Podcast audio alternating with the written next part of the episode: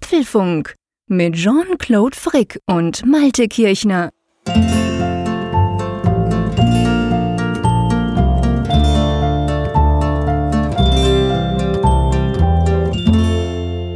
Hallo und herzlich willkommen zum Apfelfunk Ausgabe 172 und natürlich eine Spezialausgabe, natürlich die große WWDC Spezialausgabe und muss ich wirklich sagen, seit Wochen, ja, man kann sogar sagen, seit Monaten freue ich mich auf diese Sendung.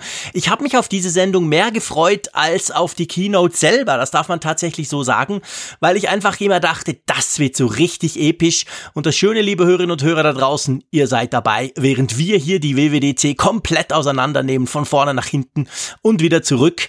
Und das Ganze geht natürlich nur mit dem Malte Kirchner auf der anderen Seite. Drum die wichtigste Frage dieser Sendung gleich am Anfang. Moin Moin an die Nordsee, wie steht's? ja, Servus und Grüezi die Schweiz. es geht gut. Weißt du, es gibt eine Frage, die umtreibt mich auch schon die ganze Woche. Und ich bin froh, dass ich sie dir jetzt an diesem Sonntagabend, wo wir das aufzeichnen, ist ja eine ungewohnte Zeit für uns beide. Wir sind ja eigentlich voll auf den Mittwoch gebucht. Aber diese Woche ist ja alles etwas anders. Und ich habe mich die ganze Woche gefragt, bist du eigentlich zurückgeflogen aus San Jose? Oder bist du über den Teich gesprungen? Vor Freude, weißt du? Gute Dieser Frage. Bildschirm. Ja, ich, ich wäre ich wär relativ weit gekommen. Du hast recht. Also mit dem Bildschirm, so bis zu den Kanarischen Inseln wahrscheinlich hätte es gereicht. Aber ich habe es dann doch vorgezogen. ich habe es dann doch vorgezogen, ähm, das Flugzeug zu nehmen. Ja, Donnerstagabend war ich eigentlich wieder da.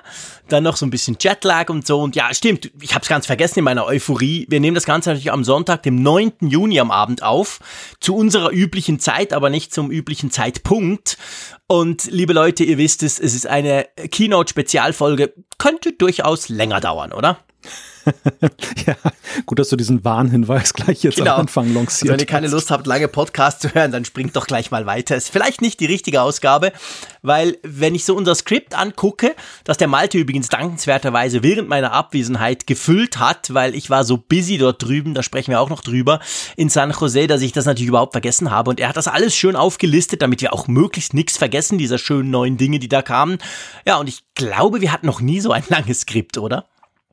Äh, ich, ja, ich habe mich auch versucht zu erinnern, ob das schon mal der Fall gewesen ist. Also das ist, glaube ich, schon sehr rekordverdächtig. Aber es gab ja auch so unglaublich vieles. Also das, was du hier vorfindest, ist ja schon die durchaus gefilterte Version ja, dessen, ja, was wir alles da alles drin, genau. besprechen genau. könnten. Ja. Also wirklich das Relevante. Und ja, das äh, ist schon bemerkenswert. Ich erinnere mich in den Anfangszeiten des Apfelfunks, ich meine, wir haben ja im Februar vor dreieinhalb Jahren losgelegt und dann gab es ja dann relativ schnell mal eine WWDC. Und ich glaube, so in den ersten äh, eineinhalb Jahren oder so haben wir diese WWD, also beziehungsweise diese Keynote-Folgen, wenn es viel zu erzählen gab, sogar gesplittet. Wir haben jeweils zwei, zwei Dinge gemacht. Ich glaube, wir hatten eine WWDC, da haben wir zuerst über die Software gesprochen und dann gab es eine zweite Ausgabe vom Apfelfunk, wo wir über die Hardware gesprochen haben. Dieses Mal packen wir alles rein, oder? Genau. Ja, ja, also ich, ich glaube vor zwei Jahren oder vor drei Jahren war das der Fall. Da haben wir noch, da waren wir noch nicht so fit wie heute. Da haben wir das, genau. dann haben wir die Nerven verloren haben Ende nicht so lange miteinander ausgehalten. ja, ja, richtig. Und aber jetzt sind wir so richtig ein ein Team. Wir sind zusammengewachsen, deshalb kriegen wir das jetzt da gebacken. Wobei wir waren ja auch, wir beide nicht ganz untätig in Sachen Podcast, das muss man an dieser Stelle ja auch sagen. Also mhm. auch in dieser Busy Week waren wir ja doch dann unterwegs. Du warst ja bei T3N zu hören im Podcast was übrigens eine große Area ist. Ne? Ich meine, T3N Absolut. ist ja auch eine große Marke. Absolut. Dann hast, hattest du so ein kleines Comeback bei Geek Week mit Markus. Genau, genau. Ich habe ihn besucht in San Jose. Er wohnt ja da. Er hat ein wunderschönes Häuschen. Und letztes Jahr hat es nicht gereicht. Da war ich so busy und noch einen Tag kürzer dort. Da haben wir uns einfach nicht gesehen. Dieses Mal hat es gereicht. Wir sind zusammen frühstücken gegangen. Vielleicht kleine Anekdote. Ich habe ihm gechattet am Abend, habe gesagt, du, äh, ich habe nur Zeit am Mittwochmorgen. Alles andere geht nicht. Worauf er mir zurückschreibt, ja, komm einfach, wenn du wach bist. Ich habe dann zurückgeschrieben, hey, ich habe Jetlag. Ich bin normalerweise um 5 Uhr wach. Dann schreibt er zurück, ja, kein Problem, ich auch. Dann haben wir uns irgendwie kurz vor sechs bei ihm getroffen und sind zuerst frühstücken gegangen und haben danach tatsächlich eine, eine Geek Week Folge aufgezeichnet. Das war lustig. Aber auch du warst ja, äh, auch du bist fremd gegangen, lieber Malte. ja, genau. Ich war bei Apfeltalk zu Gast. Genau, also, du warst am Freitag, gell? War das, glaube ich. Genau.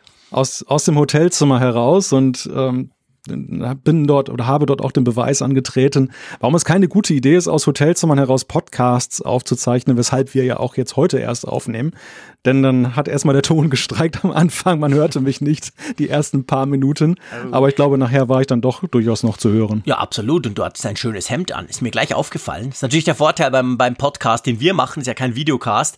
Wir sehen einander nicht. Ich weiß nicht, wie der Malte aussieht. Aber in, im Apfeltalk Live warst du natürlich richtig schick angezogen. Weißt du, das finde ich ja auch das Schöne. Das finde ich eigentlich das Coole an dieser Podcast-Community, dass man sich ja da auch zusammen aushelfen kann. Oder so nach dem Motto, hey, der Frick ist gerade da, komm, wir machen doch was zusammen, so wie T3N. Der Sebastian kam auf uns zu, hey, wollen wir nicht was im Hotelzimmer aufzeichnen?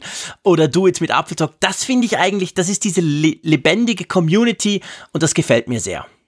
Ja, ja, absolut. Also das finde ich halt auch schön, dass äh, gerade in so einer ereignisreichen Woche, dann da denkt nicht nur jeder innerhalb seiner Grenzen, sondern man, man lebt halt die Gemeinschaft. Und das finde ich halt einfach klasse. Und das trägt ja auch sehr zur, zur Vielfalt bei, weil eben auch dann durchaus mal Fragestellungen und Meinungen zusammenkommen, die sonst so eben nicht so alltäglich dann zusammenkommen. Und das ist für die Hörer ja, glaube ich, auch durchaus eine schöne Bereicherung. Ja, absolut. Apropos Bereicherung. Ja. Es, ist, es sind ja nur noch, ich glaube, 48 Tage heute gerechnet dass unser wunderschönes zweites Frankfurt-Event steigt. Da hatten wir jetzt dann nochmal eine Kartenverlosung. Die, die Mai-Karten sind rausgegangen. Es gibt jetzt nur noch wenige Restkarten. Die gibt es am Ende eben des, des Monats Juni. Also wer jetzt noch in Frankfurt dabei sein möchte, es besteht sozusagen noch die letzte Chance. Auf apfelfunk.com slash Frankfurt kann man sich dort dann eben an der Ticketverlosung beteiligen. Und ich muss sagen, ich hatte ja hier Besuch in Wilhelmshaven an der Nordsee. Echt? Hat das Kaff jemand gefunden? Also wir sprechen jetzt hier gerade nicht über St. Gallen. Ne? Ah ja, stimmt, Entschuldigung, ich habe da was verwechselt. Selbstverständlich. Also die Weltstadt ich Wilhelmshaven wurde besucht. Ja. Von wem denn? Ja, ich hatte Besuch von Axel und Mike. Die, die waren also getrennt voneinander hier. Cool. Beide Beide haben hier so ein bisschen äh, Urlaub oder einen Arbeitseinsatz verbracht und haben halt dann gefragt, ob, sie, ob wir uns nicht einfach mal treffen können. Und das, das war irgendwie, für mich war es halt eine schöne Vorschau auf Apfelfunk Frankfurt 2.0, weil ähm, ich, ich weiß nicht, wie dir das geht, aber so in meinem Alltag ist es ja so, der, der Apfelfunk findet ja eher so ja zu, zu späteren Zeiten am Tag statt, weil man hat seinen Hauptjob ja, ne? und leicht, dann, ja. dann hat man halt den Apfelfunk und der Apfelfunk ist halt auch so eine digitale Geschichte. Also im Alltag mhm. spüre ich gar nicht so sehr den Apfelfunk. Da spricht nee. mich kaum jemand drauf an oder ja. fast niemand.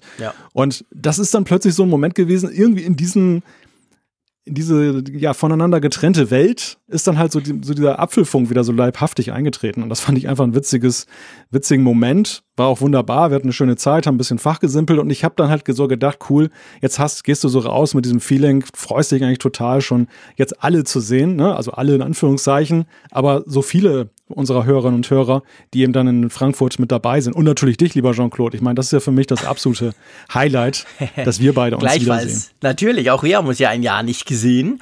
Klar, das ist nicht ganz so, so heftig, wie das beim letzten Apfelfunk Frankfurt-Event war, wo wir uns noch überhaupt nie wahrhaftig getroffen hatten. Aber trotzdem ist es schon wieder viel zu lang. Und ähm, ja, das wird großartig. Ich sehe gerade wirklich 47 Tage, 20 Stunden sind's noch äh, ob ich langsam mein Hotelzimmer buchen sollte. Du weißt, ich bin immer spät mit solchen Dingen. Ich schlafe dann sonst irgendwie auf der Matratze. Bei dir oder so, unten dran, unter Bett oder daneben. Mal gucken. naja, Vielleicht gut, der Raphael also, hier noch Platz für dich. Ja, genau, das kriegen wir irgendwie noch hin. Das muss ich mich mal noch drum kümmern, aber ich komme auf jeden Fall. Ich freue mich drauf. Das wird großartig. Ja, ähm, apropos großartig, wollen wir mal äh, wollen wir einfach mal ganz kurz die Themen anreißen, aber natürlich nur ganz, ganz kurz, weil sonst ist ja die Themenliste länger als der Podcast. Wärst du da einverstanden? Da bin ich sehr mit einverstanden.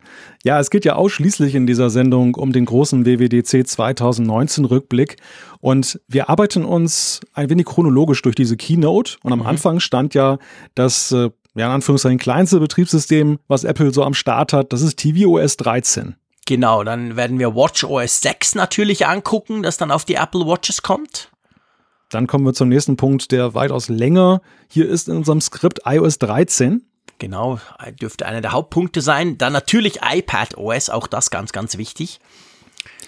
Dann machen wir eine kurze Werbeunterbrechung für, ein, für einen Hardware-Gegenstand. es wurde ein neuer Mac, der Mac Pro, vorgestellt. Genau, und wir bauen das Ganze ja so auf, falls ich bis dann eingeschlafen sein sollte, dann sprechen wir noch über das Pro Display XDR, da bin ich dann garantiert wieder wach.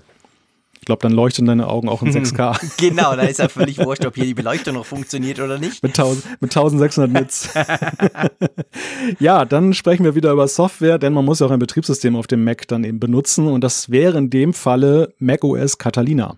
Genau, dann sprechen wir natürlich auch über, was denn die Entwickler so erwarten können von diesen ganzen Updates, diesen ganzen Geschichten. Da machen wir so ein bisschen ein Roundup. Da steht mir natürlich dann vor allem unser Entwickler Malte sehr groß als Hilfe äh, zur Seite. Ja, und der Apfelfunk wäre nicht Apfelfunk, wenn er eben nicht auch differenziert betrachtet. Also wir sprechen nicht nur freudig über das, was wir gesehen haben, sondern auch das, was wir nicht gesehen haben, was nicht kam auf genau. dieser Keynote. Und wir sprechen natürlich auch noch, was so ein bisschen drumrum passierte. Ihr wisst es, ich war ja vor Ort. Wir werden uns das Ganze auch so ein bisschen von der Seite angucken, wie das eigentlich dieses Mal war. Vielleicht auch im Vergleich zum letzten Jahr, wo ich auch schon gehen durfte. Und natürlich die ganze Optik und wie das Event so daherkam, das werden wir natürlich auch besprechen. Ja, dann um drei Uhr in der Nacht am Aufzeichnungstag werden wir dann das Gesamtfazit ziehen. Und schließlich haben wir dann noch natürlich noch eine Umfrage der Woche für euch. Genau, da müsst ihr durch, aber ich glaube, das ist kein Müssen und vor allem im Unterschied zu, ähm, zu, zu, zu uns könnt ihr ja auch zwischendurch mal unterbrechen und sagen, am nächsten Tag weiterhören, falls ihr das könnt. Wir ziehen das Ganze hier an einem Stück durch, logischerweise. Und ich, ich muss wirklich sagen, also ich sag's jetzt zum letzten Mal, aber ich bin echt aufgeregt, weil ich habe mich so gefreut auf diese, diese Sendung und während der Keynote es war zwar ein verdammter Stress noch mit Twitter und allem, was man ja heute so tut, nicht? Aber ähm, währenddessen dachte ich immer wieder, oh, genau, da, da, darüber muss ich unbedingt mit dem Malte diskutieren. Und es ging ja jetzt lange genug. Drum, ähm, lass uns starten. Einverstanden. Lass uns loslegen. Ähm, ja, fangen wir gleich mit tvOS an. Genau. Das ist ja so die kleinste Geschichte in dem Sinn und wahrscheinlich auch die kürzeste, oder? Wie kam, wie kam das bei dir an, das Teil? Sehr gut, sehr gut. Also überraschend vor allem. Ich, ich habe bei tvOS eigentlich nicht mit viel gerechnet. Ich dachte, das ist so, wie wenn Tim Cook immer Revue passieren lässt, wie toll die Apple Stores besucht werden oder genau. wo wieder ein neuer eröffnet wurde. Man kann halt so mit einem Auge auf Twitter schon unterwegs sein. Man kann vielleicht auch nochmal sich was zu trinken holen, wenn man das jetzt so wie ich dann von zu Hause aus betrachtet. Aber das war dieses Jahr ja nicht der Fall. Es war jetzt beileibe nicht der längste Part und es gibt auch nicht so viele neue Features. Aber es hat sich eine ganze Menge getan, vor allem gegenüber früheren Versionen, wo man eher in Frage stellen konnte, ob die große Nummer gerechtfertigt ist. Denn es gibt ja zum Beispiel einen neuen Homescreen. Ne? Also das, das ganze Ding ist etwas anders aufgemacht. Genau, und jetzt seht ihr, das ist der Nachteil, wenn man so eine Keynote selber besucht. Ganz am Anfang, wie immer eigentlich, habe ich dann von anderen Journalisten, hat natürlich gleich mal das WLAN gestreikt. So von fünf Minuten vorher bis ungefähr zehn Minuten, als es dann schon lief, ging gar nichts. Und da war ich ganz verzweifelt, habe ich hin und her versucht, wie ich denn da eine Verbindung hermachen könnte auf Twitter etc. Drum ganz ehrlich, habe ich verpasst. Den neuen Homescreen, der ging völlig an mir vorbei. Ich kann da wieder beim Mehrbenutzer-Support und beim Game-Controller mitsprechen. Drum musst du mir mal kurz erklären, wie sieht er denn aus, der neue Homescreen? Der sieht dahingehend aus, dass er halt etwas dezenter daherkommt. Mhm. Also jetzt bei, bei dem äh, bisherigen tvOS ist es ja so, dass der mit so einer Milchglasoptik und mhm. darauf hast du so Kacheln und jetzt sind halt diese Fullscreen-Vorschauen dominanter. Man kann ganz klar sehen, die Stoßrichtung ist dann eben auch so eine Art Schaufenster mehr zu bieten für die neuen Dienste, die Apple jetzt an den Start schickt im Herbst, also TV Plus und, und ähm, Apple Arcade mhm. blicken da durch. Man will das stärker in den Fokus rücken als jetzt irgendwelche Symbole. Für mich war das auch schon so wieder ein wenig ein Change dahingehend. Also man hat ja diese neue Optik beim, beim Apple TV ja auch deshalb eingeführt, um die Apps in den Fokus zu stellen stellen. Das, die Zukunft des TVs sind Apps. Und jetzt geht es ein bisschen zurück, oder? Genau, man kann ganz klar äh, sehen, die, die, die Zukunft des TVs sind jetzt eher die Apple-Dienste im Moment mhm. und nicht mehr die Apps. Mhm. Ja, genau. Also das, das, das, das ist tatsächlich so. Dann gibt es ja so das Vorschauen jetzt in Fullscreen laufen. Also wenn du irgendwas quasi sehen willst, was ja jetzt oben so äh, abgespielt wurde, wird das jetzt quasi im Fullscreen. Auch das blendet dir letztendlich deine Benutzeroberfläche aus, lässt deine Apps kurz im Hintergrund verschwinden.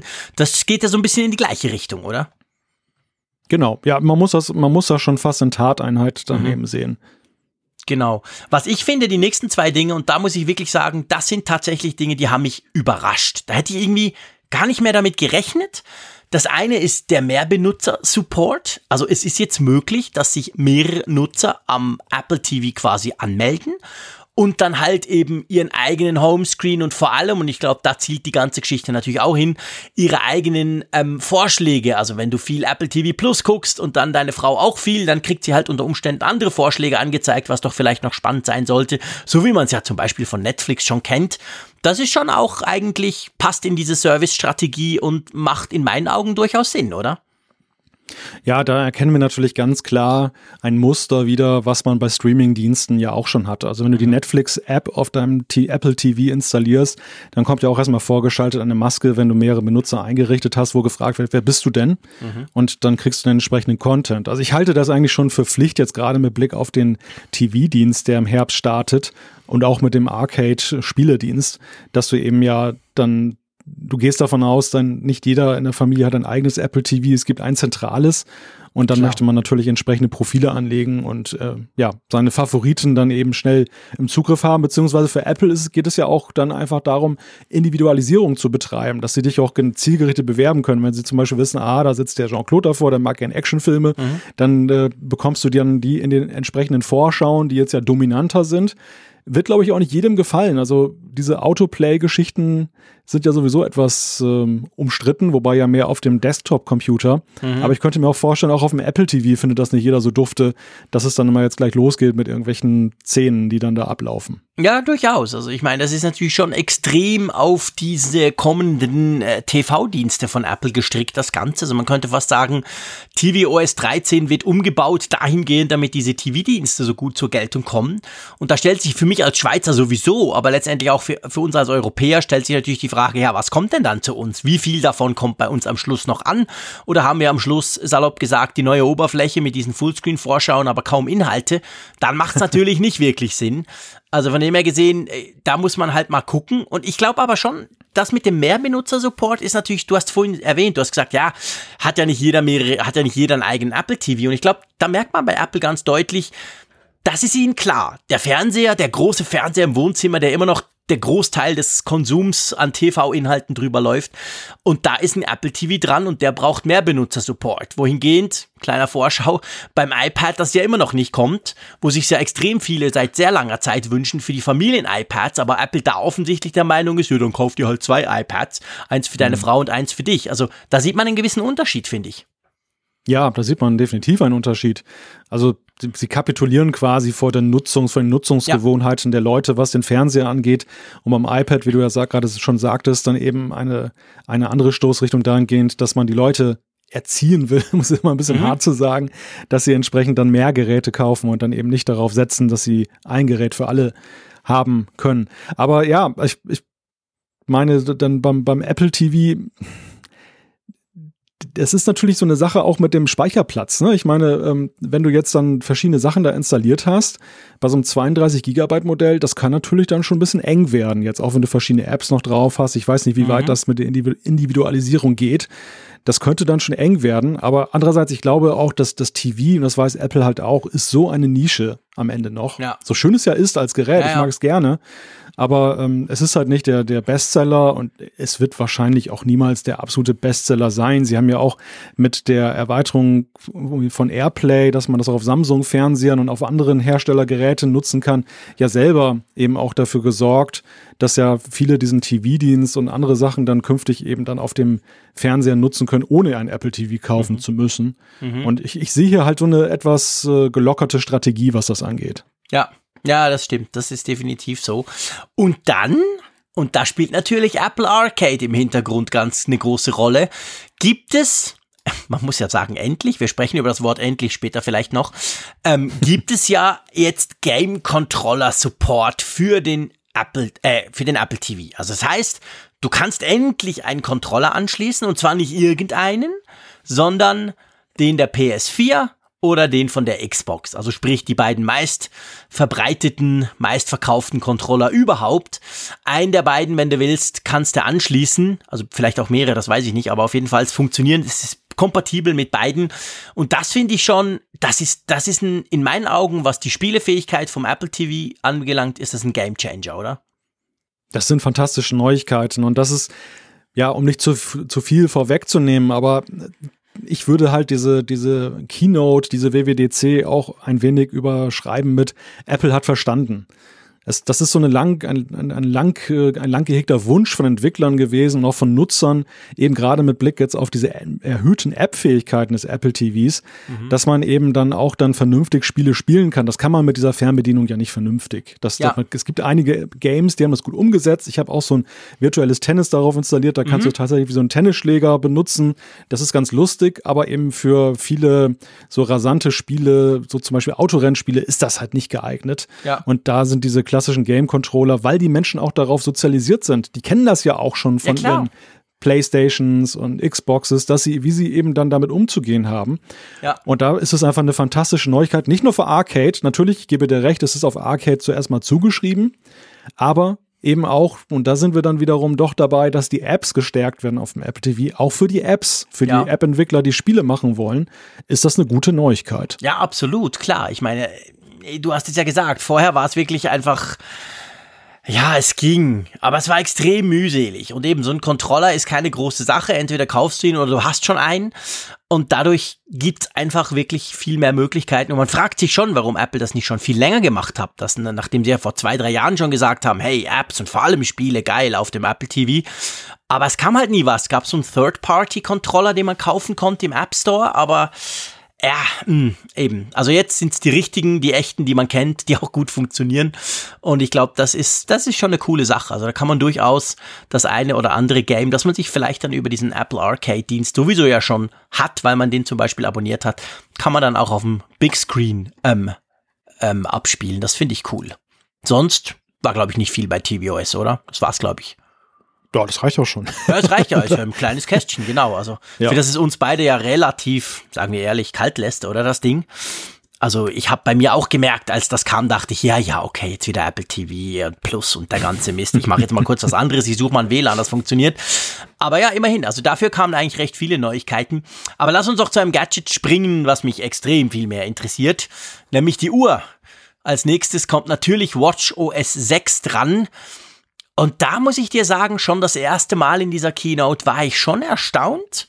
Man hat sich ja so einiges im Vorfeld zusammengereimt. Aber äh, ich, also ich, ich war schon erstaunt. Ich finde, das ist ein, eigentlich ein Riesen-Update für diese kleine Uhr.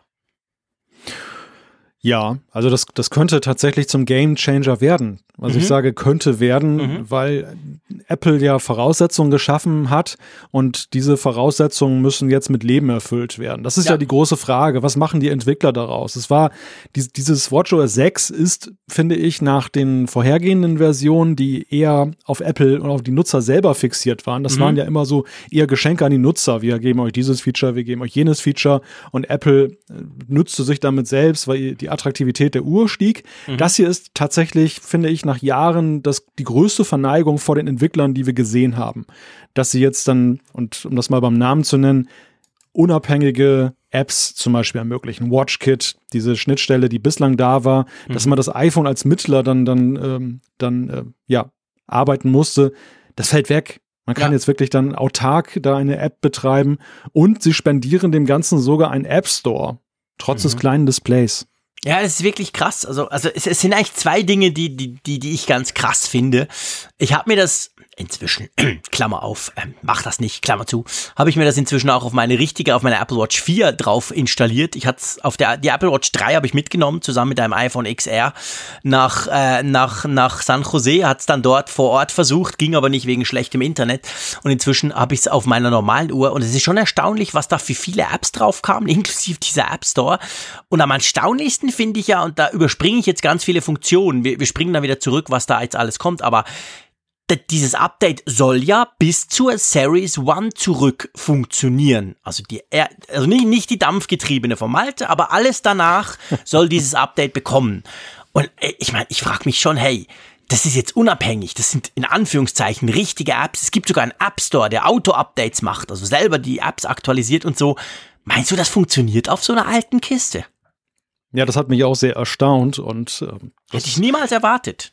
Nein, das wirft, das wirft doch eher die Frage auf, hat Apple das künstlich zurückgehalten, muss ich dir sagen. Also im, im Vorfeld dieser WWDC war ich der festen Überzeugung, dass unabhängig agierende Apps eigentlich technisch erst jetzt möglich sind mit den neueren Uhrmodellen. Mhm.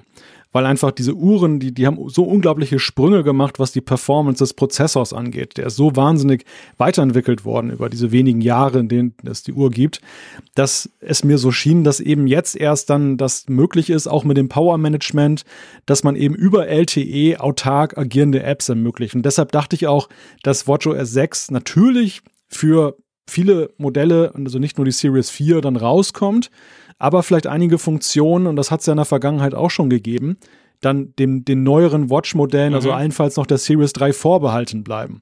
Dass man tatsächlich zurückgeht, fast bis zur dampfgetriebenen, das hat mich auch dann etwas perplex gemacht. Gleichwohl glaube ich, und das gilt ja für alle App-Funktionen, die wir auf der Watch gesehen haben, man wird natürlich schon einen Unterschied spüren. Also ich glaube nicht, dass das sehr viel Freude bereitet auf der Series 1. Man kann sich freuen, dass es geht, ja, aber wahrscheinlich kann man dann zwischendurch mal so einen Kaffee kochen gehen.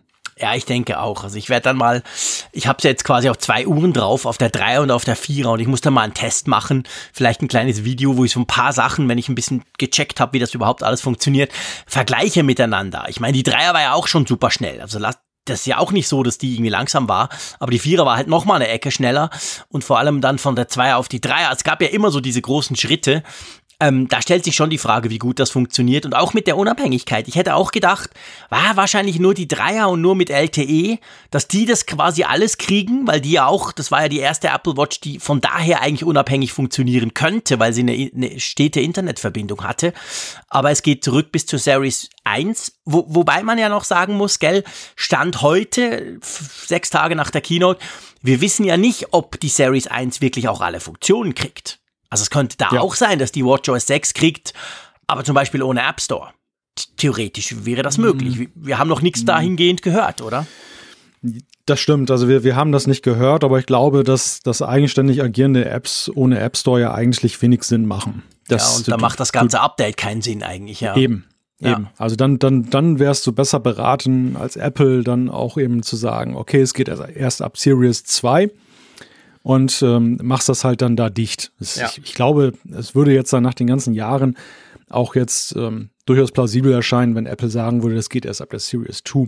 Ja. Aber was eine Frage, die mich ja umtreibt und ich gebe zu, ich stelle sie seit der Vorstellung jedem, der mir über den Weg läuft und ich möchte sie vor allem dir stellen, ist halt, A, glaubst du an den Erfolg dieses eigenen App Stores? Kannst du dir das vorstellen auf diesem kleinen Mäusekino-Display? Und B, ähm, wie schätzt du die, die ähm, Chance ein, dass Apps wieder salonfähig werden auf der Watch? Jetzt ist das, ist das nur mit der Eigenständigkeit zu wuppen? Ähm, also ich, ich glaube folgendes. Ich glaube, was man nicht äh, erwarten darf, ist, dass dieser App Store quasi so ein Selbstläufer wird wie beim iPhone, beim iPad oder so. Weil erstens, schon wenn du den auftust, also ich meine, da allein eine App zu suchen, ist also sehr fummelig, ganz ehrlich gesagt. Selbst auf der, auf der Series 4, die einen größeren Bildschirm hat.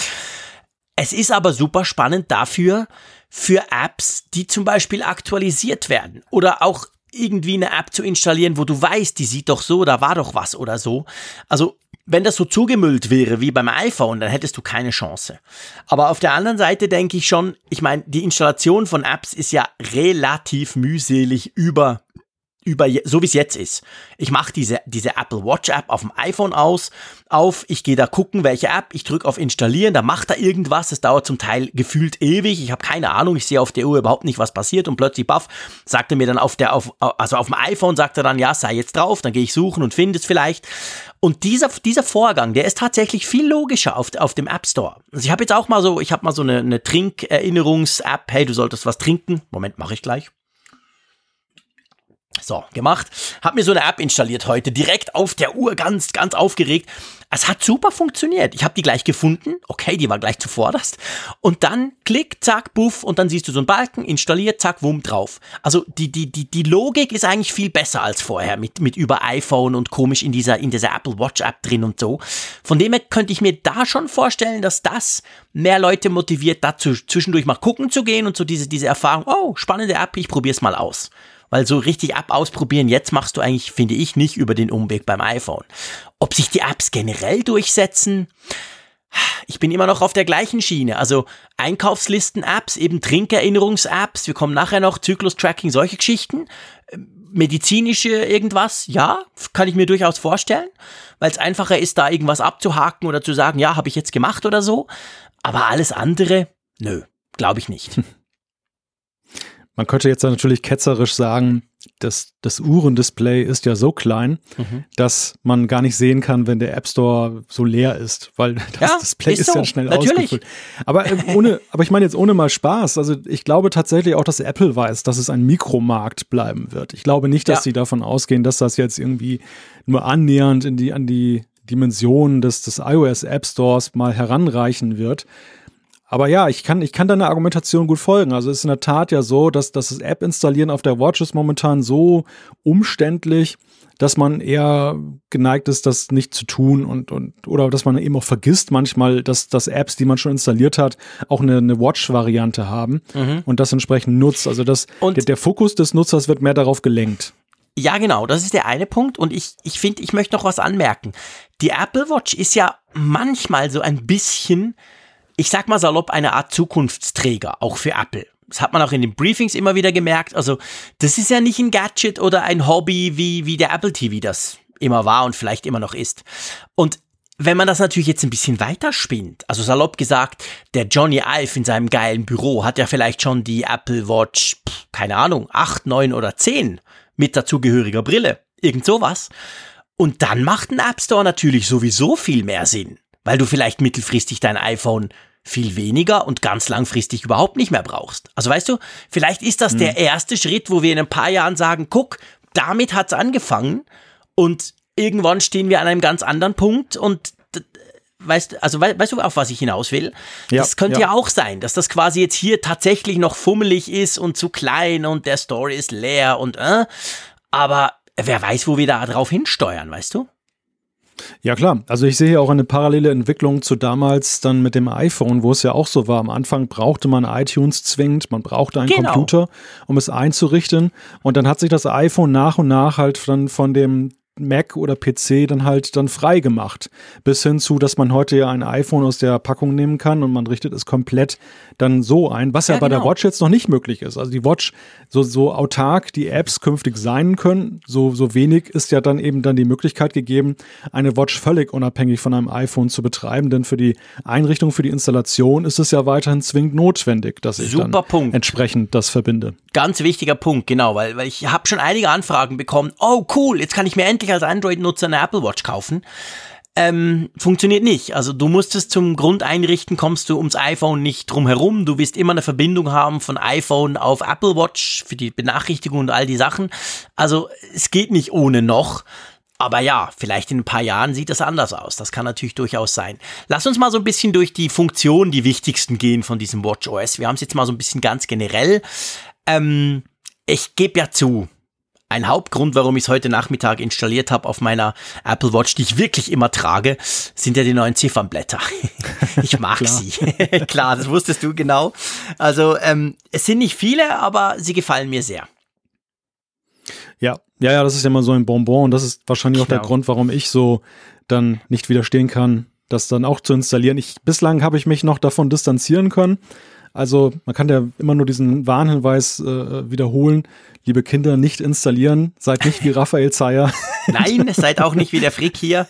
Ähm, ihr solltet es nicht auf Produktivgeräten installieren, weder WatchOS, vor, vor allem WatchOS nicht. Also das muss man wirklich, das kann man an der Stelle, wir werden es noch 2348 Mal sagen in dieser Sendung, aber ich glaube jetzt am Anfang, eigentlich am schlimmsten ist es, wenn du es auf WatchOS, also auf deine Uhr knallst, weil da gibt es keinen Weg zurück. Wenn das nicht geht, wenn das abstürzt, wenn das Ding irgendwie killt oder du findest, wow, ich kann damit nicht leben, du kommst nicht mehr zurück. Du musst den Apple Store und kaufst dir eine neue. Punkt. Also da gibt's, da gibt's nix, da gibt's keinen, bei allem anderen, ich meine, seien wir ehrlich, beim iPhone, wenn mich das nervt, dann nerv ich mich zwar, aber dann, dann, dann mache ich das Ding platt, installiere iOS 12 drauf, hol mir ein Backup zurück, ein älteres natürlich, logischerweise, keins mit iOS 13, und dann kriege ich das wieder zum Laufen. Aber die Uhr, die ist wirklich tot. Also da, da gibt's nur einen Weg, immer nach oben. Drum gibt's ja bei der Uhr auch keine Public Betas, weil du von denen nicht mehr runterkommst. Also bei der Uhr ist es, finde ich, noch viel krasser. Das sollte man ganz unbedingt nicht tun dort. Aber ja, wir machen's ja für euch. Es reicht ja, wenn wir es tun, oder? Genau, genau. Das ist ja unser Auftrag, unser, unser selbstgefasster sozusagen, dass wir das für euch testen. Wie findest du denn, also Ziffernblätter, du sagtest gerade, gefallen dir recht gut. Hast mhm. du da einen Favoriten? Und anschließend gleich die Frage, Und da musste ich ja so ein bisschen mit dem Kopf schütteln, als ich das in der Keynote gesehen habe, diese Taptic Chimes. Wie findest du die? Also, zuerst zu den Ziffernblättern. Ähm, es gibt ja, es gibt ein paar neue, eins, zwei, drei, vier, fünf, sechs sind's genau. Es gibt dieses Modular Kompakt, das mir super gut gefällt, weil da hast du rechts oben eine Uhr, eine analoge Uhr, und dann hast du noch so ein paar Geschichten auf der linken Seite, ein paar, ähm, ein paar, ähm, Hallo, wie heißen sie, die schönen kleinen Dinger? Komplikationen und unten ja. dann was Größeres, da könntest du dir irgendwie das Wetter so ein bisschen in der Übersicht. Gefällt mir sehr gut, finde ich super, aber ich habe auch wahnsinnig Spaß an der Sonnenuhr. Dieses, das ist ein Ding, wo du quasi einerseits eine kleine analoge oder digitale Uhr hast, auch paar Komplikationen, wenn du willst, sogar rundrum. Und in der Mitte kannst du quasi die, den Sonnenstand gucken. Und wenn du an der Krone drehst mit ganz wunderbarem haptischen Feedback, kannst du dann sagen, wann geht die Sonne unter und dann wird das Ganze sogar ein bisschen dunkler. Es gefällt mir wahnsinnig gut. Ich schraube die ganze Zeit dran rum, seit ich das heute um eins bei mir draufgeknallt habe. Die anderen, ähm, Kalifornien, vielleicht noch ein Teil, das ist dieses blaue mit der Uhr, das so ein bisschen aussieht wie ein Hermes ähm, Ziffernblatt. Also ich habe mir das draufgetan und dachte so, hey, ich habe eine Hermes-Uhr, cool. Also sieht so ein bisschen wirklich aus wie, wie die, die man ja sonst nur exklusiv bekommt, wenn man diese Hermes Edition kauft von der Apple Watch. Auch das gefällt mir sehr gut, die anderen habe ich noch nicht ausprobiert. Hm. Und jetzt zur Frage, die ich nicht beantworten kann. Äh, was ist Taptic Chimes? Das ging auch völlig an mir vorbei. Das ist diese Sache, dass du A, einen kleinen Anstoß kriegst, wenn eine bestimmte so. Zeit erreicht ist und ah, dass ja. es dann, dann B auch noch dann irgendwie Dingen macht und so, so, so ziemlich ja, analog das Ganze. Äh, da muss ich wirklich sagen, ich bin ja ein Kind der 80er Jahre, 73 geboren, ja nicht erschrecken, ich bin ein alter Sack, aber ähm, in den 80er Jahren hatte ich diese Casio Digitaluhren natürlich immer. Ihr erinnert euch vielleicht. Und die haben das standardmäßig gemacht, piep, zur vollen Stunde und so. Hm. Und ich habe das jahrelang gehabt und ich möchte nie mehr zurück. Also das werde ich nie, nie, nie, niemals aktivieren. Weil es ist mir scheißegal, ob die, die Stunde genau auf Null ist oder nicht. Das hatte ich in den 80ern. Das ist durch. Also brauche ich das nicht. War, das war jetzt gerade eine witzige Herleitung, weil es lief jetzt so vom Spannungsbogen eher darauf hinaus, dass du ganz begeistert sein nein, könntest. Nein, nein, nein, nein, nein. Ja, könnte sein. Nee, nee, nee, nein. Also, mh, hm, ah, nee, also schon diese Casio-Uhren. Nein, nee, nein. Ich finde viele Sachen der 80er cool, sogar die Musik. Ich oute mich, ja. aber das, nee, also nein, nein, brauche ich nicht. Wie findest du das, die Idee? Möchtest du das? Das ist doch total störend. Ich habe auch nur mit dem Kopf geschüttelt. Also das fand ich jetzt ein ziemlich stranges Feature. Man muss natürlich sagen, im Gesamtkontext völlig irrelevant. Es ist klar. Man muss es ja nicht aktivieren, man kann es sein lassen das, das äh, ist ja nun kein Must-Have oder ein, ein Es ist vieles irrelevant, wo wir heute drüber sprechen. ja, ja, und die Tatsache, dass du schon vergessen hast, zeigt ja auch, dass es dann eben auch dann gar nicht haften geblieben ist und bei, bei vielen. Aber für mich war es dann wirklich so ein witziger Ankerpunkt, dann mhm. diese, dieses Feature. Was übrigens auch ganz witzig war, es, gab, es gibt ja neue Apps, Komm, kommen wir vielleicht kurz dazu jetzt. Es gibt Voice Memos, finde ich ehrlich gesagt gut. Ich habe eine Third Part, eine der wenigen ähm, Dritt-Apps, die ich bis jetzt drauf habe, ist eben genau so eine, wo du so Sprach, Sprachmemos aufnehmen kannst. Brauche ich in Zukunft nicht mehr. Du kannst Hörbücher ja neu drauf hören. Das ist wohl spannend. Ich bin gar nicht der Hörbuchtyp, darum kann ich das gar nicht so recht beurteilen, ehrlich gesagt. Aber ist sicher eine schöne Funktion. Vielleicht sagst du was dazu nachher gleich. Aber was ich ganz witzig finde, als die das Taschenrechner-App vorgestellt haben, haben in der Halle 6000 Leute, 5000 irgendwie 600 Entwickler, 200 geladene Gäste und 200 Journalisten, haben alle geschrien und gejubelt. Und dann dachte ich so, what the hell? Am Abend war ich im Restaurant. Da wurde mir klar, warum. Die Amerikaner haben ja alle Preise ohne Mehrwertsteuer angeschrieben, die Spinner. Und gleichzeitig auch im Restaurant ist ja quasi, es ist ja, also der, der, der, wie sagt man, ich bin schon zu lange, der Tipp, also die, das, das Trinkgeld, hm, Trinkgeld, ist ja, ja ein essentieller Teil der armen Leute, die dort arbeiten. Da kannst du nicht drauf verzichten wie bei uns, wenn du findest, ein blöder Typ oder so. Also musst du ja ausrechnen, ich weiß nicht, irgendwie 18 Prozent oder so.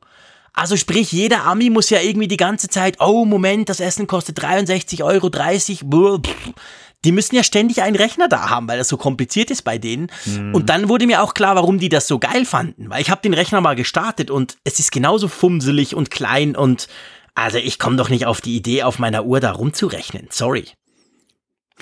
Ja, also zwei, zwei Gedanken dazu. Das eine ist, ich würde dann tatsächlich auch so eine schon auf den, die Sales Tags und, und den Tipp zugeschnittene App benutzen und nicht ja, dann jedes Mal stimmt. dann das erstmal mühsam eingeben. Das geht ja viel schneller. Deshalb, deshalb verstehe ich gar nicht diese Euphorie. Zweitens, gerade diese Ja, aber das beiden gibt's, Sachen. sorry, Entschuldigung, wenn ich, ich muss Ja. dich kurz unterbrechen. Ich habe ihn jetzt nochmal aufgemacht, das ist ja auch ein Live-Podcast sozusagen. Also, ich zahle jetzt 63. Es gibt eine, eine Taste, die heißt Tipp. Und dort haben sie Ach so. gejubelt. Und dann kann Ach ich so. jetzt sagen 5% Tipp oder mehr. Und ich kann sogar sagen, und wir sind sechs Personen. Und dann rechnet er mir quasi pro Person aus, was ich von allen kriege, damit es dann passt. Also diese App, die das macht, die braucht es nicht mehr. Das ist da tatsächlich drin. Also der Teil war der Jubelteil, als die das Mhm. gezeigt haben, dass man eben diesen Tipp gleich, diese, diese, dieses Ding gleich berechnen kann. Ähm, ja, kann man machen, aber ich glaube für Europäer nicht so wirklich spannend, oder? Äh, Nein, nicht wirklich. Aber ich könnte mir dennoch vorstellen, dass einige einen Taschenrechner in der Uhr gut finden. Es gibt ja auch diese P-Calc-App, die sehr beliebt ist auf dem iPhone. Ich glaube, sie existiert auch auf der Watch. Und Okay. die war ja bislang so das Mittel der Wahl. Das, das Tragische an der ganzen Sache mit diesen Apps ist ja mit Ausnahme der Hörbücher, dass Apple da, man nennt es ja in Amerika Sherlocken, wenn, wenn Apple eine sich so einer App-Idee bemächtigt, die dann eben im App Store drin ist und sie als System-App Dem einführt. sagt Das haben man sie Sherlocken, echt? ja, ja, ich hatte das in einigen amerikanischen Witzig. Podcasts jetzt gehört und habe mich auch die ganze Zeit gefragt, was heißt das wohl? Und habe das mal dann recherchiert. Das heißt, also die nennen das so, die Sherlocken, wenn wenn ähm, Apple dann diese diese Sachen dann als System-App übernimmt und gerade bei diesen Voice-Memos, da da spielst du ja wahrscheinlich auf Just Press Record an. Ja, genau. Und, genau. und beim Taschenrechner, wie gesagt, Picalt, sind es ja einige der ganz, ganz wenigen Apps dann, die eben bislang sich auf der Watch auch Mhm. ganz gut durchgesetzt haben, die sie dann, dann kannibalisieren dann für ihre Zwecke Ja, und die krass. eigentlich dann weg vom Fenster sind. Das ist auf dem iPhone ist das immer nicht so wild, weil weißt du, die Vielfalt ist so groß an Apps, dann ist tragisch für den einzelnen App-Entwickler, aber für in diesem großen Universum der 100.000 Apps oder mehr Mhm. ist das ja völlig dann Kleinvieh. ja. Aber hier auf der Watch, finde ich, ist das gerade so mit Blick darauf, dass man die Entwickler ermutigen will, mach doch mal mehr für die Watch. Und und Ja. Apple macht das dann einfach nach. Ja, schön für die Nutzer, schlecht für die Entwickler. Ja, wichtiger Punkt. Also ich meine, Apple, das kennen wir ja schon lange. Jetzt ist es, auf der Uhr ist jetzt was Neues, aber äh, Apple bemächtigt sich halt ab und zu irgendeiner Funktion. Wir kommen dann später in, unserem, in unserer Sendung auch noch zu so einer Funktion. Und dann hast du unter Umständen ein Problem und bist unter Umständen weg vom Fenster. Das gab schon bei ganz vielen Sachen. Ich glaube, legendär waren die ganzen ähm, Taschenlampen-Apps natürlich, bevor dann Apple Oh das ja. mal eingebaut hat. Die waren dann auch ganz schnell weg. Also du musst salopp gesagt einfach damit rechnen, dass Apple irgendwann kommt und findet, hey, das bauen wir in unser Betriebssystem ein. Und dann hast du halt ein Problem. Ja, das ist definitiv so. Also gut. Ähm, äh, die Unabhängigkeit haben wir ja schon besprochen vom eigenen App Store. Das ist ein großer Schritt für die Uhr, denke ich. Es stellt sich, wird sich dann noch rausstellen, wie groß sie auch für die Nutzer ist und ob das wirklich die Nutzer auch viel mehr brauchen. Was ich sehr spannend finde, und da brauche ich auch den Malte als Erklärende, als Erklärender, der wirklich draus kommt. Es gibt ja jetzt neu auf der Uhr diese Streaming Audio API. Habe ich das richtig so ausgesprochen? Also das heißt, ich Ja. kann nicht nur Apple Music, sondern ich kann eigentlich alles irgendwie streamen direkt von der Uhr aus. Jetzt hilf mir mal, weil das war auch so ein Moment, es, es gab so ein paar Keynote-Momente, wo die Leute gejubelt haben und ich nicht. Es gab auch Momente, da hat nur der Frick gejubelt, aber das war, waren nur wenige. Ähm, auf jeden Fall, es gab diesen Moment, als sie das vorgestellt haben, brandete so ein bisschen Applaus auf. Und ich habe mir dann so kurz überlegt, ja, aber ich kann doch jetzt, glaube ich, eigentlich auch schon zum Beispiel, keine Ahnung, ist, also kann ich jetzt gar nichts streamen auf der Uhr? Ich bin halt so auf Apple Music und das funktionierte schon immer, darum weiß ich nicht. Also Mhm. ähm, ermöglicht das dann zum Beispiel wirklich eine unabhängige Spotify-App auf der Uhr oder so? Oder Ja. was ist das Spezielle an dieser Streaming-API? Ja, genau das ermöglicht das halt. Also Okay. Apple hat das Streaming ja tatsächlich eingeführt für sich selbst. Mhm. Im ersten Moment mit Apple Music. Sie, sie haben ja auch recht spät erst dann auch dann entsprechende APIs angeboten, dass man zum Beispiel Podcast-Player realisieren konnte. Sie selbst haben ja ihre Podcast-App dann ja auf die Watch gebracht. Ich meine, es war letztes Jahr mit WatchOS 5. Genau. Und, und gleichzeitig haben sie Entwicklern das auch eingeräumt. Das hat ja dann, vorher gab es zwar auch schon Podcast-Apps, aber das waren ja eher so verzweifelte Versuche, das zu machen und alles funktionierte nicht so gescheit. Seitdem haben wir ja tatsächlich auch vernünftig funktionierende Podcast-Apps, die allerdings die Sachen ja runterladen müssen. Und das ist ja, wie wir alle wissen, dann auf der Watch ja auch mal ein recht zeitaufwendiger Prozess. Schöner wäre es ja tatsächlich, gerade mit Blick auf diese auf diese Unabhängigkeit, die jetzt neu ist, dass man dann auch noch bei LTE das dann streamen kann direkt. Das ist ein Traum für viele.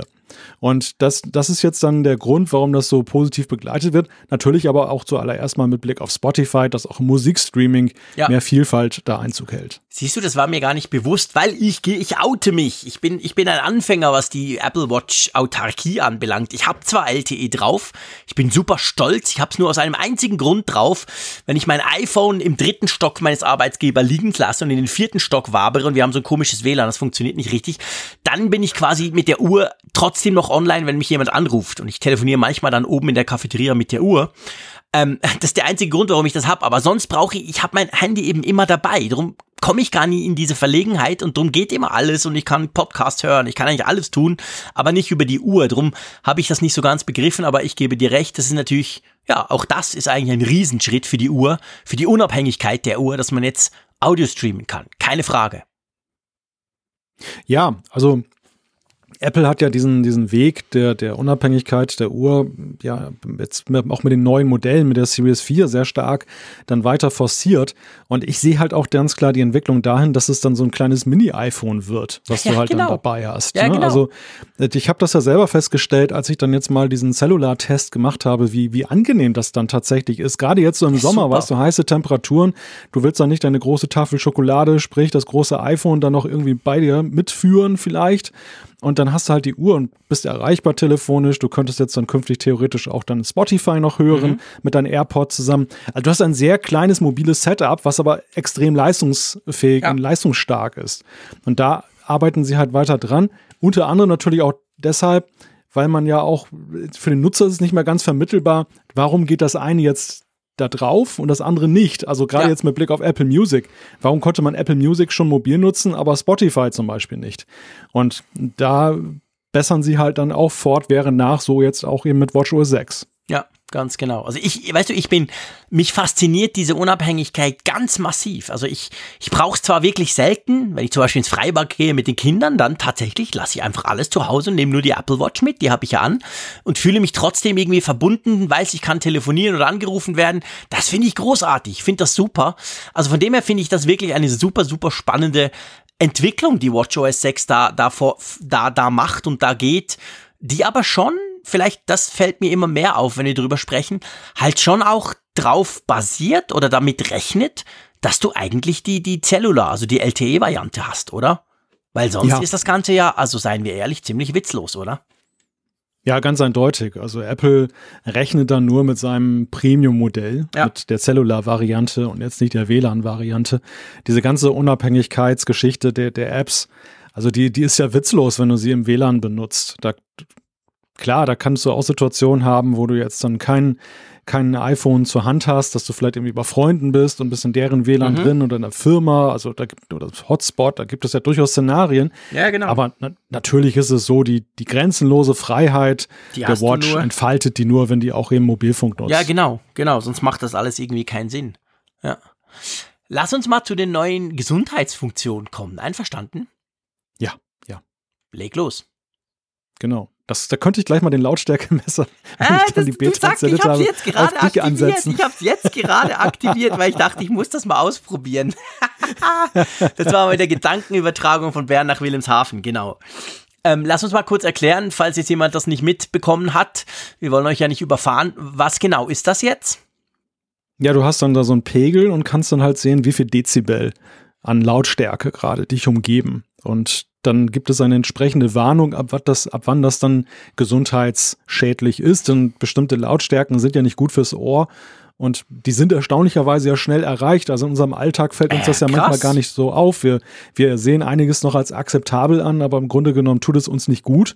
Und deshalb diese Gesundheitsfunktion, dass man das so ein bisschen monitoren kann. Ich finde das eine großartige Funktion, ehrlich gesagt. Vor allem, wenn du Kinder hast. Also ich meine, ich halte jetzt einfach die Apple Watch hoch und dann sage ich, hey Freunde, es ist gelb. Achtung, haltet die Klappe, seid nicht mehr so laut, weil das geht relativ schnell. Das, da gebe ich dir recht. Also wenn ich jetzt hier einfach so ein bisschen spreche, ist es schon gelb auf 81.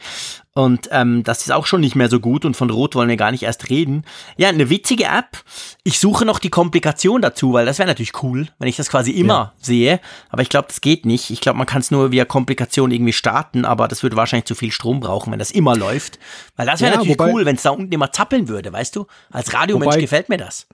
Ja, wobei kleine Entwickler-Side-Note an der Stelle, und das mhm. ist eine schöne Verbesserung, über die ja gar keiner gesprochen hat, weil sie eher so ja, sie entfaltet sich später mit Apps. Es ist ja jetzt lo, wer Komplikationen hat, der hat manchmal den Eindruck, hm, die aktualisiert ja gar nicht so ja, fortwährend. Genau. Und mit WatchOS 6 soll es, das habe ich so gelesen, eine bessere Art geben, dass Apps dann per Notifikation diese Komplikationen aktualisieren können. Das ah. heißt, du hast ah. aktuellere Infos dann zum Beispiel, was dann jetzt gerade dann visualisiert wird und, und dementsprechend, also Apple selber kann es natürlich steuern, wie sie wollen mit der Lautstärke-Messung, aber das, das er, ermöglicht es halt auch vielen Apps dann eben, neue Infos schneller dem Nutzer ah. zu überreichen. Okay, spannend. Ja, das, das war mir gar nicht, gar nicht so bewusst. Aber ich merke das auch manchmal, dass ich denke, ja, mit der Komplikation stimmt doch was nicht. Die ist doch irgendwie hängen geblieben oder so. Ja, ja, genau. Also es gibt diesen Lautstärkemesser, finde ich eigentlich eine coole Idee, wirkt so ein bisschen nach einer Spielerei, aber hat durchaus einen ernsten Hintergrund. Dann gibt es ja neu einen Aktivitätstrend. Also wir alle haben ja diese Aktivitäten-App, äh, wo man sieht, wie man seine Ringe schließen kann und so. Und da gibt's, wenn du die App jetzt auf dem iPhone aufmachst, gibt's neu so eine Ding, die nennt sich Trend. Da sagt er dir quasi, ich glaube, er analysiert die letzten 90 Tage, gell? Und dann sagt er, hey cool, beim Bewegen, beim Trainieren, beim Stehen bist du on top und irgendwie bei der Strecke und bei den Treppen bei mir zum Beispiel, da sagt er netterweise, das schaffst du schon. ja, ich, ich, muss, ich musste gerade schmunzeln, weil du gesagt hast, es ist eine Spielerei und das, das trifft ja auf diese Aktivitätentrends ein wenig auch zu. Apple ist ja meisterhaft darin, diese ganze Health-Geschichte, diese Gesundheitsgeschichte mit der, dieser sogenannten Gamification ja. zu verbinden. Sie ja. machen das alles zur Spielerei und gleichzeitig schaffen sie damit eben ein mächtiges Instrument, was die Nutzer halt gerne und häufiger verwenden. Weißt du, wenn das alles so dramatisch wäre, gerade jetzt auch diese EKG-Geschichte und so, dass, dass man gleich mal denkt, oh Gott, es geht um Leben und Tod, mhm. ja, dann würden die Leute wahrscheinlich davor zurückschrecken und genau. Angst davor haben.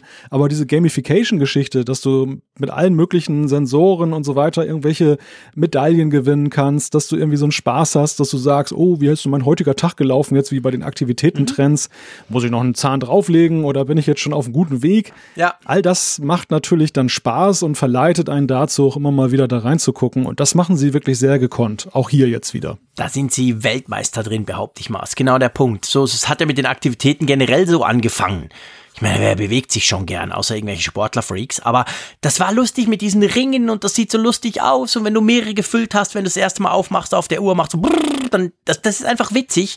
Und das haben sie genau, das haben sie ganz, ganz, ganz gut gemacht, finde ich auch. Also der, der Aktivitätentrend und vor allem der Lautstärkemesser geht genau in die gleiche Schiene. Ähm, ja, gibt's noch was bei, bei, beim Thema Health? Das Zyklus, Zyklus-Tracking. Ah, natürlich, selbstverständlich. Ja. Ähm, wo Frauen ihren Zyklus tracken können. Ganz wichtig, geht ja auch auf dem iPhone, gell? Ist ja nicht nur auf der Apple Watch, sondern sowohl als auch. Also sowohl die Trends wie eben das Zyklus-Tracking gibt's beides auch auf dem iPhone, den Lautstärkemesser nicht. Ähm, und das wird jetzt, glaube ich, in der Health-App auch eingetragen, oder? Mhm. Genau, genau. Man kann das dann da eintragen, kann dann eben zum Beispiel als Frau auch sehen, fruchtbare Tage mhm. und so.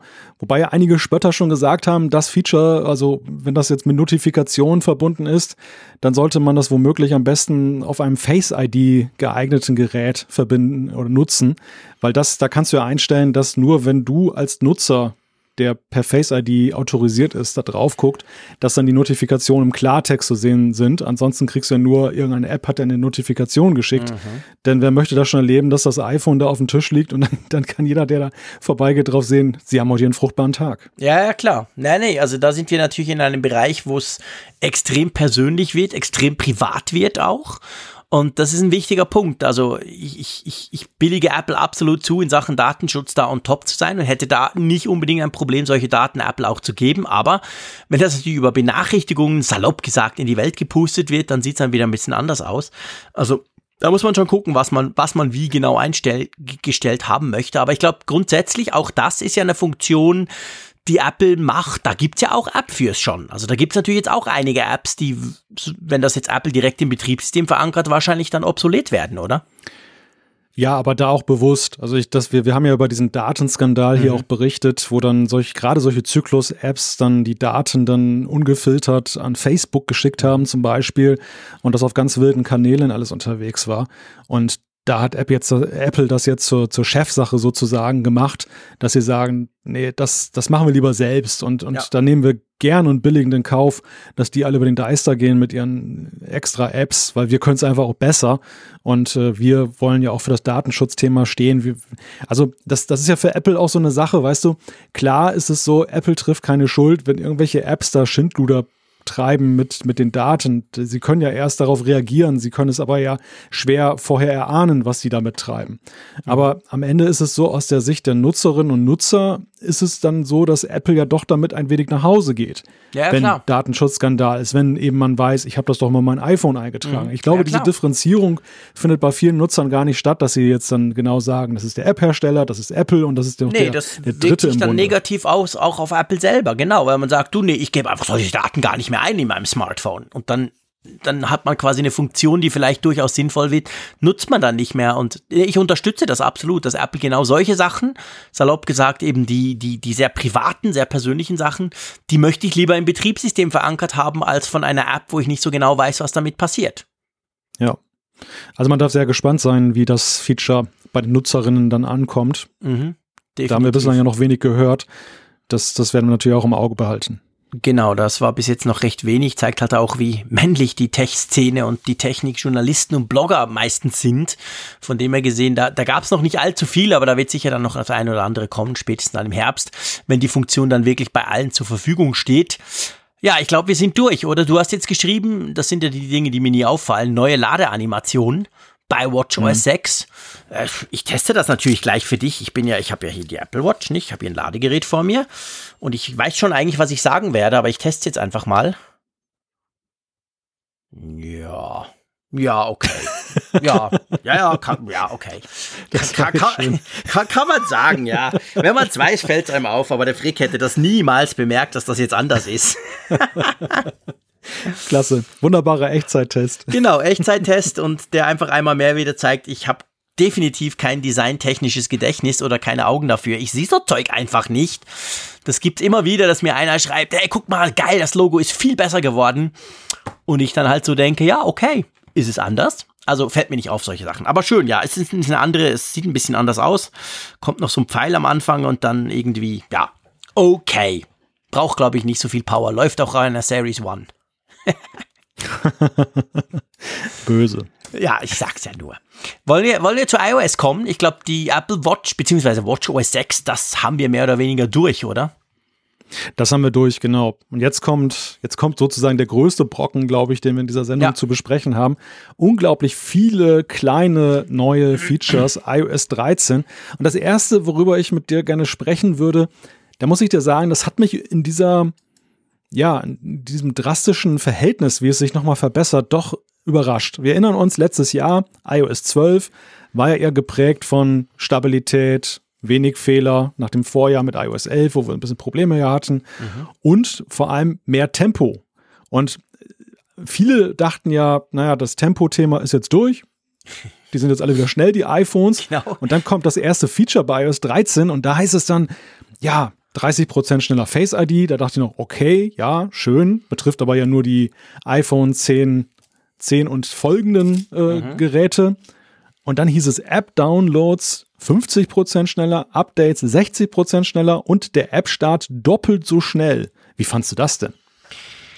Ja, es ist lustig. Ich hatte, als das kam, saß ich so da in diesem Sitz vor Tim Cook quasi, beziehungsweise seiner Mannschaft und dachte so, hä, was habt ihr denn vorher gemacht? Was ist denn da los? Was war denn, warum habt ihr denn vorher die Bremse angezogen gehabt? Also, ich war gar nicht so begeistert, sondern ich dachte einfach, ja, wie, wie ist denn das überhaupt möglich? Also, oh, muss man da die Apps anpassen? Und ich, ich, also, ich muss dir ganz ehrlich sagen, ich meine, das Problem vom Freak ist natürlich, jetzt hat er kein Gerät mehr. Jetzt habe ich bei beiden meinen iPhones habe ich iOS 13 drauf. Jetzt kann ich mehr vergleichen. Ähm, ja, es startet schnell, klar. Facebook, die große böse Facebook-App, Twitter, was auch immer, das ist sofort offen. Aber auch das kommt mir jetzt im Moment gerade nicht so vor, als sei es vorher langsam gewesen. Das kann ich nicht so genau mhm. beurteilen. Aber ist schon spannend. Ich meine, die Frage ist, wie machen Sie das denn? Vor allem das mit den App-Downloads. Sie haben ja auch gesagt, dass die Apps jetzt viel kleiner sind. Also dass App-Updates zum Beispiel ja nicht nur schneller sind, sondern Sie haben gesagt, ja, die sind einfach klein, die werden kleiner mit iOS 13. Und dann habe ich mich so gefragt, was hat das mit iOS 13 zu tun? Kannst nicht du als Entwickler bestimmen, wie viel in der App drin ist, was neu ist oder so? Das hat aber sehr viel auch damit zu tun, also wenn du deine App hochlädst bei Apple, dann werden ja so sogenannte Packages da gemacht, die mhm. hochgeladen werden mhm. zu Apple. Da ist dann alles drin. Das, ja. die, so scheinbar ist es ja eine Datei, dieses IPA-File, iPhone mhm. Application File, aber darin versammelt sind dann halt die ganzen Ressourcen, also App-Icons, äh, Grafiken, sonstige Komponenten, die mhm. da halt drinstecken. Und ich schätze, dass Apple da ein, ein oder sie sind der Herr des Geschehens, mhm. was das angeht, wie sie das ausspielen und dass sie da eben eine Möglichkeit gefunden haben, das mit einem intelligenteren Management halt zu reduzieren, dass da nicht so viel übertragen wird. Mhm. Ich glaube allerdings auch, dass sie auch den Installationsprozess etwas optimiert haben, denn wenn du mal genau darauf achtest, wenn du eine App runterlädst oder updatest, egal wie schnell dein Prozessor ist im iPhone, das fand ich immer kurios. Mhm. Es hieß immer, der, der Prozessor ist so und so viel schneller, aber wenn du eine App mal installiert hast, hattest du immer das Gefühl, gerade dieser Installationsschritt, wenn das runtergeladen ist, der dauert gefühlt so unendlich lange. Man merkt gar keinen Unterschied zu Vorgängermodellen. Ja, das und da stimmt. könnte ich mir vorstellen, dass sie vielleicht auch in der Installation auf dem Gerät vielleicht Mittel und Wege gefunden haben, das zu optimieren. Ja, vielleicht. Ja, äh, wahrscheinlich. Es muss irgendwas in dieser Richtung auf jeden Fall sein. Ähm, ja, du, ich meine, nehmen wir natürlich gerne mit, keine Frage, weil das Schöne an diesen Sachen ist ja, wenn Apple das jeweils sagt, wenn sie das eben an der WWDC mit einem Software-Update sagen, dann ist das Schöne, wir alle kriegen diesen Vorteil. Wir müssen uns nicht ein neues Gerät dafür kaufen, wir müssen nur das Update einspielen im Herbst, wenn es dann für alle da ist. Ähm, und das ist, das finde ich cool. Das war ja letztes Mal bei iOS 12 durch die Bank generell auch so. Da waren viele Dinge ja schneller. Und zwar auch bei älteren Geräten. Und wenn ich jetzt natürlich schneller die Apps runterladen kann, Updates kriege, die die Apps starten kann, ja, tolle Sache. Und es ist ja auch so, dass Face ID deutlich schneller geworden so, sein soll. Und 30 Prozent sagen sie. Und das ist ja zum Beispiel was, das erwartet man ja normalerweise an, an der iPhone-Keynote, dass sie das sagen. Das neue iPhone 12, 13, 14 kann so und so viel schneller das und das. Aber dieses Mal ist eine reine Softwaregeschichte. Ja, ja, das, das ist erstaunlich. Und wir, wir, wir sprechen ja nachher noch beim iPad über den Pencil. Dort mhm. ist ja ein ähnliches Kunststück dann gelungen. Ich glaube, zweierlei kommt hier zum Ausdruck. Das eine ist, rein marketingtechnisch will Apple, glaube ich, ausstrahlen, dass das jetzt nicht nur bei iOS 12 so eine Art Geläutertheit war, dass sie dann eben mhm. da mehr geguckt haben als vorher, wie kann man das iPhone optimieren, wie kann es schneller funktionieren. Muss ja auch sagen, wir beide sehen das auch deshalb nicht so krass, weil wir ja immer sehr aktuelle Geräte haben. Klar. Aber gerade Nutzer von älteren Geräten werden, glaube ich, massiver merken, wie stark sich dann diese Änderungen auswirken. Das war ja schon bei iOS 12 so. Ich könnte mir vorstellen, auch bei den jetzt beschriebenen Features in iOS 13 wird das so sein. Und ich glaube, Apple wollte einfach zeigen, das war keine Eintagsfliege. Wir haben das nicht nur gemacht, weil wir mit iOS 11 angeschossen wurden. Wir wollen das wirklich weitermachen. Dieses Ausloten, dieses Konsolidieren des Betriebssystems, wo sind denn da noch Optimierungsmöglichkeiten? Das machen sie hier ja mit diesem großen bunten Strauß der Möglichkeiten der neuen ja auch dann durchaus sehr glaubhaft. Das zweite ist, das hast du letztes Jahr ja so schön schon festgestellt. Es geht, glaube ich, einfach auch darum, dass sie etwas weg sind von dieser, also einige unterstellen ihnen das ja, dass, dass sie das, das proaktiv gemacht haben, dass sie dann ältere Geräte in Schatten stellen wollen, nach dem Motto, hm, kauf mal Neues. Mhm. Und Du hattest ja letztes Jahr gesagt, die freundlichere Variante ist ja, dass sie einfach jetzt gucken, dass ihre Base, ihre, ihre Reichweite mit den Geräten, der Marktanteil höher wird, mhm. weil sie ja jetzt, und das, das hat sich ja jetzt gerade im Frühjahr ja nun gezeigt, künftig auf Services mehr setzen. Und Services leben natürlich davon, dass möglichst viele Leute ein Gerät haben. Und dann will man eben auch, dass da auch Leute mit einem älteren Gerät glücklich sind und diese Services nutzen. Mhm. Und dass sie vielleicht auch dadurch ein wenig beflügelt sind, dann eben auch gerade die älteren Geräte jetzt dann zu pflegen und zu hegen, dass die Absolut. Leute möglichst bei Apple bleiben und nicht wechseln. Ja. Genau, weil wenn die Leute keine Lust haben, viel Geld für ein neues auszugeben, es ihnen zu teuer ist, ist natürlich die Gefahr groß, dass sie die Plattform wechseln, weil sie sagen, hey, ich kriege ja für, für viel weniger Geld auch ein schönes Smartphone bei Samsung, Huawei oder bei wem auch immer. Und ich glaube, das kann man natürlich schon damit verhindern, dass man sagt, hey, ihr kriegt Updates, es läuft sogar schneller, es läuft sogar besser als vorher und ihr kriegt trotzdem noch neue Funktionen. Das jahrelang, also behaltet euer Teil. Ich glaube schon, dass das ist eine Strategie, die grundsätzlich, also die macht natürlich generell auch Sinn ganz generell. Ich meine, so ein tolles Smartphone, egal von welchem Hersteller, wenn es nach zwei Jahren keine Updates mehr kriegt, ist ja eigentlich eine absolute Schande und ein absoluter Witz. Das darf ja nicht sein. Also, aber das macht Apple schon gut. Ja, das finde ich auch. Also, das ist definitiv etwas, was auch in dieser Keynote durch, durchkam. Aber lass uns doch zum Elephant in the Room kommen. Wir sprechen ja im Moment über iOS 13 und wir müssen natürlich über den Dark Mode sprechen. Das war ja auch so ein Teil, wir wussten es schon, alle haben damit gerechnet, aber trotzdem haben jetzt alle Freude dran. Also es zeigt sich schon, der Dark Mode ist einfach ein großes Thema, oder? Ja, ja, es gab ja Begeisterungsstürme bei, ja, dem, bei dem Thema. Und ich musste etwas schmunzeln, weil ähm, als ich die Beta installiert habe hier auf ein Test-iPhone mhm. Und dann da mal reingeguckt habe in die Einstellungen, dann hatte ich so ein Déjà-vu-Erlebnis. Natürlich weiß ich, dass Apple das nicht bei mir abgeguckt hat, aber das ist ja exakt das gleiche wie bei uns im Funkgerät. Du kannst sagen, Dark Mode generell ein und aus mhm. und du mhm. kannst auch sagen, mache mit Sonnenuntergang das Ding ja. an und mit Sonnenaufgang wieder aus das ist, das scheint so Common Sense zu sein mittlerweile mhm. eben bei Apps, dass man das im Dark Mode so macht. Und das ist halt witzig zu sehen, dass Apple das genauso macht. Übrigens auch der gleiche Ansatz, dass sie ein radikales Schwarz wählen als Hintergrund. Ja. Ich meine, damit war zu rechnen, weil es ja einfach auch Sinn macht, gerade auf den Bildschirmen mit OLED, dass du eben dieses reine Schwarz dann eben auch wirklich dann betonst. Aber das war, glaube ich, ja nicht so vollends gesetzt. Einige haben ja doch noch dann gedacht, na, wird's ein zahmer Dark Mode, der so mhm. mit Anthrazit daherkommt. Nein, es ist ja ein ziemlich krasser Dark Mode. Ja, und was ja auch spannend ist bei diesem Dark Mode, finde ich, dass ähm, es gibt ganz viele Dinge, die wir jetzt besprechen müssen um, um diesen Dark Mode rum. Aber ich finde zum Beispiel interessant, ich, ich meine, ich, das Konzept ist ja nichts Neues und ich kenne das von Android-Smartphones schon seit äh, lass es zwei, drei Jahre sein. Also da gibt's diese Dark Modes schon länger. Was mir aber bei Apple auffällt, ist, ich behaupte mal, sie gehen ein bisschen weiter als zum Beispiel bei Android. Da ist es normalerweise so, du stellst um, dann ist natürlich die Benachrichtigungsleiste schwarz, dann sind die Einstellungen schwarz. Punkt. Und bei Apple ist es ja so, das ist mir zuerst gar nicht aufgefallen auf meinem iPhone 10R drüben. Jetzt aber, als ich es auf meinem iPhone 10s Max, you know the bigger screen, habe, ist mir das aufgefallen, wenn du den Dark Mode aktivierst, dann wird ja eigentlich salopp gesagt, der ganze Homescreen oder Springboard, wie man dem sagt, da wo all die Apps drauf sind, wird ja auch so ein bisschen abgedunkelt. Inklusive Hintergrundbild. Also es wird so mhm. ganz, ganz leicht. Es ist nicht extrem, der, der, der, der, das ist nicht ein krasser Un Unterschied, aber man merkt das. Also der wird so ein bisschen irgendwie dunkler. Und ja. dadurch ist es natürlich, finde ich schon, ähm, geht's wie ein bisschen weiter, weißt du? Und das andere, was du ja, warte noch schnell, das andere, was du ja, ja erwähnt hast, das finde ich schon noch ein Punkt mit der, der Ta also mit dem Sonnenaufgang, Untergang. Ich glaube, das ist tatsächlich inzwischen, so muss man's machen. Du hast es gemacht bei Funkgerät. Twitter zum Beispiel macht schon länger, seit ein paar Monaten haben die auch einen Dark Mode. Da kannst du das genau auch so einstellen. Funktioniert zwar irgendwie komischerweise bei mir nicht immer zuverlässig, aber man könnte sagen automatisch und da würde sich auch nach dem, glaube ich, richten. Und das, das, das finde ich schon interessant. Aber wie siehst du das mit dieser Verdunkelung? Vielleicht bevor wir dann zu den technischen Details kommen.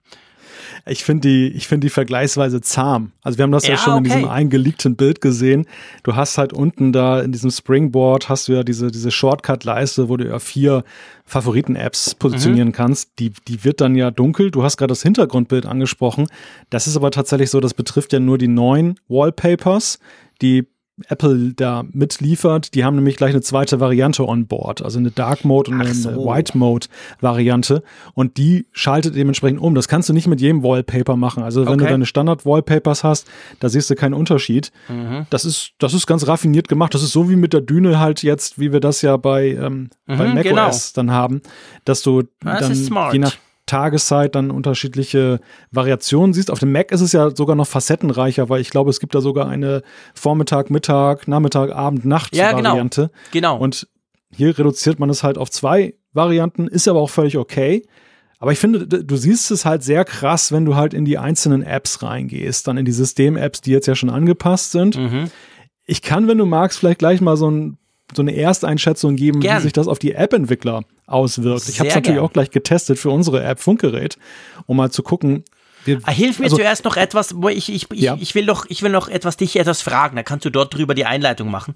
Und zwar, was mir auffällt, und ganz generell, und was mir auffällt, so ein Dark Mode, letztendlich macht der wirklich erst Sinn, wenn er sich nicht nur durchs Apple-System zieht, sondern durch alles.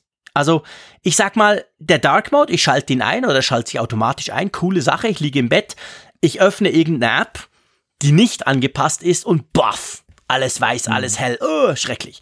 Also, drum meine Frage, gibt es jetzt eine Dark Mode API? Also könnte die Twitter-App, die schon einen Dark Mode hat, könnte mhm. die quasi das System fragen, hey, wie ist denn der Status? Bist du auf dunkel oder auf hell? Und sich dann entsprechend beim Öffnen gleich anpassen? Es ist viel krasser, Jean-Claude. Es ist okay. viel krasser. Und das, das ist, glaube ich, vielen noch gar nicht bewusst, was da auf uns zurollt. Es ist nämlich so, der Dark Mode ist nicht irgendeine zusätzliche API. Der Dark Mode ist Standard in den Standard-UIs, im Standard-User-Interface von iOS 13.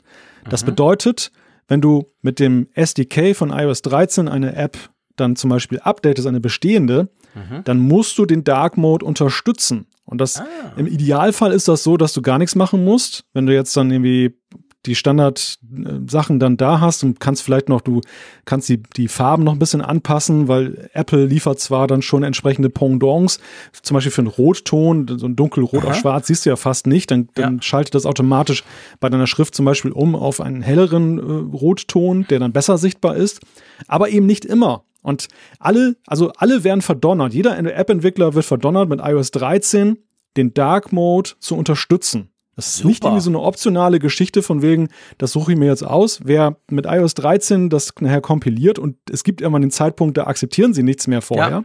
von den früheren APIs, der muss halt sehen, dass das vernünftig ausschaut. Und ist ja da ist es dann ja, es ist fantastisch, aber auf der anderen Seite ist so, all jene, die so wie ich zum Beispiel jetzt einen Dark Mode auf Nutzerwunsch, weil Apple das ja so lange ausgesessen hat, selber eingebaut haben, die haben einen riesigen Aufwand, das dann wieder zurückzubauen, dein Kram, damit es dann vernünftig aussieht. Denn Funkgerät zum Beispiel sieht jetzt total blöd aus momentan, wenn du die, die App öffnest, weil sie ja manuell in die UIs eingreift. Die sagt jetzt ja zum Beispiel der, der Tab-Bar, du bist dunkel, du bist hell, je nachdem, mhm. wie es eingestellt ist. Das würde sie ja, das würde die App ja normalerweise nicht machen ohne diesen händischen Dark Mode. Ah, darum kann das man war im ein Fehler. lesen zum Beispiel, genau. Ja, also die, die ah. App, die, die App-Entwickler, die das ausgesessen haben, das Thema Dark Mode, sind eigentlich die, die begünstigt sind. Weil die müssen wahrscheinlich am wenigsten machen. Und all jene, die schon einen Dark Mode drin haben, die müssen sich halt überlegen, ja, die müssen sich nichts überlegen, die müssen halt sehen, dass es wieder mhm. vernünftig ausschaut. Und was ich mich auch ah. frage, ist ja, wie verhält es sich eigentlich mit Apps, die verschiedene Dark Modes anbieten? Es gibt ja nicht wenige, die, die sagen mhm. ja, Overcast zum Beispiel auch, du oder kannst Räder. den, oder, oder Räder, genau, die den ganz schwarzen Dark Mode, den Anthraziten Dark Mode ja. anbieten. Und die müssen sich ja jetzt künftig über das System hinwegsetzen, was gar nicht mehr so einfach sein wird, wie das jetzt der Fall ist. Jetzt kannst du das ja das ist zwar auch mühsam, aber es gibt ja nur den Light Mode und mhm. künftig fuhrwerkt dir das Betriebssystem da ja auch dann als Entwickler in deine Sachen hinein. Du musst also eigentlich alles customized machen und gar nichts mehr auf Standard UIs dann zurückgreifen. Das, das ist eine ganz spannende Gemengelage, die mit dem Dark Mode da jetzt dann in der Entwicklergemeinde zum Tragen kommt. Aber natürlich, du hast es schon angetönt, der Nutzer profitiert natürlich, weil der wünscht sich ja ein homogenes Bild. Der will ja nicht, dass dann eben die eine App hell ist und die andere dunkel, wenn er den Dark genau. Mode aktiviert. Ja, genau. Also es ist eigentlich, ich sag mal, idealerweise, klar, es gibt einen Aufwand, aber das ist ja ich sag mal, aus Nutzerperspektive auch die Schöne an Apple, dass sie halt dann solche Sachen wirklich auch durchziehen oder durchpeitschen im Sinn von, hey, ihr müsst jetzt Punkt ähm, weil es am Schluss dann gibt's dann, dann doch die bessere, die bessere Experience, wenn die das quasi alle anpassen und dann eben mit so wie ich gehe das abfragen und, ents und entsprechend tun. Aber weißt du, was ich mich frage? Ich meine, das ist natürlich noch bei keiner App der Fall, vielleicht auch gar nicht vorgesehen, aber wenn wir das Thema Dark Mode wirklich, ich sag mal, komplett anschauen und komplett angehen, dann müsste ja im Dark Mode eigentlich, müssten auch diese ganzen Icons dunkel werden. Weil ich meine, das ist schon schön, mhm. jetzt die Musik oder der Kalender oder Safari mit dem vielen Weiß drauf. Aber das Ding müsste doch auch dunkel werden. Weißt du, was ich meine? Also auf dem ja, Springboard direkt, dass du halt noch mehr siehst, weißt du? Hm. Ja, absolut einleuchtend. Ich glaube, das ist aber auch der Grund, warum sie jetzt beim Springboard eine so vergleichsweise dezente Dark mhm. Mode Variante gewählt haben, weil sie wahrscheinlich genau dieses Problem auch selber festgestellt haben, dass das Springboard natürlich absurd aussieht, wenn du da ja. knalle weiße Icons auf äh, schwarzem Hintergrund hast. Also haben sie es dann nur so ein bisschen gedimmt, dass ja. du so in Nuancen erkennen kannst, okay, ja, der Gefahr, ist wahrscheinlich jetzt eingeschaltet. Die Gefahr ist halt schon da, dass die Leute dann ihr Zeug nicht mehr finden. Weißt du? Ich meine, wir sind Geeks, wir, wir mögen das, wenn sich's verändert, aber wir hören ja auch immer wieder von vielen, die sagen, hey, bitte nichts ändern, weil das nervt mich, dann sieht's ja anders aus. Mhm. Dann schaltet mir einer mein iPhone auf Dark Mode und ich erkenne nichts mehr. Also, das ist schon, das ist schon eine heikle Sache grundsätzlich. Also, gerade auf dem Springboard mit den ganzen Apps, wo man sich halt gewöhnt ist, wo man ganz genau weiß, wie denn der ungefähr aussieht. Äh, das ist schon, das ist schon nicht ganz zu verachten, aber ja, wir haben den Dark Mode jetzt, er ist da. Er kommt, er wird quasi erzwungen wie du es mir jetzt gerade erklärt hast. Das heißt, wir werden ganz, ganz viele App-Updates sehen. Sowieso ja immer bei iOS, äh, wenn eine neue Version ja. kommt. Aber dieses Mal wird es, sind das App-Updates, die man dann wirklich eben, ich sag mal, auch sieht, oder? Das wird man sehen und ohne, ich möchte jetzt auch gar nicht jetzt so einen negativen Touch in das Thema reinbringen. Mhm. Also ich wollte ja nochmal aufzeigen, was bedeutet das für mhm. Entwickler letzten Endes, weil wir natürlich nur die positive Seite jetzt gesehen haben.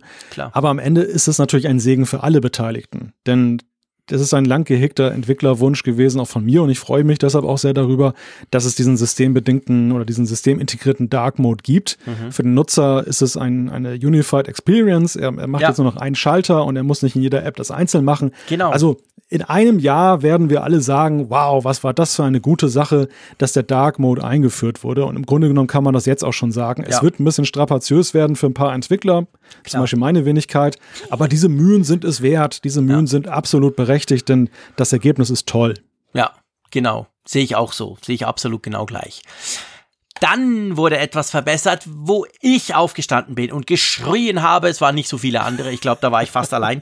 Aber auf jeden Fall, das ist etwas, was mich unglaublich freut. Es gibt für die Tastatur einige Verbesserungen. Die wichtigste ist sicher der Wischmodus, also die Möglichkeit von Tastat äh, von, ja, aber doch von Taste zu Taste swipen zu können, ohne absetzen zu müssen. Und da muss ich vielleicht kleine Anekdote ich hasse Third-Party-Apps, also ich hasse Third-Party, Quatsch, Tastaturen unter iOS. Ich habe alle ausprobiert. Google, die, die Gboard, das, das, ich habe wirklich schon viele, aber das funktioniert in meinen Augen nach wie vor nicht richtig. Es gibt immer eine leichte Verzögerung beim Starten. Wenn du die Suche anschmeißt, passiert zuerst mal nichts und dann lädt dann irgendwie die Tastatur. Solche Dinge machen mich wahnsinnig. Darum habe ich immer diese, diese Zusatztastaturen, die man ja schon ganz lange bei iOS installieren kann, habe ich immer rausgeschmissen. Ich, ich arbeite ausschließlich auf der Standard-Tastatur. Aber diesen Wischmodus, den, der hat mir echt gefehlt. Den mag ich. Das ist witzig. Ich, ich schmunzel gerade, weil dein, deine, dein Empfinden entspricht so absolut meinem. Also ich mhm. habe ja auch alle möglichen Dritttastaturen durchprobiert. Und am Ende bin ich vor allem immer deshalb dann abgerückt. A, weil ich immer hin und her gesprungen bin, dann zwischen der Standardsystem-Tastatur genau. und den Dritttastaturen. Das kann man den Dritttastaturen nicht anlassen. Das war eine Frage, wie Apple das ganze System mhm. aufgebaut hat. Aber B, ich hatte auch immer so den Eindruck, es waren immer irgendwie Latenzen da drin. Ja, es, es lief nie so flüssig ja. wie eigentlich die Systemtastatur und überhaupt, weißt du, man, man erkaufte sich ja den, den Komfort dieser Swipe-Tastaturen immer damit, dass es auch ein anderes Tastaturlayout ja, genau. gab. Und das wollte ich gar nicht haben. Ich wollte diese Swipe-Sache haben, aber ich wollte nicht irgendwie ein anderes Aussehen haben. Und das, das gab es irgendwie nie so 100% ähm, so für sich. Ja. Und deshalb deshalb äh, finde ich das auch eine, eine schicke Sache, wenngleich das natürlich auch wieder so eine Sherlock-Geschichte ist dass das Apple hat dann damals mit großem Trara diese Dritttastaturen ermöglicht. Jetzt haben sie sich ein paar Jahre angeguckt, was die Nutzer sinnvoll finden und jetzt, jetzt brauchen wir die Dritttastatur nicht mehr. Es ist übertrieben. Es gibt na, ja auch noch durchaus Features, wie zum Beispiel leichtere Emoji-Steuerung und ja, Google-Suche integriert, die genau. es rechtfertigen. Aber es nimmt schon, also man muss ja ganz klar sagen, die Swipe-Tastaturen waren ja die bestverkauften. Das war das Feature, was die Leute ja. am meisten geködert hat, überhaupt ja. eine Dritttastatur auszuprobieren. Genau, weil es geht wirklich schnell, es funktioniert eigentlich bei den meisten super gut und, und es ist wirklich praktisch. Und das kann jetzt dann halt die Tastatur, äh, die Tastatur von iOS 13 auch. Ähm, ich bin, ich, ich gebe das zu, ich bin ein Fanatiker, was so, so Lags, also solche leichten Verzögerungen anbelangt. Da drehe ich durch, da werde ich zum Monk. Und bei solchen Geschichten ist es genau das, das, das killt mich dann. Also wenn ich dann irgendeine SMS schreiben will und und jetzt kommt die Tastatur erst, dann, dann bin ich eigentlich schon durch. Da bin ich zu nervös für.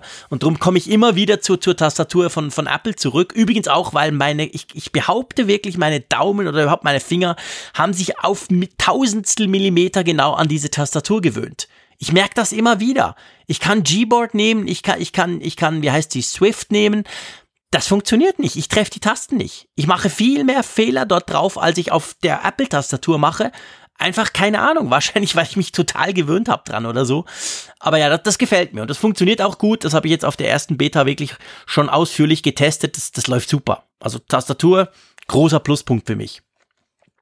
Ja, unterstreiche ich. Gut.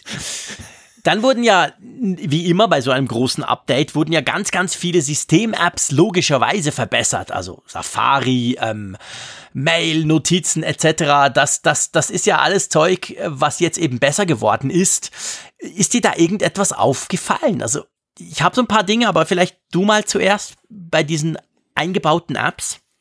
Ja, bei Safari ist es natürlich ein Traum, dass man jetzt sagen kann, dass Tabs sich automatisch schließen, wenn man sie inaktiv hat. Ich weiß, das hast du auch schon bei T3N erzählt, dass äh, das ist, glaube ich, für, für so Hardcore-Nutzer wie wir, die dann dazu neigen, 500 Tabs, ich glaube, das war die maximale Zahl, aufzulassen. Raphael hat es tatsächlich rausgefunden. Er hat gesagt, das sei er angestoßen, weil er hat nie gewusst, wie man überhaupt Tabs schließen kann. Also hat er halt immer neue aufgemacht und irgendwann war es dann bei 500 Schluss. Ja, ich war, ich war so amüsiert. Der, der Sebastian von T3N, der war ja völlig konsterniert, äh, als, genau. als Raphael das erzählte. Was, 500, wie kann man denn sowas machen? Und ich dachte, same here, same here. Weißt du, das ist genau das Gleiche bei mir. Ich bin auch so ein absoluter Tab-Messi, was, was Safari angeht. Und dieses, dieses Feature ist halt so auf mich zugeschrieben. Ich glaube, das beschreibt aber auch schon sehr schön, um nochmal über den, auch zum Überbegriff System-Apps zu kommen was eigentlich da Sache ist bei iOS 13 es gibt bis auf eine App, über die sprechen wir gleich, eigentlich keine so wirklich riesige Veränderung. Es ist nirgendwo so, dass du jetzt total ähm, denkst, das, das ist ja völlig anders. Aber es gibt so unglaublich viele kleine Verbesserungen, die sie eingebaut haben, wo du einfach so bei kleinen Workflows merkst, hey, super, da habe ich lange drauf gewartet oder das ist ja eine, eine willkommene Verbesserung. Also das, ja. das glaube ich, gibt es schon. Ja, ja, also definitiv. Also ich, ich, ich merke zum Beispiel, also es, äh, das stimmt. Also bei der Notizen-App zum Beispiel merkst du nicht so viel. Safari hat viele geile neue Funktionen. Du hast das mit den Tabs. Du kannst jetzt Sachen runterladen. Hey, geil. Ich kann irgendwas runterladen, PDF und es landet dann in der Files-App. Meine Güte. Geht beim iPad natürlich noch besser, aber geht auch auf dem iPhone. Also da könnte ich alleine ja, ist ja sowas von Hammer. Revolutionäre ähm, Idee. Ja, für Downloads. iOS schon, oder? für, für iOS schon. Ich meine, mein Gott, wie oft bin ich über ein PDF gestolpert und ah, bis du das irgendwo, irgendwo abgelegt hast, ja, war ja die Hölle. Also das geht jetzt viel, viel besser. Aber was, was wirklich komplett neu gemacht wurde, ist nicht die App, zu der wir jetzt gleich kommen, sondern sind die Erinnerungen. Und ja, ich gebe zu, ich brauche die extrem häufig. Ich habe x Erinnerungen pro Tag, manche jeden Tag wieder etc. Also die Erinnerungen-App ist eigentlich eine der wichtigsten iPhone-Apps, die mhm. ich habe. Mhm. Und die wurde komplett neu gemacht. Die hat ein ganz neues Layout, die sieht super übersichtlich aus. Es gibt ja auch so Erinnerungen, die du mit der Familie sharen kannst. Dann gibt's eigene und so. Und das sieht man jetzt. Also die Erinnerungen-App, muss ich wirklich sagen, ein ganz, ganz, ganz großes Plus. Oder wie einer meiner Lieblings-YouTuber immer sagt, a major, major go. Also finde ich, die, die finde ich echt, die wurde super. Die Erinnerungen-App bin ich großer Fan von. Das war jetzt ein Insider. Ich weiß gar nicht, welchen YouTuber ja, du meinst. ich weiß nicht, ob man den so kennt. Das ist ein amerikanischer, äh, ach Quatsch, sowieso, ein, ein, ein New Yorker. Ja. Mir fällt der Name jetzt gerade nicht ein, fällt mir später. Der macht so Tech-YouTube, aber der Witz dran ist, es ist so ein großer Schwarzer und der spricht so, wie du in der Bronx auch sprichst. Da lerne okay. ich all die coolen amerikanischen Schimpfwörter. Und ah. der Testegerät, der macht das super. Ich finde ich find den großartig. Aber der, der hat eben so, der hat so wirklich markige Sprüche drauf. Und das, hm. darum höre ich, hör ich mir den ganz gern an. Okay, okay. Ja, nein, das, die Erinnerung-App ist genau das, was ich ja vorhin meinte, mit die App, bei der man es wirklich merkt. Ne? Das, mhm. das ist die Erinnerung-App, die ja nun komplett neu geschrieben ja. wurde laut Apple und die so interessante Sachen drin hat wie smarte Listen, ja, also genau. dass man, wenn man was eingibt, so wie wir das ja schon auf dem Mac ein wenig vom Kalender kennen. Also wenn du da sagst, so 14 Uhr Meeting mit Jean-Claude, dann, dann ist er ja auch schon so schlau, dass er sagt, dass die 14 Uhr, das ist jetzt nicht der Betreff, das könnte die Uhrzeit sein. Stimmt. In die Richtung geht das auch bei der Erinnerung-App. Ähm, Vernetzung mit iMessage haben sie ja so angetönt, dass mhm. dann, wenn du irgendwie einen Dialog hast und der merkt irgendwie, das könnte mit einer Erinnerung zu tun haben, dass er dann mal eben sagt, ach, ja, erinnere mal eben dran, dass er noch irgendwie dann das und das vorbeibringen sollte oder du vorbeibringen willst. Also das, das, das sind sehr interessante Sachen und ja, das ist hochwillkommen. Ich meine, unabhängig davon, ob man am Ende bei der Erinnerung-App landet, aber ich finde, es beflügelt dieses ganze Genre. Ich, ich liebe zum Beispiel, ja. für mich sind To-Do-Listen To-Do-Apps ganz wichtig. Und ich bin bei, bei Wunderlist Warum momentan unterwegs. Wieso? Der Malte, der nie was vergisst, ist ja klar, dass der To-Do-Listen mag und ich, der, der lieber im chaotischen, ich, ich, ich als per se Chaot hasse To-Do-Listen. Das ist das Schlimmste, was du mir antun kannst. Ich habe Angst vor To-Do-Listen. Ich will sie nicht. Ja, aber ich gebe dir recht, es, es kann auch leicht deprimierend wirken, wenn du dann auf so eine ellenlange Liste blickst und dann so denkst, boah, da bist du voll erschlagen. Krass, ne? Also genau. dann, Uah. da musst, musst du dir echt so Tage nehmen, wo du dann gegen anackerst und dann hast du immer so ein Erfolgserlebnis, wenn du so über den Berg kommst. Also Mhm. To-Do-Listen ist auch gefährlich, da, da gebe ich dir völlig recht. Aber trotzdem, also ich, ich habe halt einfach festgestellt, man wird Ja. ja nicht jünger. Nein, nein, das, geht nicht ohne. Dass, dass man da dass sich das ein oder andere dann doch notiert, gerade wenn es langfristiger Natur ist. Und ich finde halt, das ist ein unglaublich spannender Bereich, weil die, die früheren To-Do-Listen-Apps waren halt ziemlich stupide alle. Und man kann gerade da so viel unglaublich mehr machen mit eben Vernetzung und dass man eben interagiert mit anderen Apps, intelligente Eingabe. Also das, das sind so Features, da hatten sie mich sofort auf ihrer Seite und das, Ja. das werde ich dann ausgiebig ausprobieren. Ja, das stimmt. Das ist eine coole Sache. Ich hatte auch den Eindruck, in Maps wurde irgendwie einiges verbessert. Ich gebe jetzt zu, ich bin ja meistens mit Google Maps unterwegs und nicht in der Karten-App, aber ähm, ich dachte irgendwie bei mir, dass als ich das aufgemacht habe, das sah ein bisschen anders aus. Aber ich musst vielleicht du sagen, du brauchst, glaube ich, ab und zu, oder? Ich habe jetzt das noch nicht so intensiv Okay. testen können, aber sie sagten ja auch, und ich finde einfach, die, die Entwicklung von Maps ist, seitdem sie diesen Neustart gemacht haben damals, als das Erfolg gegen die Wand gefahren war und wes weshalb ja auch dann, dann Scott Forstall ja maßgeblich gehen musste, der frühere Softwarechef, seitdem ist es eher evolutionär unterwegs. Also bei Ja. Maps gibt es immer mal wieder irgendeine so eine kleine Neuigkeit. Diesmal war es ja auch in Amerika dieses ähm, dieses Seamless Street View, also dass du dieses, diese Street Ja. View Funktion hast, die du von Google ja kennst, Da aber musste ich eben meinen Banknachbarn fragen, flüssig. warum mir das so bekannt vorkommt, die Funktion. Mir ist gerade nicht eingefallen, wie das hieß, aber er hat mich dann belehrt, das hätte Google schon lange erfunden. ja, in Deutschland gibt's das ja nicht. Insofern Ja, ja, genau. kann das ja, weiß man auch nicht, ob Apple das hier dann bringen wird. Ah ja, stimmt, ihr habt ja kein Street. Ach mein Gott. Ja, da reden wir jetzt nicht drüber, haben wir keine Zeit.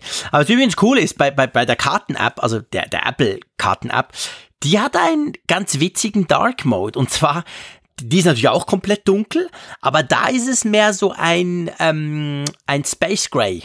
Also da ist es nicht komplett schwarz bei der App. Aber ich finde, sie sieht super stylisch aus. Die sieht besser aus als im, im Hellmodus. Also auch Ja. die wurde natürlich angepasst. Also Apple ist da schon sehr konsequent bei all seinen App Apps natürlich, wenn es um den Dark Mode geht. Ja, ja, also ich möchte nicht wissen, wie viel Energie die in das Thema reingelegt haben, das auch dann Ja. wirklich ästhetisch zu designen, dass das dann auch entsprechend aussieht. Kleine Anmerkung, bevor wir E-Mails Mhm. kriegen, also Street View, es gibt die, die, diese alten Datenbestände in Deutschland noch, diese alten Bilder, die damals aufgenommen wurden. Die sind noch drin von einigen ausgewählten Großstädten, wo dann halt das damals freigeschaltet wurde, aber dann gab es ja diese Protestbewegung und seither wurde das nie wieder aktualisiert. Wenngleich man, und ich bin in den letzten Wochen, glaube ich, gefühlte zehnmal einem Google-Wagen über den Weg gefahren. Diese, diese Kameraautos sind wieder unterwegs. Ich habe mir längst sagen lassen, nicht für Street View, sondern einfach, um die ganzen Straßen zu erfassen und den Kartenbestand zu aktualisieren. Aha.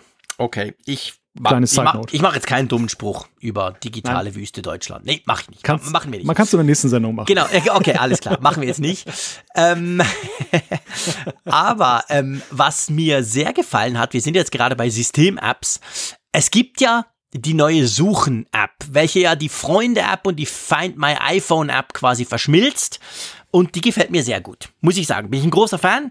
Ich teile mit einigen Leuten den- Standort, auch mit meiner Frau und so. Wir finden das ganz praktisch. Und also das ist super. Und das ist jetzt klar, es, es ist so viel logischer jetzt. Ich habe diese ganze Suche der Person und dann, zack, rechts daneben habe ich so ein Ding, das heißt Geräte. Das sieht geil aus. ich öffne das jetzt gerade hier. Und ich habe, ihr wisst ja, ich habe ja ein paar Apple-Geräte. Die Liste ist verdammt lang. Und die sind alle online und die sind alle jetzt da. Und man sieht einfach, da wo mein Haus ist, also meine Adresse ist völlig zugeklustert mit irgendwelchen Apple-Geräten. Also ich schalte wieder zurück, Entschuldigung. Mir gefällt die App, finde ich cool. Ja, es ist eine sehr sinnvolle Verquickung zweier Apps, bei denen man sich immer schon gefragt hat, warum die eigentlich getrennt sein müssen. Im amerikanischen Raum macht man sich etwas lustig über den Titel. Also da hielten das für einen schlechten Scherz, dass die Find My heißt, weil das irgendwie so, ja, weiß nicht, unvollkommen irgendwie wirkt. Ja, das, Hier heißt ja, sie, das wird komisch. Hier heißt sie einfach Ja. suchen. heißt sie bei dir suchen? Ja. Komisch, bei mir in der Beta heißt sie auch Find My. Echt? Nee? Also auf dem äh, Moment, man, man muss unterscheiden. Was ganz lustig ist in der Beta, wenn du im, wenn du via, via Suche suchst, dann kannst du zwar Deutsch eingeben, aber es kommen immer die amerikanischen Namen. Also die englischen Namen. Wenn Mhm. du sie aber auf dem Desktop hast, ich habe sie bei mir ziemlich weit vorne auf dem Desktop, dann ja. steht da Suchen. Tatsache, Tatsache. Ich wusste gar nicht, auf welcher meiner 20 Seiten ja, das hier genau. gerade ist. Jetzt. Aber wenn du sie suchst, stimmt. also wenn du sie mit der, mit der Spotlight-Suche suchst, dann kommt cool tatsächlich aus. Find. Oder auch wenn du die Karten, ich gebe hier ein Karten und dann kommt Maps. Also die sind irgendwie, der findet die zwar, aber die sind in der Suche sind sie noch Englisch. Aber findest du Suchen nicht auch irgendwie ein bisschen Ja, ist ein komischer Name, völlig da komisch. Denk, da denkt man doch eher an, an Google, oder? Ja, gerade ja, wenn das noch so ein. Total, da also, so ein Radar drauf. So, so, so ja, sieht so ein bisschen Firefox-artig aus. So, ne? so. ja, also ich glaube auch, also da, da, da, werden Leute draufklicken, weil sie was auf ihrem iPhone suchen oder so. Also ich hoffe, ja, dass ich, sie das noch ändern. Das ist ja, ist ja eine ich, ganz frühe Beta, muss man ja sagen. Ja, ja, ich möchte keine Wette eingehen, aber das, das zählt zu den Klassikern, wo du so in Beta 8 dann plötzlich ein anderes ja. Icon und einen anderen Namen genau, hast. Genau, ich glaube auch. Also da generell, also was Ästhetik, Namen und Icons anbelangt, da kann noch ganz viel passieren. Wir sind ja wirklich noch ja. ganz, ganz früh dran. Das muss man ganz klar sagen. Aber gener generell gesprochen halt sehr sinnvoll, weil beides waren halt vorher so wirklich absolute Sparten-Apps, die, glaube ich, die mhm. Leute gerne auch mal in Unterordner verschoben haben. Ja. Weil wann suchst du schon mal dein iPhone und wann hast du, suchst du diese Freunde, gerade weil diese Freunde-App, glaube ich, auch nie so wirklich 100% bei vielen angekommen ist. Und dass du jetzt dann die Usability von beiden in einer App kombiniert hast, das macht die, glaube ich, ein bisschen Homescreen-tauglicher. Ja, absolut. Übrigens, Flossy Carter heißt der Typ. Flossy ah, ja. Carter, könnt ihr mal eingeben bei YouTube. Ich mag ihn, ein cooler Typ. Ich habe ihn mal getroffen, er ist ein super Lieber, aber er wirkt wie ein absoluter Gangster und so redet er auch. Gefällt mir natürlich. Ähm, macht ganz coole Reviews. Real Review heißen die immer, wenn er so ein Gerät quasi eben echt auseinander nimmt. Und das ist spannend. So, also nur das, das wollte ich euch noch sagen, falls ihr dann Mail schreibt, von welchem YouTuber hast du denn gesprochen? Lass uns zum Thema Datenschutz kommen. Da ist nämlich auch viel passiert bei Apple. Ja, ganz großes Thema für Apple ja, dass sie immer wieder betonen und wo sie sich ja dann eben auch dann da positioniert haben als, als ja, Marktteilnehmer, der das nach ihrer Darstellung ja am intensivsten betreibt und am mhm. wenigsten darauf angewiesen ist, Daten eben abzuschnorcheln. Sie verdienen ja Geld mit den Geräten, wie sie immer sagen. Und da haben sie nochmal nachgelegt. Sie haben in iOS 13 machen sie App-Entwicklern dann das Leben in Anführungszeichen etwas schwerer, dass zum Beispiel dieses Tracking per WLAN und Bluetooth, dass du eben gucken kannst, aha, das sind bekannte WLAN-Netzwerke, der Nutzer befindet sich da und da. Mhm. Damit konntest du dann eben tatsächlich tracken, ja, du konntest so eine Art Bewegungsprofil erstellen, du konntest auch gucken, wo sich jemand ungefähr aufhält, wenn, wenn er so im Umkreis bekannter Hotspots auftaucht. Mhm. Und all das wird jetzt halt dann deutlich, oder es wird unterbunden, es ist nicht mehr möglich. Und die Liste ist ja, die geht ja noch weiter. Ja, und es ist vor allem krass, vielleicht ganz kurz noch, was mir aufgefallen ist, wenn du eben die iOS 13 Beta draufknallst, dann kommt diese Abfrage immer mal wieder, wo er sagt, hey, die und die App möchte gerne Bluetooth äh, äh, verwenden. Und wir sprechen nicht von Apps, wo du quasi Bluetooth, und das meint das System auch nicht, weil so clever ist er. Der meint jetzt nicht, wenn ich die Radio-App starte, dass ich per Bluetooth mit AirPods verbunden bin oder so. Nee, nee, der meint genau diese Tracking-Geschichte. Es ist erschreckend, wie viele App auf Bluetooth zugreifen, wo du einfach ganz klar sagen musst, hey, ihr braucht kein Bluetooth. Also bei mir kam das wirklich jetzt so in den ersten paar Stunden, als ich das installiert hatte, kam das extrem häufig. Also das ist schon, das ist schon krass und das, das wirft halt den Blick drauf und man merkt jetzt endlich. Aber ja, du, ähm, Apple hat ja eigentlich zwei neue, ich sag mal, Dienste oder Möglichkeiten eingeführt, nämlich mit HomeKit zusammen. HomeKit Secure Video. Erklär mal, was das ist. Ja, das äh, adressiert diese ganzen Smart Home Geräte, die es ja mal zahlreicher gibt und dabei im Speziellen die Überwachungskameras. Da ist es so, dass ja jeder Smart Home Hersteller, möchte ich sagen, so seinen eigenen Standard hat, wie er die Bilder von A nach B bringt. Mhm. Also du, du installierst irgendwo so eine, so eine Smart Home Kamera, Überwachungskamera zu Hause, um zum Beispiel zu gucken, was vor deinem Hauseingang stattfindet oder ob der Hund auch nicht im Wohnzimmer jetzt gerade das Kissen zerfetzt. Und dann hast du in der Regel halt eine, eine eigene App des Herstellers und auf die eine oder andere Weise werden die Daten halt übertragen. Das mhm. Problem ist, dass viele Hersteller da so ein bisschen, naja, schlampig sind, möchte ich sagen, und dann eben dann unverschlüsselt das ganze Zeug auf die Reise schicken. Dann, es ist auf jeden Fall nicht wirklich sicher. Und Apple greift da jetzt ein und will mit diesem HomeKit Secure Video dann halt eine eigene Plattform schaffen, über die das dann zentral laufen soll. Genau, und dann kannst du quasi deine Kamera, das muss dann nicht eine Apple-Kamera sein, sondern mit den Herstellern, wo sie zusammenarbeiten, die speichert dann das Video eben in deiner iCloud und nicht auf irgendeinem Server bei irgendeinem Provider, wo du nicht weißt, ist es sicher oder machen die sich einen Spaß draus, ab und zu in deinem Wohnzimmer vorbeizuschauen.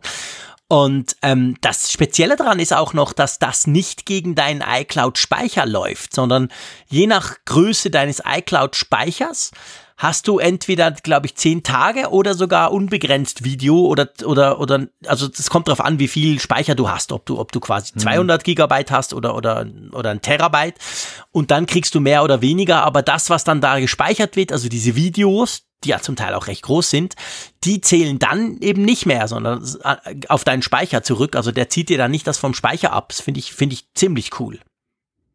Ja, allerdings Voraussetzung ist ja tatsächlich, du sagtest es gerade, dass du eben mindestens das 200 Gigabyte ja. Paket hast. Also, also im kostenlosen iCloud-Account genau. ist es nicht dabei. Nee. Aber dennoch, das ist natürlich in Sachen Privacy und, und äh, überhaupt auch Vereinheitlichung dieser ganzen Sachen ein schöner und guter Schritt, finde ich. Man kann sich nur wünschen, dass der Druck auf die Hersteller dann noch groß ist, das dann auch zu, zu supporten, dass sie das eben dann auch dann eben unterstützen, dass die Nutzer das in, dann verwenden können. In eine ähnliche Richtung geht ja diese ganze Sache auch mit dem Router. Ne? Also auch ja. den Router wollen sie jetzt ja dann da einbinden, das Netzwerk. Ich habe dann gleich am Keynote-Abend dann per Twitter bei AVM da mal nachgefragt. Die Fritzbox ist ja bekanntermaßen so in Deutschland der, mhm. ich weiß gar nicht, am meisten verbreitete, auf jeden ja. Fall sehr stark verbreitete Router. Und ähm, die haben mir dann äh, zurückgeschrieben, ja, die wussten anscheinend das ja auch nicht vorher oder wenn, dann mhm. dürfen sie es nicht sagen. Aber sie gucken sich das mit Interesse an. Also da kann man dann äh, schon drauf hoffen, dass da vielleicht was kommt. Ja, genau. Also im Moment war diese Router-Geschichte, da geht's ähnlich, dass quasi der Router eigentlich mit Apple verbunden ist und nicht mit irgendeiner anderen komischen Cloud vom Hersteller und Apple dann dafür besorgt sein will, dass da eben keine Daten abfließen. Ähm, das wurde, also die Vorstellung war ja dann mit, mit Herstellern, die man nur in den USA kennt. Also das, das war dann so wirklich wieder so eines der Geschichten, wo du dachtest, ja, ja, schön und gut, aber bei uns zuerst mal nicht. Und ich hoffe natürlich schon, dass Apple jetzt da auch mit, mit anderen Herstellern äh, zusammenarbeitet, zum Beispiel eben mit AVM, damit die auch sowas machen können, weil auch da ist die Idee genau die gleiche. Daten, sehr sensible Daten von deinem Netzwerk zu Hause, von deinen Geräten sollen nicht irgendwohin gespeichert sein, sondern eben bei Apple und Apple kümmert sich um die Sicherheit. Finde ich beides großartige Initiativen und ja, steht und fällt halt mit den unterstützten Geräten natürlich. Ja, aber es ist ja auch aus Nutzersicht sehr wünschenswert. Also ich habe ja schon Absolut. diverse Smart Home Geräte genutzt und ich finde einfach unabhängig von der Frage, dass sich alles dann Apple unterordnen müsste, halt mit HomeKit, das ist ja auch so, dass ja die Hersteller, die HomeKit unterstützen, die müssen das ja entsprechend dann zertifizieren lassen bei ja. Apple und das ist wahrscheinlich auch mit Kosten verbunden. Aber aus Nutzersicht ist es so begrüßenswert, wenn man eben nicht bei jedem Hersteller eine eigene Cloud hat. Also das, ich mhm. glaube, das ist auch so ein Ding, das hilft den Herstellern am Ende, wenn es dann eben einen einheitlichen Standard gibt und nicht du ja, du kannst den, die eine intelligente Steckdose kannst du nicht mit der des anderen Herstellers kombinieren. Das ist halt genau. einfach Mist aus Nutzersicht, wenn du ja. drei Apps für drei äh, Steckdosenteile brauchst. Ja, nee, das ist absolut, das ist genau der Punkt. Also das ist wirklich schwierig und es gibt wirklich zahlreiche Skandale, gerade auch bei den Kameras. Da gibt es so viele Beispiele, was da schiefgelaufen ist und das, das ist furchtbar. Also eigentlich darf man sich die Dinger, egal von welchem Hersteller, gar nicht irgendwo ins Wohnzimmer stellen, weil das ist tatsächlich ein Security-Problem bei vielen, nicht bei allen, aber bei einigen Herstellern. Und da finde ich super, dass sich Apple dem so, so annimmt und dass sie das halt versuchen, in ihre Initiative für mehr Datenschutz einzubinden. Also ich hoffe, dass das Erfolg hat, wirklich. Ein ganz großer Punkt, wo ich völlig überzeugt bin, dass er Erfolg haben wird. Ja, Moment. Oder was? Ein, ein Punkt haben wir noch der, der auch recht deutlich wird auf dem Homescreen, sobald du die Beta installiert hast. Das ist die Sache mit der Background Location. Das ist ja nochmal das GPS-Signal. Jetzt, wir hatten ja über Wi-Fi und Bluetooth gesprochen. Mhm. Und bei der Location ist es jetzt auch noch stärker so, dass es eingeschränkt wird, wie stark Apps darauf zugreifen dürfen. Und der Nutzer wird noch mehr eingebunden und gefragt, das zu autorisieren. Also du kriegst dann diesen standardmäßig, diesen Dialog. Willst du jetzt dann deine Location nur ein einziges Mal mitteilen? Oder wenn die App aktiv ist? Aber es gibt nicht mehr diesen Blankoschein von Gell, vornherein. Immer gibt's nicht mehr. Doch, immer gibt es auch, aber das kommt erst dann auf Umwegen. Und zwar, so. wenn eine App über den Background-Mode da, da, musst du vorher autorisiert haben, dass sie es einmal in einer App nutzen kann, mhm. bevor überhaupt die Abfrage kommt, wenn die App mal anfragt, ob sie die Background Location abfragen darf. Und dann kannst du tatsächlich auch dann autorisieren, dass du sagst, immer. Allerdings zeigt er dir dann auch so ein Window jetzt an, so ein Fenster, wo dir mhm. angezeigt wird, den bisherigen Tracking-Verlauf. Also wenn so eine App zum Beispiel dir auf Schritt und Tritt gefolgt ist, wo du dann lang gegangen bist, dann kannst du das jetzt sehen dann welche Daten gesendet wurden. Und das soll dich natürlich bei deiner Entscheidung beeinflussen, ob du der das jetzt einen ja Blanko-Scheck cool. überreichst oder nicht. Habe ich noch gar nicht rausgefunden. Ist mir irgendwie noch nicht so richtig begegnet. Das ist spannend. Sehr cool. Ja, definitiv. Das heißt, du kannst quasi gucken, was die App da alles getrackt hat von dir, wo sie überall deinen Standort ähm, aufgezeichnet hat. Genau, genau, das, genau das kannst du jetzt sehen. Und das ist, finde ich, ist auch schon eine ziemlich krasse Weiterentwicklung. Man hat zwar ja die Rechte des Nutzers da schon gestärkt in den letzten Releases, aber das ist nochmal ein ganzer Schritt weiter. Ja, das ist großartig, in der Tat. Gut, kommen wir zu dem Teil, den ich auch großartig finde, einverstanden. Und ja. zwar ähm, wir alle kennen ja diese, diese Social Login Buttons von Google und von Facebook, wo du quasi, du willst irgendeinen Webdienst nutzen, du hast keine Lust da groß alles auszufüllen, du klickst einfach anmelden mit Facebook oder Google und dann zack, baff, bumm, bist du drin, schön einfach für den Benutzer. Das Problem ist halt, Google und Facebook lesen ab dem Moment immer mit. Apple macht jetzt auch so einen Dienst. Also es wird in Zukunft ein Login with Apple Button geben und nur sagt eben Apple, hey, uns interessieren die Daten alle nicht, wir wollen, dass es so richtig schön secure ist. Und sie liefern gleich auch noch eine, ich sag mal, eine ähm, anonymisierte E-Mail-Adresse pro Dienst mit, wenn du das willst, weil es braucht ja, viele Dienste brauchen ja eine E-Mail-Adresse, dass du also quasi sagen kannst, ja, du kriegst dann die Newsletters und das ganze Zeug über eine anonymisierte E-Mail-Adresse, die wird dann an deine normale Apple-ID-E-Mail-Adresse weitergeleitet. Und wenn du halt keine Lust mehr hast, kannst du im Control-Panel sagen, die E-Mail-Adresse, die ich damals für das und das gebraucht habe, die schmeiße ich raus und dann ist Ruhe. Finde ich eine extrem coole Sache und Malte, du kannst gleich erklären, warum. Apple nimmt das super ernst, weil sie lassen jetzt auch da ihre Macht spielen, oder? Aber so richtig. Und das, das ist eigentlich die Sache, über die dann auch dann sehr stark diskutiert wurde. Also zunächst einmal, ich finde das auch eine klasse Angelegenheit, dass sie diese, dieses Login-Verfahren, wo sich ja auch gezeigt hat, dass diese Buttons von Facebook und Twitter sich recht großer Beliebtheit äh, erfreuen. Extrem, ich, ja ich nutze sie selber auch. Also ich habe ja, immer wieder ein schlechtes Gewissen, weil ich dann denke, hm, das gibst du jetzt gerade alles frei. Aber auf der anderen Seite sind sie einfach so ungleich einfacher als viele dieser Registrierformulare, die du ausfüllen musst in vielen Apps. Und manchmal hast du immer keinen Bock und es muss schnell gehen. Mhm. Und genau da setzt Apple Sign-In an, dass dann eben dann dir das dann mit einer viel ausgeprägteren Datenschutzkomponente ermöglichen soll mit diesen Wegwerf-E-Mail-Adressen. Auf der anderen Seite sagt Apple auch, damit das nachher nicht dann von den Anbietern geblockt wird, dass sie sagen, ja, ja, könnt ihr machen, Apple, wir wollen die Daten weiterhin haben, machen die es verpflichtend. Wenn du Facebook und Twitter mit ihren Login-Buttons integrierst, musst du den Apple Sign-In auch einbauen als Button, idealerweise an erster Stelle. Und da sind natürlich alle jetzt sehr gespannt, ob das denn auch gerichtsfest ist, denn man stelle sich mal vor, Google muss in seiner eigenen App einen Apple-Button integrieren, über den sie noch nicht mal Daten bekommen sollen. Das, das, das wirft natürlich äh? viele, viele Fragen auf. Also zwei Dinge, ja, du hast völlig recht. Also das wird sowieso noch, ich meine, Punkt eins, es ist erstaunlich, dass Apple das so knallhart durchzieht, jetzt wo sie ja wegen ihrem App Store und wegen der Macht, den sie im App Store haben, ja verschiedentlich unter Druck sind. In den USA vor dem obersten Gerichtshof, aber auch in der, in der EU vor der Wettbewerbskommission. Das, das erstaunt. Aber das andere, das dachten wir auch. Also an der Keynote dachten wir auch alle, ich habe mit ein paar Journalisten gesprochen, gesagt, hey krass, jetzt kann ich wieder quasi bei Facebook mit dem Apple-ID-Login anmelden, wenn ich einen neuen Facebook-Account mache oder so.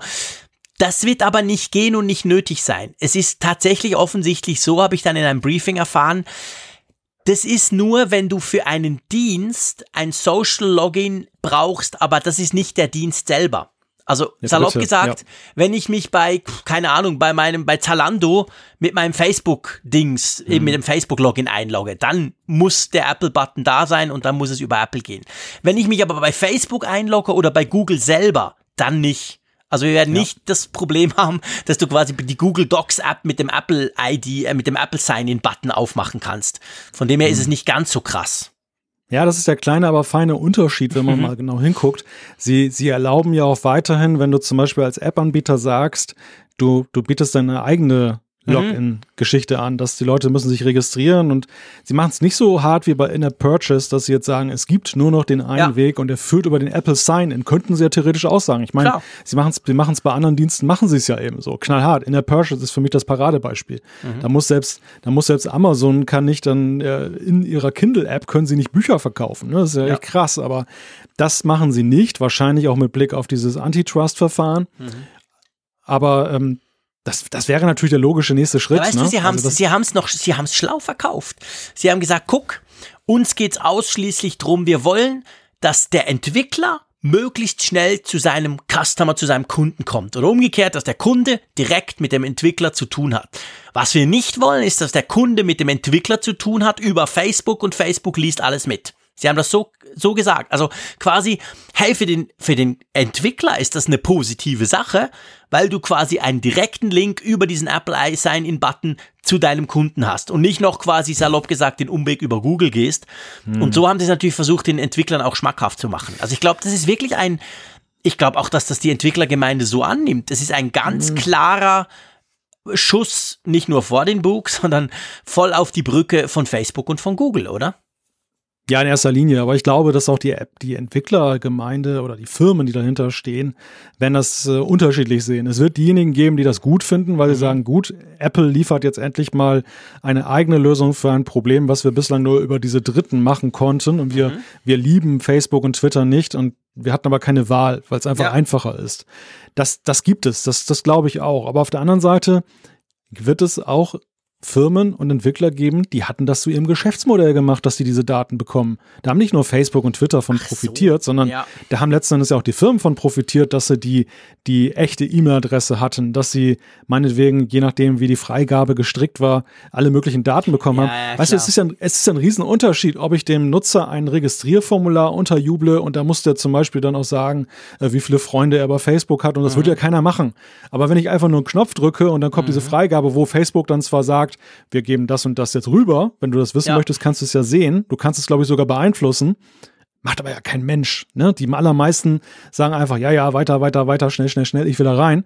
Ja. Und dann sind die Daten rausgepustet. Und das ist ja der große Unterschied. Also ich glaube, da werden schon einige Firmen auch ihres Geschäftsmodells beraubt, die eben gerade über diese, diese Free-to-Play-Geschichte zum Beispiel dann mhm. da reingehen an die Leute.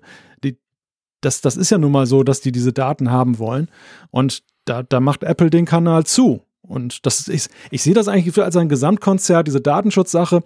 Apple zieht jetzt richtig blank. Ne? Das ja. ist jetzt vorbei. Datenschutz ist nicht mehr so, so eine Wohlfühlgeschichte jetzt für die App-Entwickler, also, dass wir sagen, ach ja, lass uns mal ihren Datenschutz machen. Interessiert uns nicht, sondern jetzt kommen im Prinzip die, jetzt kommen im Prinzip die richtig harten Features, die auch den Firmen teilweise ja. wehtun, den ja. Nutzern aber ungemein nützen im Ergebnis. Ja, ja, ist genau so. Ist definitiv so. Und ich meine, machen wir uns nichts vor, es geht nicht ohne äh, Opfer auf der einen oder anderen Seite. Du, du, du kannst Datenschutz nicht ernst nehmen, ohne dass du halt gewisse Grenzen setzt, gewisse Mauern hochziehst, gewisse Dinge nicht mehr machst oder so. Also von dem her gesehen, ich, ich finde das, ich finde das erstaunlich eigentlich, wie, wie schnell Apple konkret geworden ist. Ich meine, klar, sie sprechen schon länger von Datenschutz, aber in den letzten Monaten geht das Schlag auf Schlag und zwar mit ganz konkreten Produkten, Projekten oder Ideen, die sie wirklich durchziehen wollen. Ja, ja, absolut. Ich habe das auch nicht so eingeschätzt, denn es schien mir lange Zeit so zu sein, dass das Apple das zwar durchaus ernst meint, allerdings auch eben den PR-Effekt ja, genau. mitnehmen wollte. Es war ja gerade ein opportunes Thema, opportunes Thema zu Zeiten dieser NSA-Geschichten und so, dass dann, oder, oder Snowden, die Snowden-Enthüllungen, dass, mhm. dass dann die Leute gesagt haben, ich will jetzt ein bisschen sicherer leben und dann kam Apple und sagte, ja, ja, mit uns kannst du sicherer leben, denn wir verdienen ja nichts daran. Genau. Und das, das, das war, kam halt gut, aber für mich war es dann auch so, das erschöpfte sich ein wenig im, im im ja. Moment dann damals.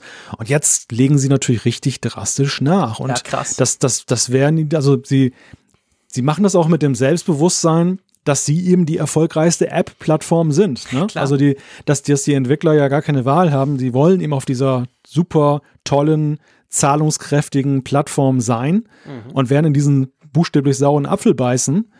Und ähm, das, das verlangt Apple den allerdings auch ab. und das Krasse ist ja, es ist ja, also mittelfristig ist es wirklich für Apple absolut Win-Win. Weil die Plattform per se wird dadurch ja noch viel attraktiver. Wenn du weißt, hey, da ist Datenschutz wichtig, da wird auch Datenschutz in Apps quasi verlangt und durchgezogen.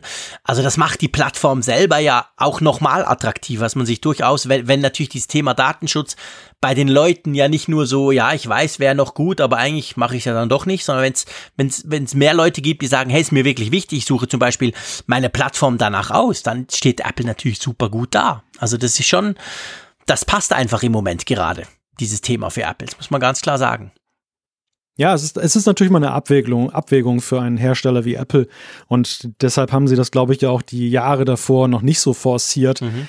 Man will natürlich, das war ja das, das Todesurteil für Windows mit seinem Betriebssystem, man will natürlich einen vollen App Store haben. Man will Klar. dieses ganze Angebot der Apps, die die Nutzer gerne haben möchten, da drin stecken haben in seinem App Store. Und in diesen Jahren, wo die Leute noch nicht so gefixt waren auf das Thema Datenschutz, da, da musste man halt auch dann so manche als, als Plattformbereitsteller so manches mitmachen, was einem vielleicht innerlich widerstrebte, mhm. um eben sicherzustellen, dass man eben WhatsApp und Co. auch auf seiner Plattform hat.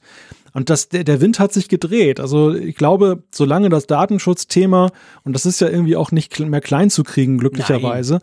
solange das wirklich so in, geht nicht mehr weg. Genau, das ist in den Köpfen der Nutzer drin, die, die wollen das, die fragen danach. Und das ist für Apple so ein unglaublicher Aufwind, glaube ich, für ihre Bemühungen derzeit. Und dieser Timeframe, ich glaube, dass sie es so jetzt so schnell durchziehen, das ist auch gut, weil solange das Thema wirklich jetzt so, so auch dann, selbst in den USA, ja nicht nur bei uns mit unserer DSGVO, so, so, so hochgespielt mhm. wird, solange kann man ja auch wirklich so einen drastischen Kram jetzt umsetzen. So ja. ein paar Jahre später, wenn es vielleicht wieder ein bisschen müder wird, dann äh, kann das schon wieder anders aussehen. Ja, das ist definitiv so. Gut, lass uns zu einem, na, ich will nicht sagen erfreulicher, ich finde das super erfreulich, wenn, wenn Apple so viel macht für den Datenschutz. Lass uns zu einem Thema kommen, das uns alte Säcke ja nicht wirklich interessiert, aber wir sprechen mal kurz drüber. Man kann die Memojis jetzt detaillierter einstellen und vor allem kann man aus seinem eigenen Memoji oder überhaupt aus Memojis Sticker in iMessage machen. Boah, ich fall vom Stuhl. Ja.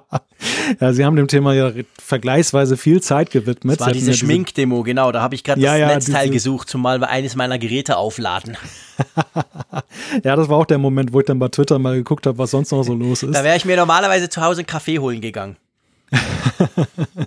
ja, ja, ja, nein, das, das, das adressiert natürlich die jüngeren Nutzer und ist eine, eine Fortschreibung dieser Bemühungen, die sie halt in die Richtung gemacht haben mit den Memojis und Animojis in den letzten Jahren. Wobei ich dir sagen muss, diese Sticker finde ich tatsächlich charmant. Also ja, ich habe schon mal testweise einen verschickt. Der Zeier hat mich dann äh, vom, unmittelbar danach, als er sich installiert hatte, er war im Hotel viel weiter oben als ich, hatte besseres WLAN. Ähm, er war früher äh, schneller damit und dann hat er angefangen mit diesen Sticker. Ich, ich habe es zuerst, sehr typisch ich, ich habe es gar nicht gecheckt, was da neu dran war.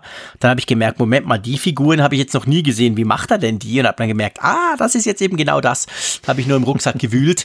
Die Sticker finde ich auch recht cool. Es dürften durchaus noch mehr sein. Es sind ja nicht so viele. Also er nimmt ja von deinem Emoji, ähm, nimmt er ja dann quasi, hat er diese Auswahl, die erscheinen dann neu, wenn du in der Tastatur quasi die ähm, auf die Emojis gehst was sind's? Zwei, vier, es sind neun, oder? Ah, da hat's noch mhm. einen, Doppelpunkt. Da könnte ich noch neue machen. ah, sprich mal weiter, Malta. Ich mache mal ein paar Sticker. Nein, aber auf jeden Fall, man, man kann, ja, ja, man kann da sich ja. solche Sticker basteln und die sind, die sind tatsächlich recht witzig. Ja, und amüsant ist in der ganzen Geschichte, dass wir da noch ein Déjà-vu mit diesem, mit diesem Einladungslogo auch haben. Denn da gibt es dann nämlich unter anderem auch so ein Memoji, weißt du, wo dieser Atompilz aus dem Kopf da oben rauskommt. Und das war ja auch so dieses, dieses Thema, dieses äh, Logo der WWDC. Ah, stimmt. Jetzt siehst du, ich, ich bin ja der absolute Grafikerkenner hier. Jetzt, wo du sagst, genau.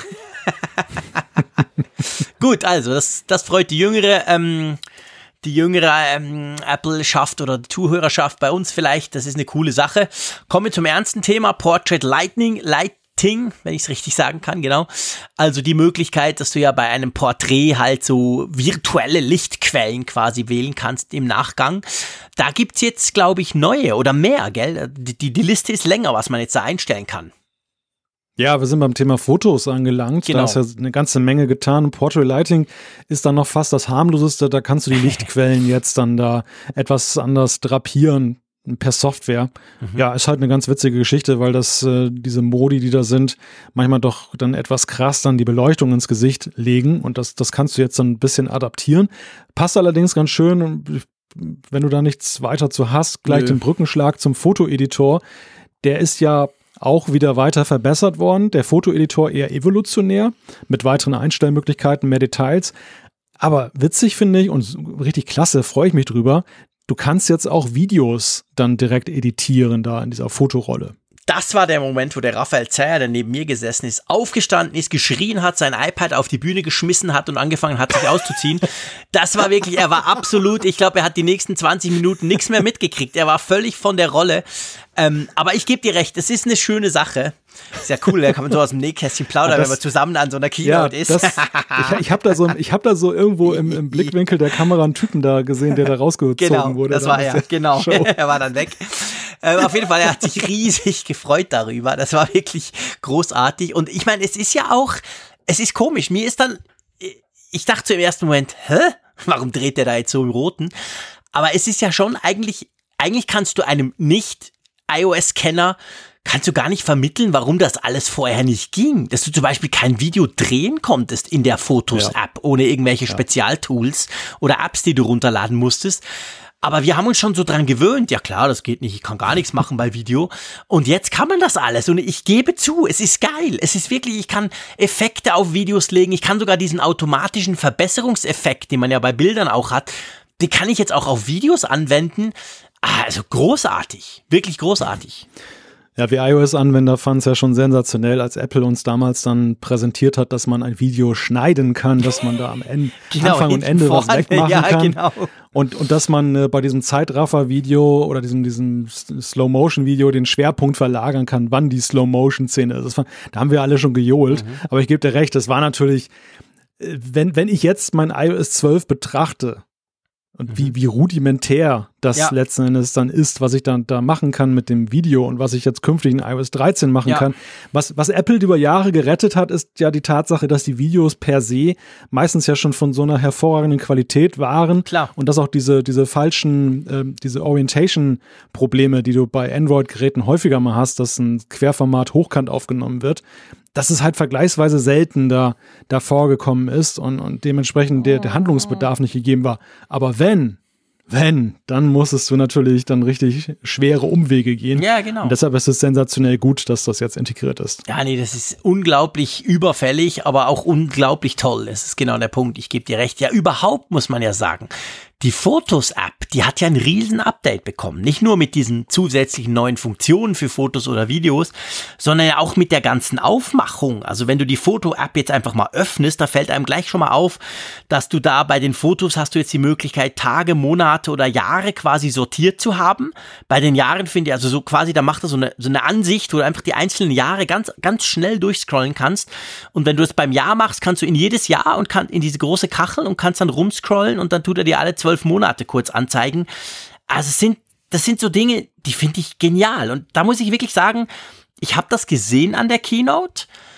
Äh, ich dachte so, ja, ja, also eben das mit dem Video hat, hat sich mir ganz schnell erschlossen, coole Sache, aber und dann hatte ich danach noch so ein Briefing dazu, wo sie dann so ein bisschen gezeigt haben, was man denn da kann und, und eben gerade mit dieser automatisierten Ansicht, die jetzt viel schlauer ist und mit Machine Learning on the Device und so. Und ja, ich finde das cool. Also ich, ich, am Anfang ist es ungewohnt, weil es irgendwie so anders daherkommt und auch unterschiedlich große Bilder irgendwie anzeigt. Der, der stellt das so ein bisschen anders dar. Aber, aber das, das ist ein großes Update für, für die Fotos-App, oder? Ja, definitiv. Also diese, diese Übersichtlichkeit der Fotos-App, die hat ja nachgelassen über die Jahre mit der, ja, mit der Nutzungsfrequenz. Ne? Man ja. muss ja eben auch sehen, die, die Fotos-App musste ja damals, als die Smartphones überhaupt dann mit den Fotos anfingen oder relevant zu werden als Kamera, ja gar nicht so toll sein, weil am Anfang wurden wenige Fotos gemacht. Über die Jahre mhm. nutzen die Nutzer es immer mehr, sie machen immer mehr Fotos und, und umso größer wird die Herausforderung, dann eben vernünftige Übersichten herzustellen. Apple hat zwischendurch ja dann iPhoto rausgeworfen und dann die Fotos-App dann erneuert, hat an der ja auch schon Kräfte heftig gefeilt. Mhm. Man muss allerdings sagen, sie ist recht, sie bleibt halt doch recht unübersichtlich mit diesen Jahresübersichten. Die, die sind halt nur bunt, ne? Das ist irgendwie sieht aus, als wenn du eine Festplatte defragmentieren willst. Aber das, das bringt dich halt in der Gesamtübersicht nicht weiter. Jetzt ist es so in iOS 13, dass sie eben dann intelligente Übersichten liefern, die dann ja, ja dir sinn, sinnvoll eben darstellen sollen, was, was da, was du da fotografiert haben könntest, was, was in deinem Gehirn dann eben das, das an, äh, auslöst, dass du sagst, ach, das war das. Ja, genau, das wollte ich. Ja, genau, genau. Und ich, ich fühle mich so ein wenig erinnert an eine frühere WWDC-Besprechung von uns beiden, wo wir damals dann gerätselt haben, da haben sie das Thema Machine Learning ja damals so rausgehängt, weißt du, so Core ML und Machine Learning und genial, klasse. Und wir haben uns ja gefragt, ja, schön, interessant, wo ist der praktische Nutzen? Mhm. Und allmählich sehen wir von Jahr zu Jahr, wie der sich immer mehr entfaltet. Ja. ja. Wie immer mehr deutlich wird, was wollen die damit eigentlich anstellen, Apple? Ja. Und, und, und, hier ist so ein Paradebeispiel. Ja, genau. Und ich glaube, man muss auch das unter dem Aspekt, und das zeigt eben, wie, wie langfristig Apple auch denkt, unter dem Aspekt des Datenschutzes ja sehen. Weil wir haben ja, wir haben ja lange über die Fotos-App, also ich vor allem, immer wieder gesagt, ja, ja, nice try, Freunde, aber Google Fotos ist so viel besser. Das Problem ist halt, Google Fotos pustet das alles in die Cloud, analysiert das dort alles und gibt mir dann die schönen, tollen ähm, Resultate aufs Smartphone zurück. Die Apple Fotos App macht alles on the device. Klar kannst du deine Fotos in iCloud Fotos speichern, aber einfach speichern. Da wird nichts analysiert, da läuft, läuft nicht irgendein Apple-Server drüber das, diese, diese Intelligenz quasi passiert auf dem Gerät selber. Natürlich sind die iPhones inzwischen auch viel performanter als noch vor ein paar Jahren. Aber ich glaube, da macht Apple ganz große Schritte und wenn man ja an der Google Entwicklerkonferenz konnte man ja hören, da ist dieses Stichwort jetzt zwar nicht bei Google Fotos, aber bei anderen Dingen auch ab und zu gefallen. Nee, das machen wir jetzt neu auf unserem Smartphone. Also, weil man einfach gemerkt hat, die Leute finden das nur so mäßig toll halt oder haben zumindest ein Bauchkrummeln, wenn sie wissen, dass das alles dort in den Servern äh, gemacht wird und Apple macht das direkt auf dem Gerät und ich finde, dafür werden sie krass besser von Jahr zu Jahr. Ja, absolut. Gut. Ähm, was haben wir noch? Kommen wir zu den AirPods. Wir bekommen was erzählt. hey, wir bekommen was erzählt, genau. Wer die AirPods nutzt und wer Siri nutzt, ich gehe mal einen Kaffee holen, okay? Nee, also wer Siri nutzt, also es ist so, wenn man die AirPods anhat, kann Siri jetzt neue Nachrichten vorlesen, wenn sie reinkommen. Und das ist das Witzige, weil ich halt so gar nicht mit dieser Tante umgehen kann. Ich dachte, das geht schon lange. ich bin davon ausgegangen, ja logisch, klar geht, die kann doch das, oder? Offensichtlich nicht. Klär mich mal auf. Ja, ich habe in diesem Keynote-Moment ausgerechnet an dich gedacht, weil ich mir vorgestellt habe, dass ihr beiden vielleicht euch künftig besser versteht, wenn Siri dich auch mal proaktiv anspricht und das sie nicht darauf sein. angewiesen ist, von dir angesprochen zu werden. Denn ja, das stimmt, ist genau der Punkt. Ja, bislang ist es ja so, du musst, du musst die Siri immer fragen, was Sache ist. Und, mhm. und dann kriegst du halt eine Antwort, mal mehr, mal, mal besser, also mal besser, mal schlechter. Mhm. Aber ähm, künftig soll es halt so sein, wenn du eine iMessage bekommst, äh, dann, dann wird die gleich, wenn du die Dinger halt in, in den Ohren hast, dann vorgelesen. Das ist Ja, cool. muss man mal gucken. Das ist cool, das, da bin ich jetzt echt gespannt drauf. Ich habe, wie gesagt, heute auf meinem Produktivgerät das Ding draufgehauen, weil was sie ja schon macht, wenn jemand anruft, liest sie einem ja den Namen vor. Und das finde ich super praktisch. Klar, ich habe eine Apple Watch und die ist meistens schneller gedreht, als Siri Luft holt. Aber trotzdem, also das finde ich schon, also da bin ich jetzt echt gespannt drauf, ob das dann da auch funktioniert. Das konnte sie aber, glaube ich, auch schon vorher. Was? Also ich dass, dass sie dir sagt. Ja, genau. Also, ja, das meine ich auch. Also, sorry, das hat so, nichts okay. mit iOS 13 ja. zu tun. Ich meine nur, diese Funktion kenne ich, weil, weil, ist ja, genau wie ja, du sagst. Okay. Ich muss nicht mhm. fragen, mhm. sondern die Tante quasselt von sich aus los. Und dann nutze ich sie ja automatisch mehr. Also, das meine ich. Ich wollte so verstanden wissen. Also, diese Funktion kenne ich, die gibt es schon länger. Und die schätze ich durchaus auch. Und darum bin ich jetzt gespannt bei den, bei den, bei der Geschichte hier. Ähm, ich habe das Glück, dass ich mit den Leuten nur auf Deutsch Nachrichten austausche, nicht auf Schweizerdeutsch. Viele meiner Kollegen tun Schweizerdeutsch messagen, da, da, das kann ich selber nicht, das ist schwierig zum Schreiben, unser komischer Dialekt. Mache ich eigentlich nie, aber dann wird es natürlich gar nicht gehen bei Siri. Aber da, ja, da bin ich gespannt drauf. Mal gucken. Und man kann jetzt tatsächlich, es wurde ja schon erwartet, aber der Raphael Zei und ich haben es tatsächlich dann auch getestet. Man kann jetzt etwas hören und dann kannst du sagen, hey, was hörst du denn? Und ich muss jetzt nicht mehr meinen AirPod äh, aus dem Ohr klauben und dir ins Ohr stecken, sondern du kannst deine nehmen. Du hältst sie neben mein iPhone, machst die auf, dann kommt gleich bei meinem iPhone die Frage, das sind fremde AirPods, möchtest du die für einmal quasi nutzen? Also musst dann keine Angst haben, die sind da nicht irgendwie bei mir eingebunden. Und dann kann man jetzt eben das, was man auf dem, auf dem iPhone spielt, auf zwei AirPods zum Beispiel ausspielen lassen. Ich fand ja dieses Foto, was da bei Twitter kursierte von euch beiden, das fand ich ja Vom richtig Kremp niedlich. von Spiegel ne? Online, genau. Der hat uns fotografiert ja, wie, und hat einen Tweet wie, rausgehauen. Wie so zwei Teenager, die sich gerade neue Bravo-Hits gemeinsam anhören. Damals gab genau. es ja genau. für den Walkman da so eine, so eine Weiche, da konnte ja. man den, den dreieinhalb Zoll Klinkenstecker dann halt aufsplitten in zwei, ja. zwei äh, Kopfhörer dann. Ja, ich meine, fürs Pro Produktmarketing für Apple ja ein Traum, ne? Also die Jugendlichen ja, werden ja als regelrecht dazu ermuntert, dass sie dann jetzt alle die AirPods brauchen, damit sie dann eben dann gemeinsam dann, dann Musik hören können. Klar. Ja, ich meine, der, der Witz, und das war wirklich das Lustige, und der, der Matthias Kremp von Spiegel Online saß uns gerade gegenüber und der hat das irgendwie bemerkt und hat dann das, dieses Foto gemacht. Das Witzige für uns Geeks war ja, wir haben so beide überlegt, ja, aber Moment mal. Also ich habe dann so, so, der Raphael hat was abgespielt, der hatte die, die Dinger seine im Ohr. Dann, und dann habe ich gesagt, komm, wir probieren das jetzt mal. Und dann habe ich aber so gesagt, du, aber ich will dann nicht, dass du meine AirPods mit deinem Handy da pairst, gell? Weil ich, ich will die dann auch bei mir. Weißt du, was ich meine? Also man, ich hatte so das Gefühl, ja, wie geht denn das? Und das haben sie wirklich schlau gemacht. Also das, das ist wirklich, das funktioniert so einfach, wie wenn du die AirPods das erste Mal neben dem iPhone öffnest, aber halt nur für einmal und da, danach wieder nicht und du, du hast dann kein Problem mehr zu, zu dir zurückzuwechseln und so. Also das ist schlau gemacht. Drum waren wir so begeistert. Es war nicht wegen der Musik, die er abgespielt hat, die war scheiße. was, was habt ihr denn gehört? Ich weiß es nicht mehr. Es war auf jeden Fall nicht okay. mein Geschmack. Keine Ahnung. So Vol Volksmusik oder? Nein, nein, nein, nein, nein, nein, das, das nicht. Gejodel. nein, nein, nein, nein, nein, nein, nein. Es war sicher was ganz Trendiges, Tolles, aber das, ah, okay. ich, mir hat es nicht so gefallen. Ist egal. Ah, okay, okay. Ja, das macht man egal. da mal wieder testen. Ja. Dann ist es ja so, in, in iOS 13, du erlaubst, ich gehe weiter, ähm, gibt's ja, mhm. wir haben es vorhin schon gesagt, ganz viele auch so kleine Dinge, die, die nicht jetzt wie der Dark Mode gleich ins Auge springen, die aber super praktisch sind, wo man oft auch sagen kann, ah, oh, endlich.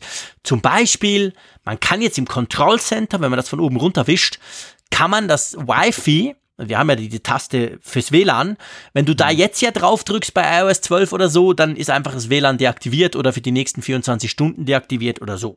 Und jetzt, wenn du in der Mitte feste drauf drückst und dann nochmal feste drauf drückst, kannst du quasi dein WLAN, ihr seht, es ist noch nicht so ganz so intuitiv, wir haben es am Anfang nämlich nicht gefunden, ähm, kannst du dein WLAN aussuchen. Und das ist natürlich cool, weil das haben Android-Smartphones seit dem Jahre 1835 und das ist sau praktisch. Da, wo das WLAN-Icon mhm. ist, will ich eigentlich auch das WLAN suchen. Äh, ja, ich, ich finde, also als ich das, ich habe es während der Keynote schon entdeckt. Da haben sie ja mal diesen okay. Slide, wo sie dann ja zeigen, mhm. diese Funktion gibt es außerdem noch und ein paar sind ja auch fett gedruckt und mhm. da, da habe ich das dann gleich entdeckt. Ich habe mir ein Bildschirmfoto gemacht und habe das gesehen, dachte, oh cool, cool, mhm. ein Traum. Weißt du, immer dieses Reingehen in die Einstellungen, ja, genau. App, WLAN aufrufen und das ändern, nervt halt.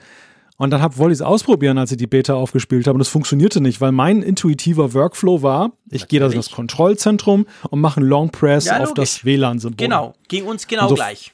Ja, und so funktioniert es ja eben nicht, ne? wie du schon gesagt hast. Man muss dann erstmal auf diesen Rahmen, das ist diese, idiotisch. diese vier Symbole. Absolut dann, dämlich. Und eigentlich, weißt du, unterm Strich, es, es ist zwar, ja, man bleibt im Kontrollzentrum, aber eigentlich ist es ja von der Länge des Vorgangs her fast vergleichbar mit der Einstellungen-App, oder? Ja, fast. Also ist, uns ging es genau gleich. Raphael und ich fand, haben uns angeguckt, cool. Nach der Keynote wollten wir es ausprobieren, ging nicht. Dann haben wir gesagt, okay, ist wahrscheinlich in der ersten Beta noch nicht drin. Und dann irgendwie ein paar Stunden später, glaube ich, der Sebastian von T3N hat uns das gezeigt. Hey, guck mal, das ist cool. Und da haben wir gesagt, ach so geht das. Äh, das macht überhaupt keinen Sinn. Also der, der Punkt ist halt der, was man natürlich, wenn man da diesen Long Press in der Mitte macht, hast du natürlich all die Icons und du kannst da ja auch zum Beispiel Long Press Bluetooth gibt die gleiche Funktionalität, weißt du? Also du hast dann natürlich von dort aus alles. Jetzt ist es so gut, Bluetooth hätten wir auch den Vierer-Knopf bei, in der Vierer-Reihe. Was haben wir denn da noch in diesem Long Press? Ja, du kannst den persönlichen Hotspot jetzt auch direkt dort aktivieren was mhm. definitiv schneller geht als in den Einstellungen, weil der ist ja ein bisschen versteckt. Ja, okay. Aber ich ja. gebe dir recht, also intuitiv ist anders, definitiv, ja. Ja, zumindest war, zumindest war die Erwartungshaltung eine viel euphorischere ja. als das Ergebnis dann am Ende. Aber gut, äh, jede, jede Verbesserung in der Richtung ist ja willkommen. Hast du übrigens rausgefunden, also ich habe es nicht rausgefunden, ich gebe das gerne zu, aber jemand hat mich drauf gestupst. Den Dark Mode kannst du ja auch im Control Center an- und ausschalten. Tatsächlich. Ja, ja. Und zwar, du wischst von oben rechts nach runter, Kontrollcenter geht aus und dann ja. machst du einen Long Press auf den ähm, Helligkeitsslider. Und dann siehst du unten links Erscheinungsbild ah. dunkel oder hell oder Night Shift oder True Tone. Dann kannst du die drei dort ach verändern. Gott. Ja, ach Gott. Aber ja. das ist wieder genau das Problem von 3D Touch und von diesem ganzen Long Press Zeugs. Hey, wenn du das nicht weißt, kommst du niemals drauf. Ja, also ich, äh, genau, man, man vermutet das ja gar nicht dort. Ja, also ich genau. glaube, dass, ja, das ist halt, das, das, das sind so diese, wie, wie Tastatur-Shortcuts, ne, auf dem Mac. Ja, genau. Kennt, kennt nur ein Bruchteil, wenn du sie kennst, ist ungemein praktisch, ja. aber ist halt wirklich so eine verborgene drauf. Stärke. Bleibt genau. so verborgen. Ja. ja, genau. Aber gut, man kann das jetzt machen. Lass uns zum HomePod kommen. Das war ein Moment, wo ich Herzklopfen bekommen habe. Hättest du nicht gedacht, gibst du. Nee, das hätte ich jetzt wirklich nicht gedacht. ja, der HomePod, der wurde kurz erwähnt, der hat jetzt drei Funktionen, sage ich mal, bekommen, wovon mich eine wirklich ein bisschen gethrillt hat. Zuerst mal kriegt er Handoff. Und ich finde, meine Güte, das ist praktisch. Ja, das gehört da drauf und danke, damit könnt ihr euch nämlich ein bisschen von der Konkurrenz abheben. Also sprich die Idee, ich höre einen Podcast, zum Beispiel den Kfz-Podcast oder einen anderen. Ähm, ich höre den auf dem iPhone, ich komme zurück und ich möchte ihn zu Hause in der Küche oder wo auch immer mit meinem Air, mit meinem HomePod hören. Dann war das ja bis jetzt irgendwie, ja, ich kann mit Airplay so ein bisschen irgendwie. Äh. Und jetzt ist es so, offensichtlich, so haben sie es zumindest gezeigt du legst dein, dein iPhone einfach daneben und dann mehr oder weniger plubbedi plupp kommt so eine Meldung rüber und dann ist es dort. Und dann spielt der das dann quasi weiter einfach ab. Finde ich praktisch, oder?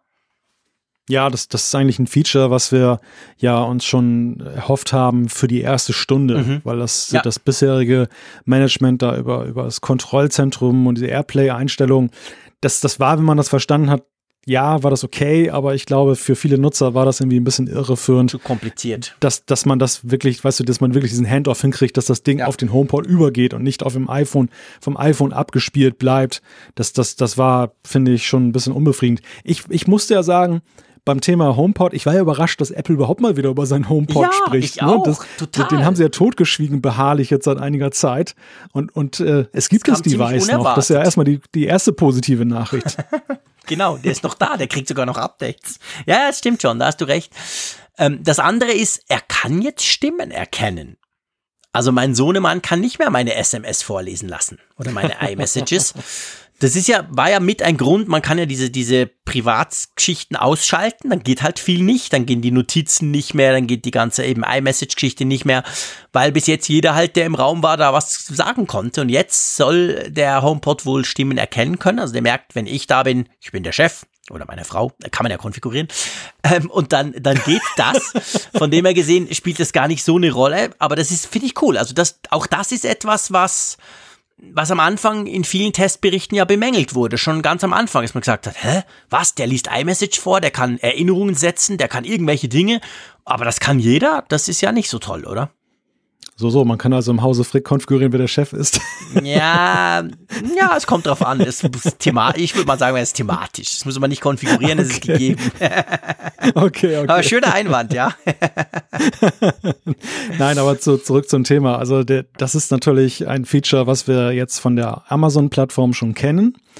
Was, wie ich festgestellt habe, bei der Amazon-Plattform aber, ja, ich weiß nicht, wie, der, wie dir das geht. Also, so, so lala funktioniert.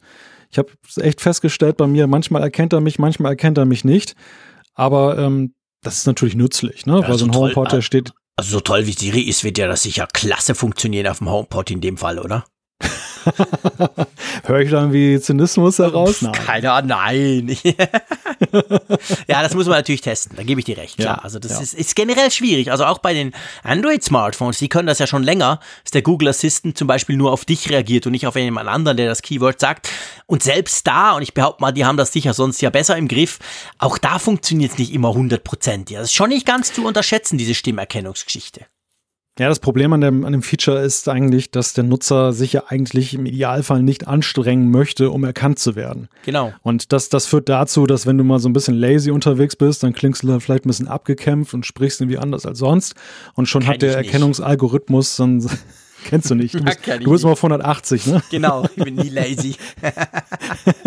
dann, ja, aber dann hat, der, dann hat der Erkennungsalgorithmus halt seine Schwierigkeiten, dich, dich dann ja. wirklich zu erkennen, weil du eben ganz anders bist als ja. sonst. Und, und das ist eben so, so der Punkt. Also für, für Erkennungssysteme ist es natürlich immer ideal, wenn irgendwelche Attribute da sind, die weitgehend unverändert bleiben. Mhm. Weshalb man ja eben auch beim iPhone mit Fingerabdruck und, und, und Gesicht gearbeitet hat und eben nicht mit Stimmerkennung, dass man sagt, hallo, bitte aufschließen. Ja, ja genau, genau.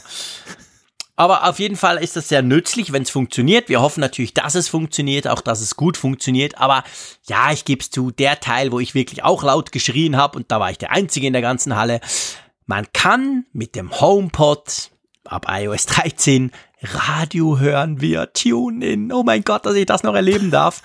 Ihr wisst, ich habe überall Sonos und mit ein Grund ist, weil wir halt viel Radio hören bei uns. Egal wo, egal wie, aber halt mit diesen Sonos-Dingern über iTunes, Streaming Radio, you know it. Millionen Stationen sind da. Und das konnte dieses blöde Teil einfach nie. Und das hat, das ist für mich so wirklich, das war so am Anfang, das war so, ich kann, dir gar nicht sagen, wie wichtig das eigentlich ist. Das hätte mhm. einfach reingemusst und das kommt jetzt. Also mit Tuning noch ein paar andere Dienste, also da wirst du wahrscheinlich jeden Radiosender der Welt, der überhaupt ins Internet streamt, wirst du da mehr oder weniger drauf finden. Und das finde ich toll. Da freue ich mich wirklich drauf. Damit wird der HomePod bei mir deutlich mehr genutzt werden, weil wir doch immer wieder genau daran gestolpert sind. Ja, dagegen, dagegen kann ich überhaupt nichts sagen, weil nämlich ja bei TuneIn auch der Apfelfunk gelistet ist. Also das genau. ist ja sehr genau. begrüßenswert. Wobei dem mal konnte man schon immer, ich sag einfach, hey, äh, ja, spiel den Apfelfunk. Also äh, Podcasts gehen genau. ja. Aber jetzt auch noch auf einem anderen Weg. Genau ist doch spitze. Ist spitze, genau. Da könnt ihr ihn auf verschiedenste Arten kann man uns ja hören. Das sowieso. Nee, das ist spitze. Das finde ich wirklich eine schöne Erweiterung. Das, das, das dürfte viele freuen, weil das doch irgendwie, klar kann man vom iPhone streamen, aber ihr alle wisst, das ist Mist, das macht keinen Spaß und überhaupt. Dann läufst du mal auf die Toilette, dann bricht die Verbindung ab. Das ist, das ist alles blöd. Ich will das direkt auf dem Gerät und das kann er jetzt. Also alles in allem muss ich wirklich sagen, ich, ich war erstaunt, wie du ja auch. Also, dass überhaupt die Rede davon war und dann gleich mit doch, würde ich mal sagen, drei sehr wichtigen, sehr coolen Funktionen. Ja, absolut, absolut. Also der HomePod meldet sich da zurück und ich finde fast, also, aber das liegt vielleicht auch daran, dass man das Thema HomePod ein bisschen zurückhaltend behandelt bei Apple. Das, das wäre schon fast prominenter Hätte ja. schon fast prominenter ja. sein können. Es war ziemlich, war ziemlich so gemessen an anderen Features, Klammer auf, Emojis, Klammer zu, war es eigentlich ziemlich so Stimmt. flach gehalten. Stimmt, absolut. Ich gebe dir recht. Also als das kam, hey HomePod, da dachte ich so, oh, die sprechen ja über HomePod. Da kommt jetzt wahrscheinlich einer und sagt, hey, wir haben die Animation oben auf dem Display verändert. Wow, cooles Feature. Aber nee, sondern das ist richtig, ja, handfestes Zeug. Das hätte man prominenter machen können. Aber seien wir ehrlich, die, die Keynote war so voll beladen. Ich meine, die, das wäre ja noch viel länger gegangen. Und drum springen auch wir zum nächsten. CarPlay kriegt ein Redesign. Es ist immer so bei CarPlay. Ich finde das ja geil. Aber sorry, wegen dem kaufe ich mir kein neues Auto. Also mit CarPlay gebe ich zu, habe ja. ich ein Problem. Ja, das, das zentrale Problem von CarPlay bleibt, dass du eben ein entsprechendes Radio brauchst und eigentlich idealerweise das in ein Auto integriert ist. Mhm. Also bei, bei, was beim Mitbewerber Android Auto einfach sympathisch ist, ist ja die Möglichkeit, dass du auch auf deinem Smartphone genau. dieses Auto-Interface nutzen kannst. Es muss ja gar nicht so sein, dass du ein Autoradio hast. Natürlich ist es die bessere Variante, es kann auch viel mehr, es ist noch integrierter. Alles super, alles klasse. Aber der Punkt ist doch, wenn du CarPlay wirklich unter die Leute Leute bringen wolltest, mach das Ding so ein CarPlay-Mode, den du übers Kontrollzentrum ja. mit drei Depresses aktivieren kannst. genau, oder per Siri. genau. Und schon, und schon hast du eine viel ja. größere Reichweite. Das ist genau, ganz genau der Punkt, weil seien wir ehrlich, viele dieser Funktionen sind super praktisch, die großen Icons, das ist ja alles gemacht, für im Auto bedient zu werden. Und viele davon könnte man durchaus auch auf dem iPhone bedienen, wenn es das geben würde. Ja, kriegt neues Design, sieht zum Teil ziemlich anders aus. Und Redesign würde ich mal sagen, eine schöne Sache für die, die es haben. Aber der, ich sag mal, der iPhone Car Play Mode, der fehlt uns und der wurde auch nicht angekündigt. Genau. Lass uns zu Siri kommen nochmal. ähm, eine Funktion, die ich sehr spannend fand, die wurde auch sehr schön erklärt und es war krass, also wow, Vorher-Nachher-Effekt, so richtig, huh. Und dann habe ich mir überlegt, kommt ja wahrscheinlich sowieso nie in die Schweiz und auch nach Deutschland noch lange nicht. Erklär mal, um was es geht. Ja, Apple hat Neural TTS vorgestellt. Das ist, also TTS steht ja für Text-to-Speech und Siri wird dadurch halt in die Lage versetzt, durch diese neuralen Netzwerke, dass dann ganz schlau ausgerechnet wird, wie muss sie denn Worte miteinander verbinden, dass sie halt flüssiger spricht, auf gut Deutsch gesagt. Denn bislang ist es ja so, es ist ja manchmal eine Aneinanderreihung von Wörtern, mhm. wo man eben sagt, das klingt nicht natürlich. Das klingt so abgehackt genau abgehakt. Es ist anstrengend, ihr auf längere, für längere Zeit zuzuhören. Und das soll halt drastisch besser werden. Sie haben mir diesen Showcase gezeigt, wo das dann im, im Englischen mhm. dann dieser Unterschied, der gezeigt wurde, es war, war sehr, sehr spürbar, ja, extrem spürbar. Und ja, wie du schon sagst, ne, es ist halt die Frage, wann, wann kommt das in Europa, wenn du die Beta hier von iOS 13 installierst, du hast deine gute alte abgehackte Serie da drauf, da ist nichts Neues mhm. erstmal dran. Ähm, abwarten, Tee trinken. Ja, ich meine, wir müssen, muss man ja fairerweise auch sagen, es dauert ja noch ein Weilchen. Also bis iOS kommt, das wird September. iOS 13 könnte sein, dass es ja noch kommt, aber ich habe halt immer bei Siri und das hat die letzten Jahre haben das gezeigt, immer so, man merkt schon, dass Deutsch deutlich hinterherhinkt halt nach Englisch und dadurch könnte es sein, dass das noch eine deutliche Verzögerung gibt, bis wir das mal auch kriegen. Aber da würde ich mich drauf freuen, weil es hat, das war ein krasser Unterschied. Also auf Englisch war das wirklich so, boah.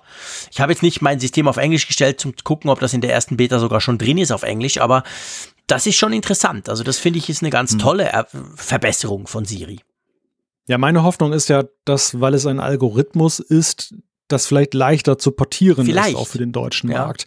Äh, die sonstigen Verbesserungen bei Siri waren ja teilweise schon fundamentaler Natur. Sie haben die, mhm. die Stimme irgendwann nochmal ausgetauscht und so. Das, das, das ist ja schon krasser, ne? Da musst du halt eben auch für jeden Länder oder jeden Sprachmarkt dann, dann riesige Maßnahmen ergreifen. Hier könnte es ja, ich weiß nicht, wie hoch der Aufwand tatsächlich ist. Also es gibt ja wahrscheinlich irgendwie auch so ein, ein eine Spezifika das mhm. Deutsche klingt ja nun mal ganz anders von der Sprachmelodie als das Englische und wahrscheinlich ja. kannst du nicht den Algorithmus eins zu eins dann überspielen, dann klingt das wahrscheinlich total strange. Haben Sie nicht also, noch was gesagt, sorry, wenn ich dich unterbreche, ja. dass, dass, dass Sie wirklich irgendwie äh, ich, vielleicht habe ich es geträumt, aber dass sie, dass sie wirklich auch Sachen neu eingesprochen haben irgendwie? Oder ist es wirklich nur algorithmisch? Es kann schon sein. Das war, ja, das weiß ich jetzt gar nicht. Aber ich, ich gehe ich geh fest davon aus, dass du in, in dem Entwicklungsstadium dir das schon irgendwie ein paar Mal anhören musst und ja. musst dann nachjustieren und sagen, ja, genau. ja komm, die Bindung äh, klingt unnatürlich. Mhm. Und das ist dann wahrscheinlich doch so eine Sache, dass sie es für jede Sprache erstmal mühsam adaptieren müssen. Mhm. Ja, genau. Wir warten weiter, okay? Jetzt kommt ein Punkt, den du mir erklären musst, lieber Malte. Da habe ich wahrscheinlich gerade mit meiner Sitznachbarin geflirtet. nein, nein, mache ich natürlich nicht. Ich war am Arbeiten, hallo. Aber auf jeden Fall, ähm, du hast geschrieben, dass irgendwie Apple rudert bei Eltern-Apps etwas zurück. Es gibt irgendwie neue Regeln.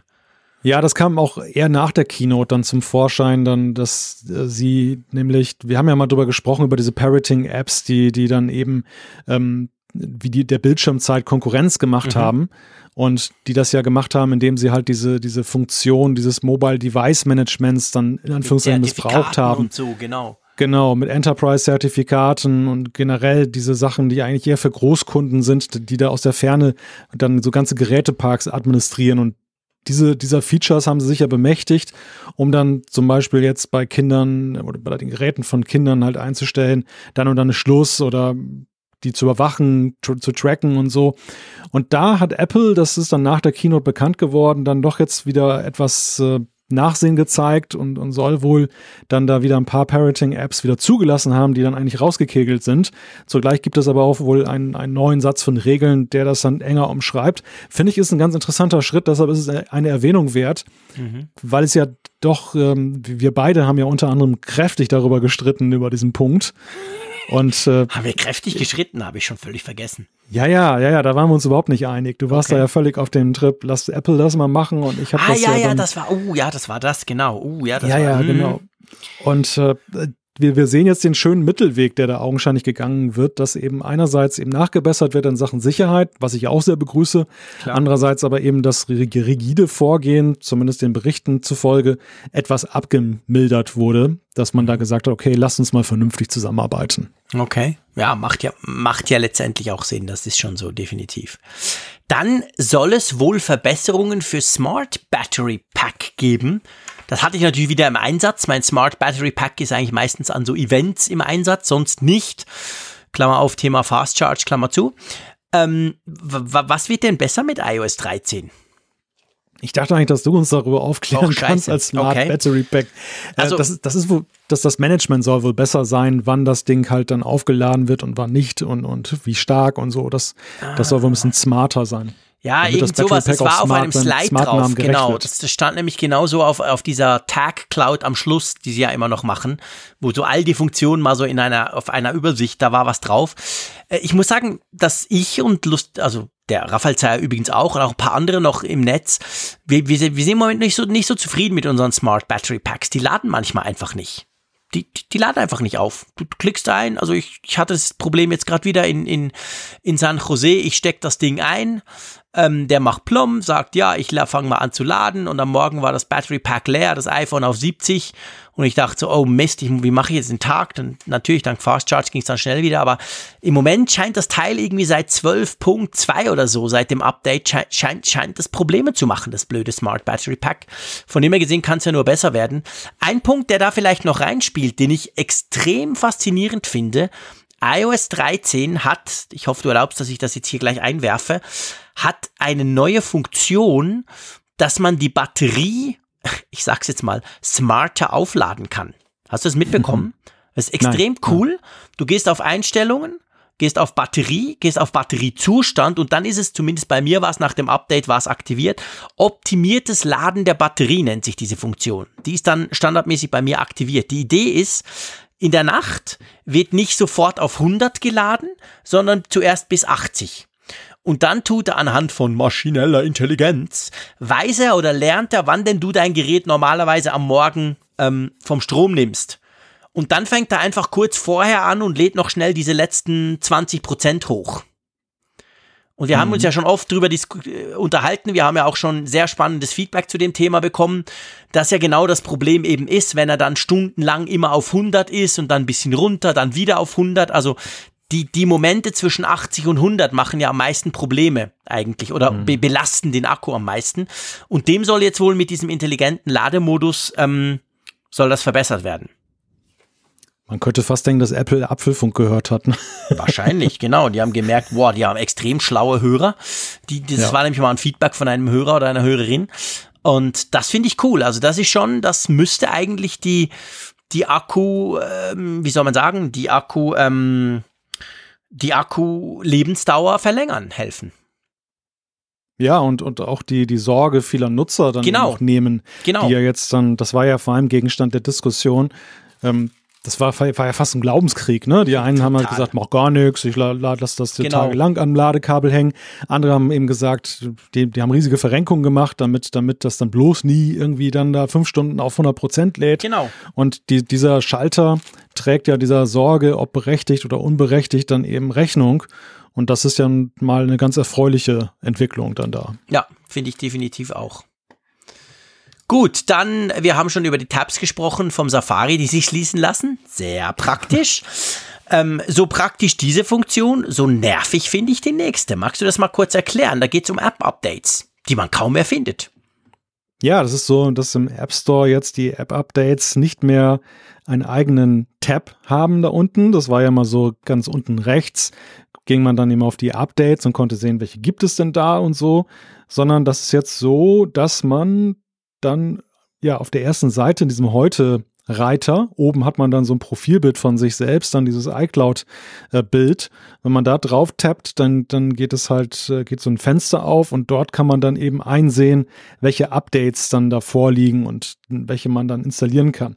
Denn das ist Licht und Schatten, ne? Also es gibt ja gleichzeitig auch eine Verbesserung an der Stelle. Ja, äh, meinst du die automatischen App-Updates?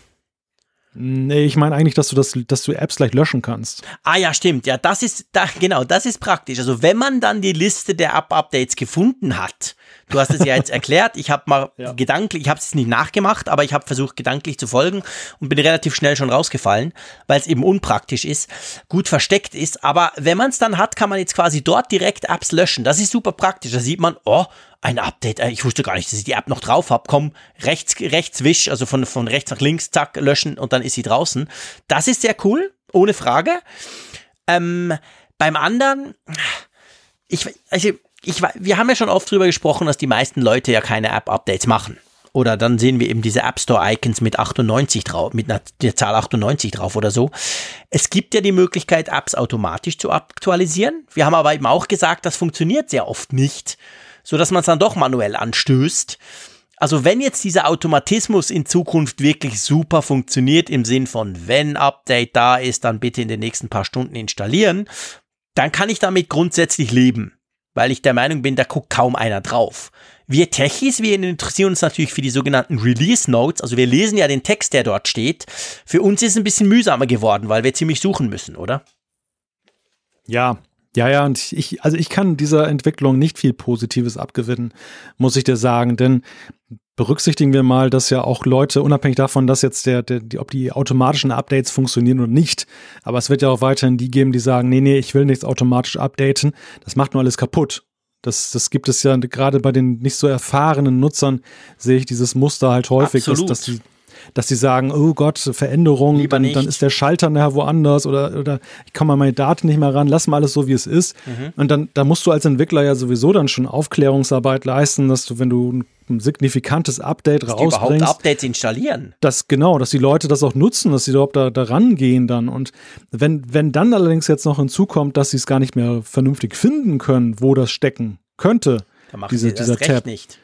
Das, das macht dir als Entwickler das Leben richtig zur Hölle. Also das, Ja. das ist keine, finde Ja. ich, positive Entwicklung. Ich habe noch so einen Funken Hoffnung, dass vielleicht, weil das noch nicht so, so ein, so ein, sie haben es ja nicht als signifikantes Feature vorgestellt, sie haben es einfach so gemacht, dass sie Vielleicht ändert das noch, meinst du? Genau, dass, dass sie so viele Erfahrungsberichte und so viel Feedback gespielt bekommen, dass sie sagen, nee, war eine Idee, aber war nicht die beste Idee. Stimmt. Also das finde ich überhaupt nicht begrüßenswert. Nein, ich auch nicht. Da bin ich kein großer Fan von, muss ich ganz klar sagen. Gut, äh, was lieber Malte? Und wie gesagt, der Malte hat dieses fantastische Skript zusammengebastelt in den letzten Tagen, als ich noch unterwegs war oder im Jetlag-Delirium zu Hause gelegen bin. Was ist der Low-Data-Mode? Hilf mir mal kurz auf die Sprünge. Ja, der soll dir so wie der Low Battery Mode, ähm, dass wenn dann deine Daten, also dann, also du kennst ja diesen Low Energy Mode, Klar. dass wenn deine dein Batterie geht dann zur Neige und Genau. dann kannst du ja die Lebenszeit, bis sie ausgeht, dann ein bisschen Deutlich verlängern. verlängern, genau. Genau, richtig. Und so etwas ähnliches soll es jetzt auch für Daten geben. so. Der ein oder andere, du, du, kennst das ja nicht, du hast ja eine Flatrate für alles. Ich bin Aber es- Flatrate. Aber es, es gibt ja, es gibt ja durchaus dann ähm, Leute, die ein Datenkontingent haben. Ich habe halt gelesen, dass du irgendwo einstellen kannst. Ich habe das jetzt noch nicht im, ähm, genau getestet, wo, wo der Schalter aber ist. Du kannst aber so einen Low-Data-Mode wohl irgendwie einschalten. Und dann, dann ist das nämlich so. Ich meine, das hilft natürlich auch zum Beispiel im Ausland. Thema Roaming. Klar, ihr habt jetzt in der EU das nicht. Wir Schweizer haben das noch, aber auch gerade in den USA oder so, da ist das schon gut, wenn du weißt, ich habe so und so viel Giga mir jetzt kurz gekauft, aber ich weiß nicht, wie lange das hält, dann würde auch so ein Freak wie ich wahrscheinlich den ab und zu aktivieren, klar. Ja, es ist, das ist eine feine, eine feine Sache, wenn du dann eben auch mal ein bisschen Daten sparen kannst, ohne dass du eben bei den Mobildaten jetzt erstmal jeder, jeder App einzeln den Saft abdrehen musst. Denn das ist ja doch etwas aufwendig. Ich habe das auch in der Vergangenheit mal gemacht, wenn ich dann festgestellt habe, oh Gott, ähm, schon so und so viel. Gigabyte weg. Genau. Und dann guckst du, wo sind deine Datenfresser? Oh. Ah, Facebook hat wieder drei Gigabyte gesogen und so. Also das, das nervt halt so ein bisschen, ne? Ja, das nervt. Und das Gegenteil von der ganzen ist quasi die andere Veränderung, die passiert ist, die mich als Flatrate-Menschen natürlich super freut. Es gibt jetzt keine Begrenzung mehr für App-Downloads oder eben für Updates von Apps per LTE. Du kriegst zwar eine Warnung, du kannst irgendwo einstellen, ja, immer noch 200 Megabyte wie vorher, aber du kannst auch einstellen, keine Begrenzung. Das heißt, ich zum Beispiel, ich habe vorhin gesagt, wir haben so ein komisches WLAN in der Firma, das irgendwie mit Zertifikaten, äh, meistens funktioniert es nicht. Drum brauche ich es eigentlich nicht. Hab ja eine Flatrate. Aber ich habe dann oft das Problem, da bin ich irgendwie iPad zum Beispiel, sehe, oh cool, das neue OneNote, geile Sache, aber Microsoft 385 Megabyte. Dann lädt's mir das nicht runter, weil es sagt, braucht ein WLAN. Und wenn ich will, jetzt mit iOS 13 kann ich sagen, ist mir wurscht, lad das trotzdem runter, egal wie groß es ist. Und dann wird das quasi übers LTE geladen und braucht kein WLAN mehr. Finde ich eine super praktische Funktion für Leute mit Flatrates. Absolut. Ja, der nächste Punkt auf unserer Liste, und wir sind jetzt bei iOS 13, da schließt sich so langsam der Kreis, aber das ist, glaube ich, noch ein sehr, sehr diskussionswürdiges Thema, nämlich das Thema 3D-Touch für alle. Fragezeichen, Ausrufezeichen. Also das, das ist so eine Sache, dass diese Features, die du mit 3D-Touch bislang eben hattest auf ausgewählten Geräten, ja beileibe nicht allen, die hast du jetzt künftig dann für alle, allerdings als Long Press dann da implementiert. Und die Frage, die ich mir stelle, ist, was soll ich davon halten? Also auf der einen Seite ist es ja schön, dass 3D-Touch und die, die ganzen Funktionen, die man dafür programmiert hat, jetzt nicht für die Katz, für den Mülleimer sind, dass Apple sich da einfach von verabschiedet. Auf der anderen Seite, dieser Long Press, ist das, das Gelbe vom Ei und es ist ja immer noch nicht sichtbar. Weißt du, dass das Kernproblem bleibt ja. Wie siehst du das? Der Long Press ist Mist. Also, äh, Moment, anders, sorry. Fangen wir von vorne an. Wenn, ich sag's mal so, wenn ich 3D-Touch habe, wie ich das bei den, beim iPhone 10s ja habe, dann ist der Long Press schlicht und ergreifend ein Rückschritt. Punkt. Wenn ich natürlich kein 3D-Touch habe, wie zum Beispiel beim iPhone 10R oder, und jetzt kommt's, bei den iPads, dann ist das eine deutliche Verbesserung. Also mir fällt das beim iPad Pro auf. Da habe ich auch ähm, iOS 13 draufgespielt, beziehungsweise iPad OS. Da ist das super praktisch, weil ja, vorher, man hatte halt gewisse Funktionen gar nicht. Jetzt habe ich sie mit diesem Long Press. Aber auf den iPhones, die, da, die vorher 3D Touch kannten, finde ich das Mist. Ja, ja, ja, absolut. Also ich meine, das, das ist ja, du, du hast ja dieses tolle Feature da drin. Ne, dass du das benutzen kannst und, und genau. hardware-seitig und, und dann wirst du reduziert auf etwas Schlechteres. Ja, ich weiß auch nicht, ich bin da nicht so wirklich glücklich mit, mit dieser Entwicklung. Ja, ich glaube, äh, Entschuldigung, ich muss gerade mal husten. Ja. So, ich bin wieder halb da. Ich glaube, das Problem ist, dass jetzt viele Angst haben, dass 3D-Touch verschwindet. Also, ja. das sieht im Moment danach aus, als kriegen die neuen iPhones gar kein 3D-Touch mehr. Das fände ich ein echter Verlust, oder? Ja, ja, sehe ich absolut, sehe ich auch ähnlich. Also das, das ähm, sieht nach einem schleichenden Abschied aus, ohne dass man die entsprechenden Funktionalitäten dann eben killen will. Und ich finde, diese ganze 3D-Touch-Geschichte war ja bislang schon so, ja, eine Geschichte voller Kompromisse. Man konnte nie ja. so richtig glücklich damit sein. Wir haben immer wieder darüber gesprochen. Naja, und jetzt, jetzt geht's weiter die Treppe runter. Ja, also irgendwie, ich, ich bin, bin noch nicht 100% entschlossen, aber ich habe ein ganz komisches Bauchgefühl bei der Sache. Ja, also ich, ich auch. Ich, äh, ich rechne ehrlich gesagt nicht mehr mit 3D-Touch. Also ich fürchte, wir verlieren das. Die iPads haben sie nie bekommen. Das iPhone 10R hat es auch nicht bekommen. Gut, das ist ja das günstige Gerät von Apple, okay, aber ähm, ich fürchte tatsächlich, die, die, die iPhones im Herbst, die kommen ohne das aus. Weil warum mhm. sollte Apple das sonst machen? Jetzt. Ja. Diesen Schritt. Es ging ja, ja, vorher offensichtlich auch bei den iPads ohne all die 3D-Touch-Funktionen. Apple hat ja nie Anstalten gemacht, die irgendwie in Software nachzubilden. Und jetzt mit iOS 13 kommt plötzlich dieser, ja wirklich dieser Schritt hin zu Long Press. Und das, ja, also ich glaube, also ich weiß nicht, ich glaube, das kann man sich nicht schönreden. Das ist ganz klar das Zeichen, hey, wir vereinheitlichen diese Art der Bedienung. Aber wir brauchen dafür in Zukunft keinen zusätzlichen teuren Hardware-Layer mehr, sondern mhm. es geht ja auch so. Ja, ja, ja, das, das zeichnet sich ab. Ich meine, es könnte natürlich auch sein, dass sie dem 10R damit Rechnung tragen wollen, denn diese Long Press Ersatzgeschichte, die da nur so halb gar war ja, gegenüber dem, dem, dem 10S und 10S Max, war ja, hat ja auch viel Kritik gefunden und jetzt wird eine Ebenbürtigkeit dann zumindest hergestellt. Aber ja, also hardware-seitig warum sollten sie das sich den Aufwand noch machen, wenn es keinen Unterschied mehr gibt? ja, eben. Und das, genau das ist Punkt. die rein logische Frage. Und insofern ist, würde ich mich da vollumfänglich deiner Argumentation anschließen. Das, das ist ja eigentlich, das ist ein ganz klarer Wink mit dem Zaunfall, dass das, das 3D-Touch ja. da das Zeitliche segnen wird. Ja, die Abschlussfrage bei iOS 13. Für welche Geräte, für welche iPhones ähm, gibt es iOS 13? Gute Nachricht für Mäusekinobesitzer. genau. Die sind mit dabei. Und ansonsten ab dem 6S bzw. 6S Plus und allerdings nur der neueste iPod Touch, nicht das Vorgängermodell. Genau, also es wurde jetzt vor, was waren es, zwei Wochen oder so, wurde der iPod Touch neu aufgelegt sozusagen mit A10-Prozessor. Wir haben drüber gesprochen im Apfelfunk. Ähm, die alten, in Anführungszeichen, kriegen kein iOS 13 mehr. Das heißt, die werden bei iOS 12 stehen bleiben. Und aber das iPhone SE kriegt's noch. Da gab's ja einige Gerüchte im Vorfeld, die gesagt haben, das fliegt jetzt schon raus. Aber nein, iOS 13 kommt noch aufs Mäusekino und dann eben ab 6S oder 6S Plus. Alles, was drüber ist, kriegt's. Also dann 7, 8 und alle anderen. Ja, ist eigentlich, sage ich mal, eine gute Versorgung, wie man sie von Apple sich gewöhnt ist. Also das ist schon halt, sage ich mal, das zeichnet halt Apple schon aus. Also das Update, so groß es ist, so große Änderungen es zum Teil ja auch Veränderungen als auch mit sich bringt, das Update kriegen die allermeisten iPhones kriegen das noch mit.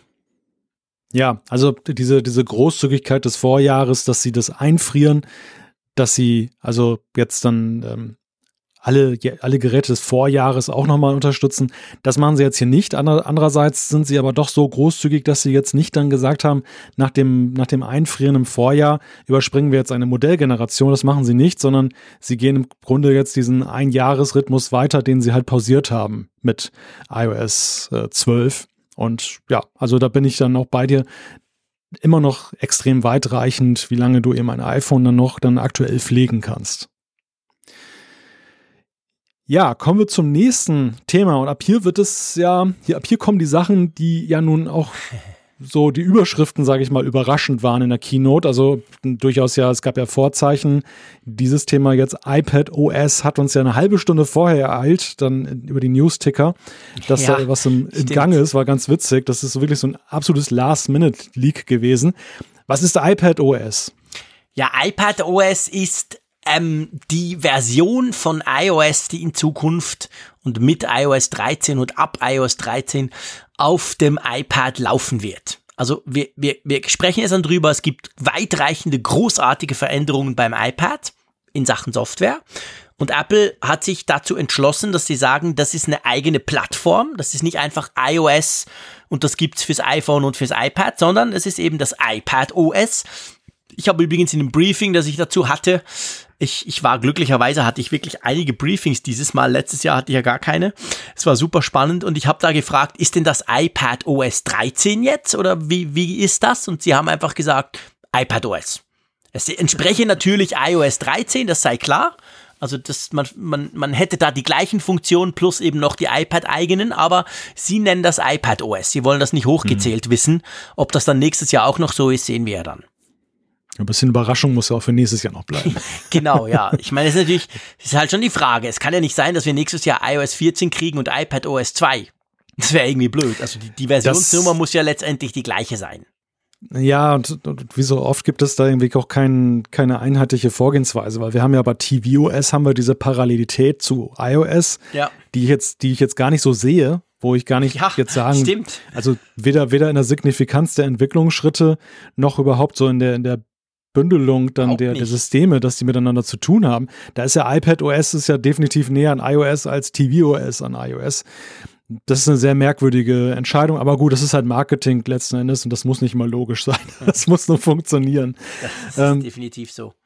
Ja, interessant. Also, als ich diese Nachricht gelesen habe, eine halbe Stunde vor der Keynote, habe ich erst gedacht, was ist das denn? Ne? Also iPad OS, tiefster Rückfall in alte Zeiten, wie damals dann, als das iPad kam. Da war ja auch eine kurze Zeit, waren die Betriebssysteme getrennt, weil das, das, das iOS musste plötzlich Funktionen haben für das neue iPad, die eben dann im iPhone Betriebssystem noch nicht gefragt waren. Dann mhm. hat man mhm. das ja vereinheitlicht und dann hieß es ja fortan iOS, was ja vorher iPhone OS hieß.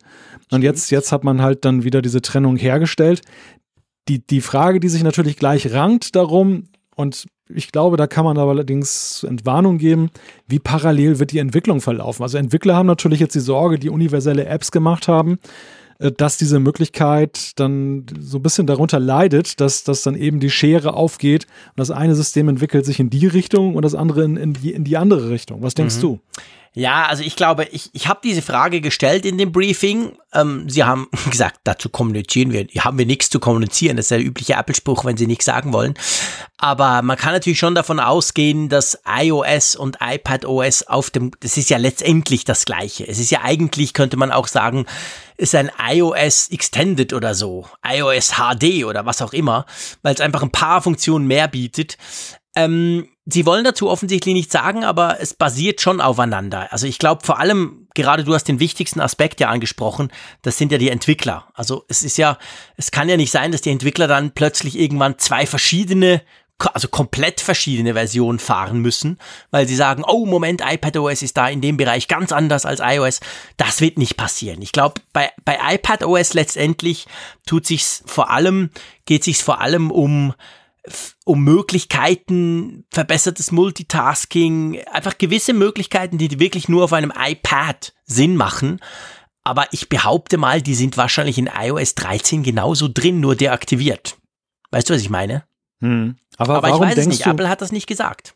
Hm. Aber warum denkst du, haben sie das dann überhaupt getrennt voneinander? Ja, doch, sie hätten ja klar genauso sagen können, iPad only. Das gab es ja bislang ja auch bei ja, manchen Funktionen. Ich glaube, ihnen geht es natürlich drum. ich meine, die, die wussten ja genau, das größte Problem letztes Jahr im Oktober, da kommen diese geilen iPad Pros raus, die quasi jeden Laptop in den Schatten stellen und die laufen mit dieser shitty iOS iPhone Software drauf. Und um zu unterstreichen, dass das jetzt neu ist, dass da jetzt neue Möglichkeiten sind, dass du ganz viele Dinge tun kannst, die du früher nie konntest, da haben sie diesen Namen dafür gewählt. Einfach zum ganz mhm. klar machen, Freunde, das iPad ist jetzt wirklich eine neue Liga und nicht quasi tolles Gerät, läuft aber mit dem Smartphone-Betriebssystem. Ich glaube, das ist vor allem Marketing und, und um das quasi nach außen abzugrenzen und zu erklären, wie viel besser das doch jetzt ist. Was es ja auch ist.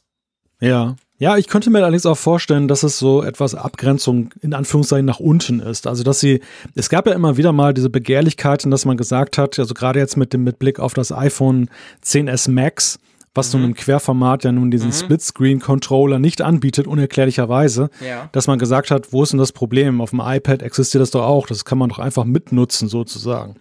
Und indem man jetzt das so. iPad OS dann, so. dann anders tituliert, mhm. kann man natürlich nicht mehr so leicht sagen, es ist das gleiche System. Klar, wir, wir alle wissen, das ist das gleiche System. Das weiß ja nicht der gemeine Nutzer. Und der ja. wird dann vielleicht so ja. sagen, genauso, genauso wie du nicht auf die Idee kommst zu sagen, ich will dieses macOS-Feature auf meinem iPhone haben. So, so, so mhm. wirst du ja dann, dann vielleicht ja. auch dann äh, nicht sagen, dass, dass du ein iPad-Feature oder du wirst weniger geneigt sein, das zu sagen, als eben, wenn du sagst, wenn du weißt, das ist ein und dasselbe System. Spannend. Ja, stimmt. Also vielleicht ist es beide. Also was heißt vielleicht? Wahrscheinlich ist es ein bisschen beides, genau. Also die Abgrenzung vom iPad zum iPhone, aber natürlich eben auch umgekehrt zum Klarmachen, hey, das iPad ist schon eine andere Liga und hat drum ein eigenes, in Anführungszeichen, Betriebssystem, das natürlich die gleiche Codebasis ähm, shared und all das Zeug. Ähm, ja, interessant. Also ich muss sagen, ich kann grundsätzlich absolut damit leben. Ich habe kein Problem damit, dass das jetzt iPad OS heißt, oder? Ja, Namen sind Schall und Rauch, ne? Ich meine, das, ja, genau. das, das haben wir auch beim iPhone, was haben wir uns die Köpfe heiß geredet über diese Namenswahl mit 10S und, und Max mhm. und so. Und am ja. Ende, man, man gewöhnt sich ja, also ich habe jetzt auch kein, kein negatives Empfinden dabei, ja. also verstehe mich nicht falsch. Aber wenn ich es hätte, dann würde ich da mich vermutlich auch binnen von Monaten oder Wochen daran gewöhnen und ja. dann ist es mir, ist es mir eigentlich egal. Also ich denke mal, das, das, das darf man nicht überbewerten, diese Namensfrage, besonders jetzt nicht auf Betriebssystem. Ja, nee, genau, genau. Aber, ja, interessant. Ja, ja. schieß, nee, du, du, du zuerst. Interessant. Ja, interessant, interessant ist ja dann, wenn man es dann installiert, die Beta, man, ich fand, man, man sieht ja schon gleich recht deutlich im Gegensatz zu iOS 13, dass die Musik jetzt anders spielt auf dem iPad. Ne? Also allein diese, diese drangvolle Enge der Icons ist ja schon markant. Ah, herrlich. Wunderbar. So schön. Ich liebe es. Also ich meine, das war ja wirklich diese, diese Icons, das war ja so ein bisschen wie Duplo Lego. Ist okay bis zweieinhalb. Sagen wir drei. Aber danach findest du das scheiße. Danach willst du die kleinen Steine. Und mir ging das immer so beim iPad. Ich fand diese riesigen Icons. Ich habe ja das 12,9 Zoll. Das ist natürlich im Klopper. Aber diese Icons waren so gigantisch groß. Und jetzt, das stimmt, bei iPad OS ist es zuerst mal so, dass du eine Ansicht hast, wo du viel mehr Icons draufkriegst. Ich weiß nicht, ob du die Zahl gerade weißt, ich habe es vergessen, aber es sind auf jeden Fall deutlich mehr, weil die Icons auf dem Screen, also auf dem Homescreen sozusagen, sind kleiner geworden. Die lustigerweise im Dock nicht. Das heißt, also je nachdem, wie viel du drin hast. Das heißt, bei mir ist es jetzt so, dass die Icons, die auf dem, auf dem ersten Bildschirm oder überhaupt auf dem Bildschirm kleben, die sind deutlich kleiner als die, die unten im Dock drin sind. Das ist eigentlich ganz witzig. Ähm, hm. Ja, und Widgets. Hey, man kann also die Widgets ja. kennen wir ja, wir haben in der letzten Apfelfunk-Folge gerade ausführlich drüber gesprochen, aber jetzt kannst du sie auf dem Homescreen haben, zumindest auf dem ersten. Dann, so weit geht dann Apple nichts auf jedem ist, mm. aber auf dem mhm. ersten. Mm. Und dann siehst du die halt dort und das allein, ob man das jetzt gut findet oder nicht, sprechen wir gleich drüber, aber das allein ähm, macht halt, dass es sofort ganz anders aussieht. Bei mir kam noch übrigens erschwerend hinzu, ich habe iPad OS auf einem iPad Mini installiert. Oh. und nun, nun stell dir mal diese drangvolle oh, Enge der Icons Drum. plus Widget-Bereich im Landscape-Modus vor. Denn oh, dann das, das, das ist wirklich krass, ne? Also, aber das, das darf man nicht unterschätzen. Ich meine, das iPad Mini ist ja nun mal auch da Kriegt ein, ja ein iPad, was genauso ist iPad iOS Logisch. bekommt. Und ähm, diese Nutzer werden ja auch darauf stoßen. Also deshalb ist das jetzt gar nicht so abwegig. Ich habe das ja jetzt ja nicht irgendwie geroutet und da was installiert, was nicht installiert werden soll. Nee, nee, nee, nee. Und das, das fand ich dann schon eine interessante Sache. Ich kann mir vorstellen, auf dem 12,9er sieht das natürlich ganz anders und viel schicker aus. Aber nach unten hin mit ihrem großen Spektrum, ja, Hut ab, haben sie sich was äh, vorgenommen. Ja, das mit den Widgets, also ich musste gerade ein bisschen murmeln, weil ähm, ich finde es erstmal super, dass sie es machen, dass, dass sie da die, mhm. da wo viel Platz ist, diese Widgets dann anbieten. Wir haben ja dann auch gerade noch in unserer Wunschliste darüber gesprochen, dass die Widgets doch irgendwie mal das verdient hätten, besser zur Geltung zu kommen, damit mhm. sie bedeutungsvoller werden. Ich finde es halt so ein bisschen halb gar du hast es nur im Landscape-Mode, damit fangen wir mal an. Und du hast es dann nur auf der ersten Seite. Also das kann ich nur eher verschmerzen, weil ähm, du bewegst dich ja tendenziell doch recht häufig auf der ersten, auf dem Homescreen, mhm. auf der ersten Homescreen-Seite.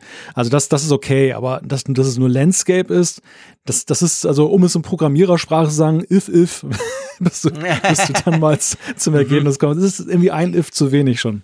Ja, ja, äh, das zu viel, Entschuldigung, also es viel. ist, es ist, es ist halbgar oder halbherzig. Da, da, da bin ich ganz bei dir. Das ist tatsächlich so. Also du, du kannst ja auch nicht, äh, also du kannst ja auch nicht quasi, Du hast einfach letztendlich diese Widget-Ansicht, die vorher ganz links auf diesem eigenen Widget-Screen war, hast du jetzt einfach auf dem ersten Homescreen links da so reingepflanzt. Mit den gleichen Widgets, je nachdem, wie viel du da quasi hintust, hast du die da.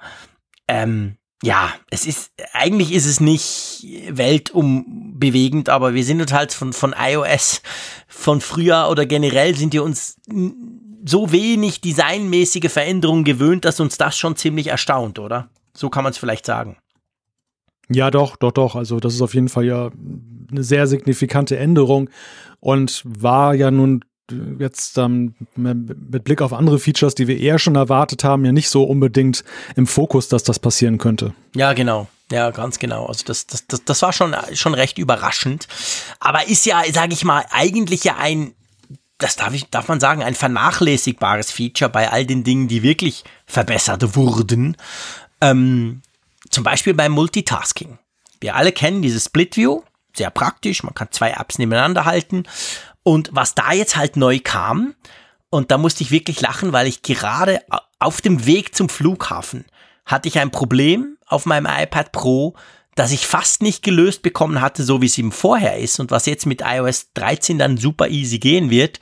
Nämlich, du kannst jetzt neu kannst du zwei Apps, also auch zwei gleiche Apps nebeneinander packen. Und das finde ich, das macht so viel aus. Also kleiner Workflow von mir im E-Mail, ich will was schreiben in der E-Mail und ich fange an, ich mache die Mail auf, ich fange an zu schreiben und dann denke ich, ah, Moment mal, ich, ich muss jetzt aber noch was aus einer anderen E-Mail rausholen. Ende Banane. Ich muss das E-Mail was ich schreibe, schließen, in den Entwürfen speichern, in der Mail mein Zeug suchen, die Entwürfe aufmachen, hoffen, es ist noch da, wieder aufmachen. Also jetzt kann ich einfach quasi die Mail-App zweimal nebeneinander haben. In der einen Seite gehe ich bei meinen Gesendeten das Zeug suchen, was ich brauche, links bin ich am Schreiben. Also das finde ich, finde ich super praktisch. Wie siehst du das? Ja, das war ja der Grund, warum das, das Multitasking des iPads ja bislang überhaupt nicht ernst genommen wurde. Ja, genau. Wurde. Weil, genau. weil es immer so ein, es war nur so ein, so ein Schein von Multitasking. Ja. ja. du konntest zwei Apps parallel betreiben. Das konntest du eigentlich ja vorher die ganze Zeit auch schon. Der Unterschied war nur der, du konntest sie auf einen Bildschirm gleichzeitig packen. Ja. Aber echtes Multitasking ist ja diese Multi-Instanz-Fähigkeit. Ja. Du kannst die gleiche App mehrfach öffnen mhm. und kannst parallel dann eben arbeiten. Und das genau, was du beschreibst, ist ja so ein Workflow, der immer und immer wieder untergekommen ist, dass man ja jetzt nicht aus einer anderen App was haben wollte, was ja auch wunderschön ist, sondern dass man eben aus der gleichen App was ja, genau. haben wollte. Ein, ein, anderes Dokument, auch eine genau. Textbearbeitungs-App, whatever. Und das ist wirklich so ein, ein Must-Have. Also ich meine, man kann es jetzt feiern, ja, das ist gut, dass es endlich da ist, aber es ist eher ja, fragwürdig, warum es so lange nicht da war, gerade ja. weil man jetzt schon so lange diesen Pro-Gedanken dann eben vermittelt. Denn das ist wirklich, es ist eben nicht eine Errungenschaft, es ist eigentlich, das ist eigentlich eine Voraussetzung, um von Pro sprechen zu können. Ja, absolut, absolut, definitiv. Also es sind ganz viele Dinge, über die wir jetzt hier beim iPad sprechen, eigentlich, wo man sagen muss, ja klar, wenn ihr ein Gerät verkauft mit hinten Pro dran, dann muss das so können. Und sie haben übrigens nicht wirklich verklausuliert. Also sie haben es eigentlich bei den Briefings bestätigt. iPad OS, ich sage dem jetzt so, um das differenzieren zu können, dass wir über das iPad sprechen. Es war der Plan, ganz klar, letztes Jahr iPad OS vorzustellen. Und dann im Herbst quasi die passende Hardware dazu zu bringen, nämlich das iPad Pro. Und dann wurde halt von oberster Stelle wurde beschlossen, Moment, iOS 12 ist ausschließlich Stabilität, Stabilität und Geschwindigkeit und sonst gar nichts und ja keine neuen Features.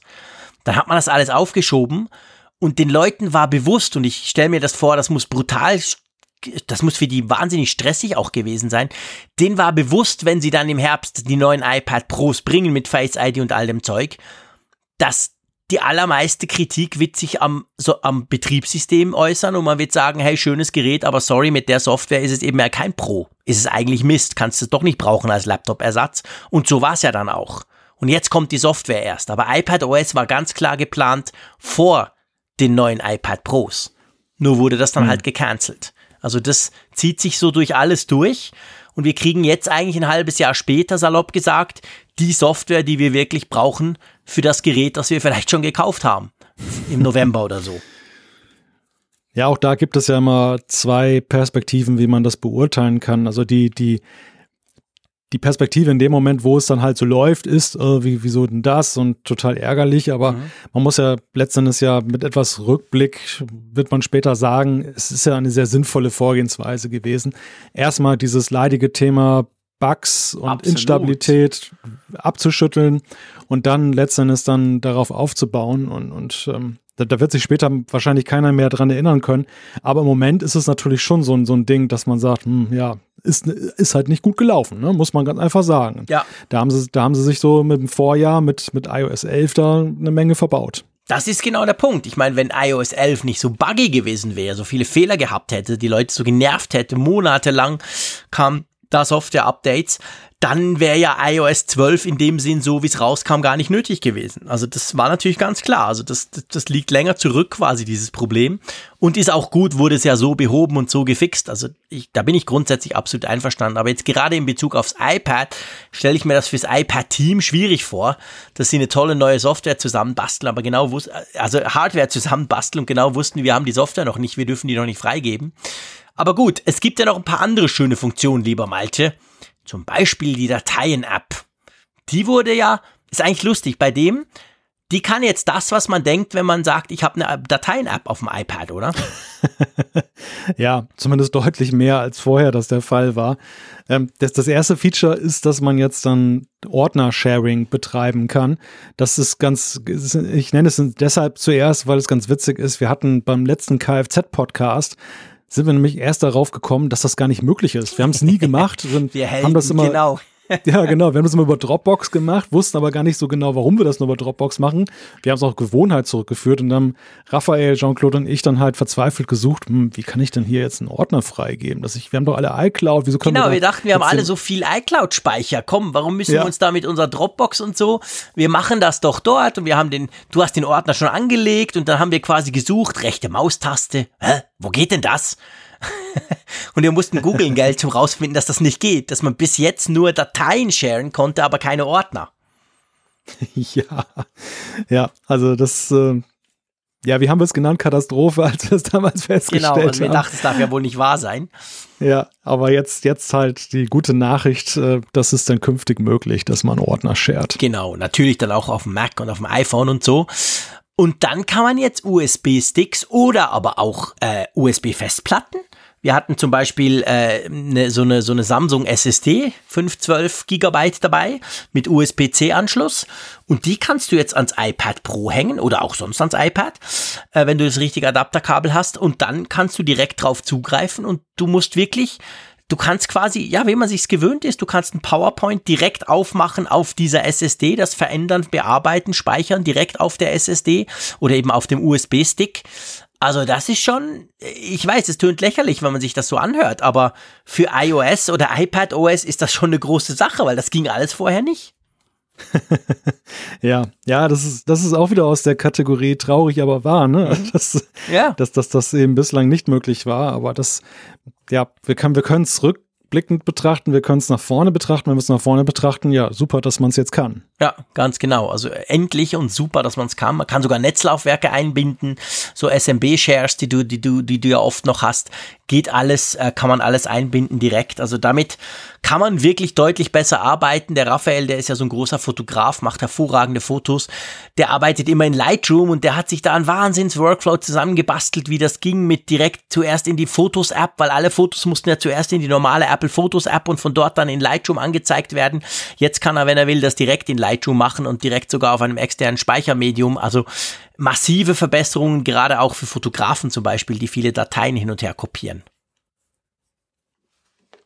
Das nächste Feature ist. Wenn, wenn du noch nicht noch was zu Dateien nee, nee, hast. Ich, ich bin, das nächste Feature ist eigentlich mein absolutes Lieblingsfeature, muss ich dir ehrlicherweise sagen.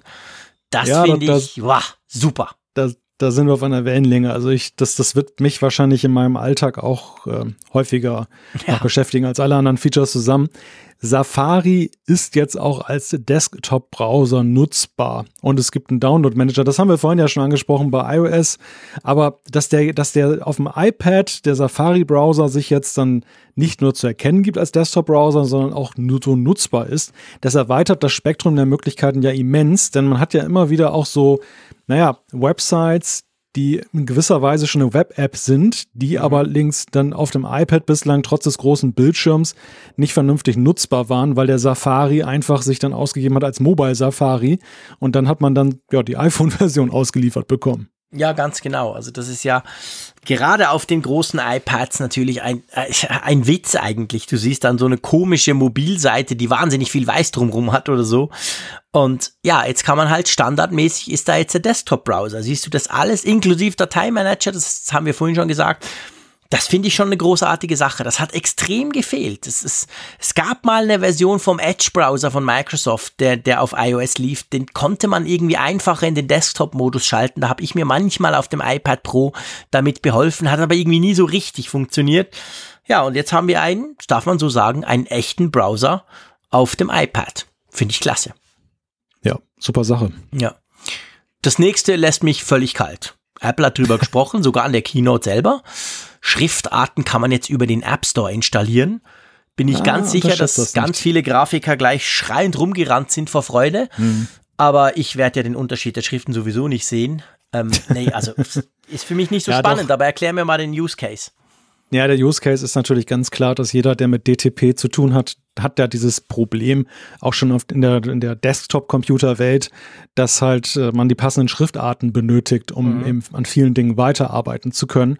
Und was ein großer Hemmschuh war im Grafikerbereich, was das iPad betrifft, es war nicht die Performance, es war nicht die Apps mehr, all das ist da, aber mhm. die Schriften fehlten halt häufig. Ja. Dann kann man natürlich sagen, äh, ja klar, viele Schriften sehen sich ähnlich, also unser eins würde wahrscheinlich sagen, oh, nehmen wir doch einfach die Helvetica, passt schon. Aber das ist natürlich nicht der Use Case oder das Klar. ist nicht die, die Voraussetzung, die die Grafiker in ihrem Daily Life brauchen. Ja. Und jetzt haben sie halt dann, bis sie konnten sich bislang behelfen über Tricks. Es gab dann so Apps wie Anyfont und so weiter, mit denen man da was einschleusen konnte ins äh, Betriebssystem. Aber jetzt künftig soll es eben dann so sein, dass Apple dann über den App Store Schriftarten bereitstellt. Natürlich, Klammer auf, auch nettes kleines Nebengeschäft für Apple wieder, mhm. weil sie dann ja auch ihre 30 Prozent bekommen von jeder Schrift Schriftart, aber egal, also das ist auch wieder so ein Punkt, wo man eben sieht, sie, sie tragen dem Pro-Gedanken da jetzt dann ja. mehr Rechnung. Ja, absolut. Es gibt neue Gesten für die Textbearbeitung, gell? Man kann streichen oder man kann mit drei Fingern ein Undo machen. Das finde ich ganz praktisch. Problem der Gesten, ich weiß nicht, wie du siehst, brauchst du oft Gesten auf deinem iPad? Naja, bei der Textbearbeitung kommst du ja ohnehin nicht darum herum mit, ja. mit Gesten zu Klar. arbeiten. Da war es ja, da ist es ja bislang so, dass du ja, und das, das finde ich, die Erkennungsrate ist immer so ein bisschen desaströs oder ich mache es vielleicht auch mal falsch. Äh, du, du musst ja so lange den, den Finger drauf machen und dann wird irgendwann ein Wort markiert und dann kannst du da den, den, dann hast du diese kleinen Nädelchen am Anfang und am Ende und die kannst du dann länger ziehen, um was zu markieren. Ich finde das fürchterlich fummelig. Also das, das in all den Jahren habe ich mich niemals damit anfreunden können, wenn ich einen Computer mit Tastatur zur Hand habe, dann, dann packe ich den sofort und, und mache das damit.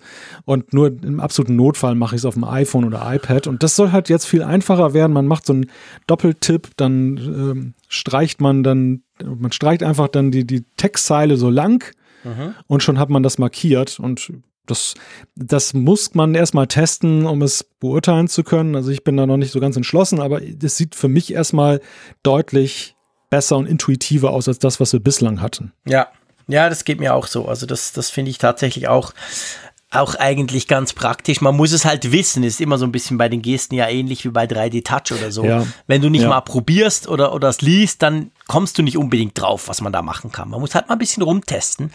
Aber das ist schon sehr, sehr praktisch.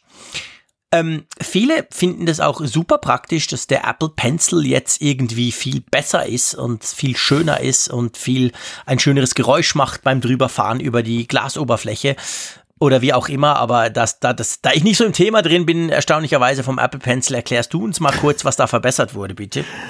Ja, ich habe hab jetzt schon dieser Geräuschegeschichte entnommen, dass da etwas äh, Häme da gerade falsch verstanden wird. habe, oder?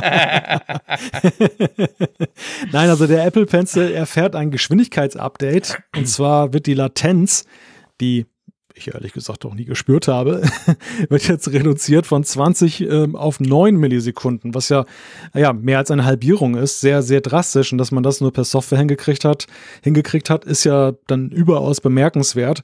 Wie gesagt, ich bin da ich bin, ich bin zwar häufiger Pencil-Nutzer als du, aber dass der irgendwie besonders äh, langsam ist, ist mir bislang nicht äh, aufgefallen. Mhm. Deshalb ist das, glaube ich, so, es, es, macht sich auf dem Slide ganz cool, aber für uns, also für den normalen Nutzer, glaube ich, ist das kein himmelweiter Unterschied, den man bemerken wird. Eher für den Profi wahrscheinlich. Ja, das ist natürlich schon, das ist schon der Grund, warum ich ihn nie nutze.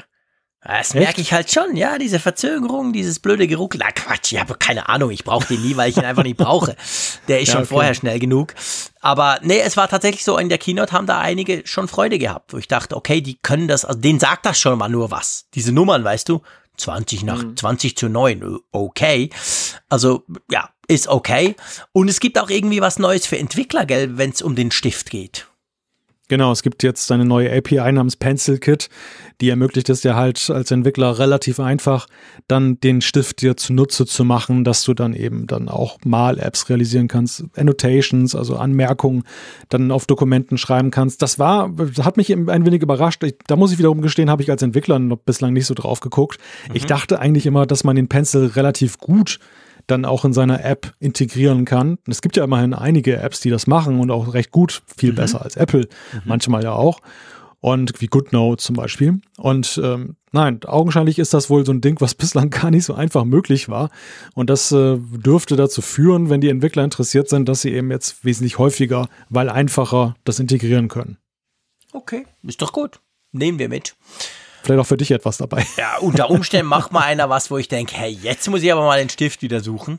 Weißt du, worauf ich immer noch warte? Nein. Tut mir leid, dass ich jetzt diesen Rahmen noch auf diesen Zeitrahmen sprenge mit einem kleinen Exkurs, aber ich warte ehrlich gesagt bis zum heute. Ja, genau. Ich warte bis zum heutigen Tag auf ein Spiel mit dem Pencil.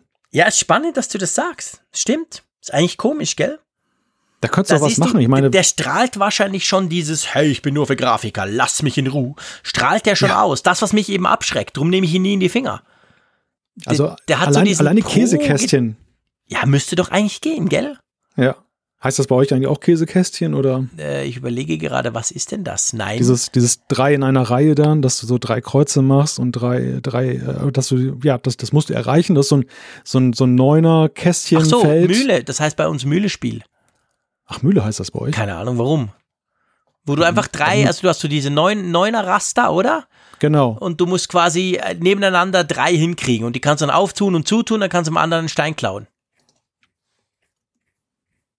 Ja, äh, nicht. Du meinst es das Brettspiel wahrscheinlich. Ja, genau. Ne? Genau.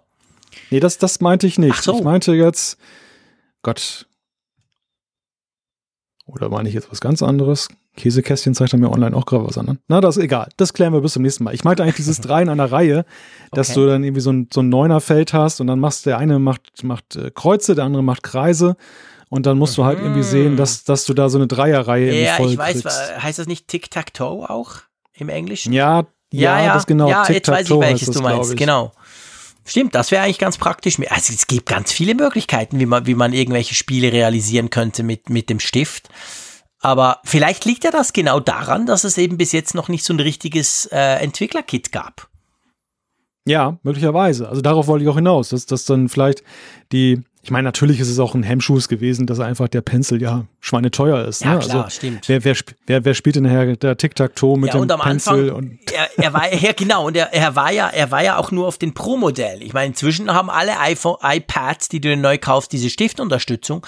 Am Anfang war ja. ja das wirklich nur auf den sowieso schon sehr teuren Pro-Geräten.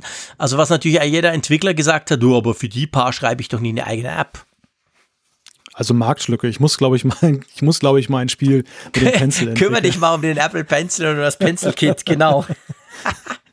Aber erst, wenn du den Dark Mode in Funkgeräte richtig gemacht hast. Ah, okay, okay.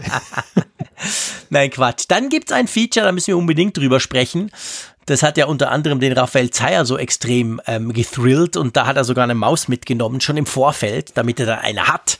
Und zwar gibt es Maus-Support beim iPad, aber ich sag mal, so ein bisschen anders, als man sich das vielleicht vorgestellt hat, oder? Ja, ja, es war ja eigentlich so gehandelt worden, dass es so ein, so ein elementares Key-Feature ist, so wie zum Beispiel das Anschließen von USB-Sticks ähm, in Dateien, also ein offizielles Feature für jedermann. Und Apple hat das jetzt halt dann zwar integriert, du kannst eine Maus anschließen, allerdings der Zweck dafür ist halt dann für Menschen mit äh, ja, Einschränkungen halt mhm. letzten Endes, ne, als Accessi Accessibility Feature. Mhm. Genau. genau. Ja, genau. Und es ist dann auch so, man kriegt nicht irgendwie einen Mauszeiger aufs iPad, sondern so einen runden Bobbel, so einen Kreis quasi, ein, ein, wie, wie, wie du eben mit dem Finger drauf drücken würdest. Also super genau ist das Ganze nicht, weil sich jetzt gewünscht hat, dass er damit dann auf dem iPad irgendwo in einem CMS einen mini kleinen Knopf treffen kann. Da, für, dafür ist es tatsächlich nicht unbedingt gemacht. Da gibt es einen eigenen App Store für, wo du dann die Mauszeiger kaufst. genau, sehr gut. Je kleiner, je kleiner und genauer, desto teurer natürlich. Da gibt es eine Mauskit für Entwickler. Wer weiß. So, also, ich glaube, wir sind uns einig, lieber Malte, oder? Ähm, das iPad OS ist schon ein sehr signifikantes Update für die iPads, oder? Ja, ja, ja, klar. Eines, was man A sofort sieht, also mhm. was dann wirklich auch sichtbar wird, viel sichtbarer als das vielen im ersten Moment bei iOS 13 gehen wird. Andererseits aber eben auch ja gerade so ein Pro-Segment so unglaublich viel nachliefert, mhm. was wir eigentlich jetzt schon seit langem versprochen haben. Apple geht den Weg da weiter, den sie aber ja schon eine Weile gehen. Also sie bauen das ja wirklich dann nach und nach aus, dass das, was hardware-seitig schon längst erreicht ist, wo man sagt, da ist das schon längst ein Pro-Gerät, das wird software-seitig jetzt immer mehr dann ausgebaut und ja, man kann sie nur darin bestärken, diesen Weg weiter zu gehen, letzten Endes. Ja. Die, die, die letzte Frage ist ja, das ist jetzt die Standardfrage jetzt bei jedem Betriebssystem, was wir heute hier besprechen in diesem Apfelfunk, für welche Geräte ist es denn verfügbar? Ganz genau. Also es ist ab iPad Air 2, ab iPad Mini 4 und dann natürlich ab allen, also alle iPad Pros kriegen das Ganze drauf. Also auch da eigentlich geht einige Jahre zurück. Also ich habe als Familien-iPad ein iPad Air 2 und das Ding kommt mir ziemlich langsam vor. Also das muss schon älter sein, äh, läuft aber noch perfekt. Also gibt überhaupt keinen Grund, das irgendwie auszutauschen. Aber ja, eigentlich okay, oder? Ja, ja, ja, das ist eine ganze Menge. Ich versuche gerade hier parallel herauszufinden, wann das wohl erschienen ist. Ja, das dachte ich, das ist sehr schön von dir. Dann tue ich sonst noch ein bisschen quatschen. 2014. 2014, okay. Also auch da sind wir wieder bei den fünf Jahren. Also Apple macht das oder zieht das auch beim iPad durch.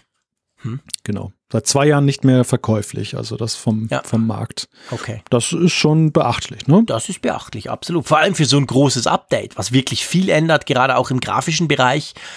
So ähnlich wie bei der Watch OS vor ein paar Stunden, wo wir auch gesagt haben, erstaunlich, wie weit das eigentlich zurückgeht, muss man auch hier sagen, ja, well done. Also klar, man muss dann testen, wie das so funktioniert auf so einem älteren Gerät.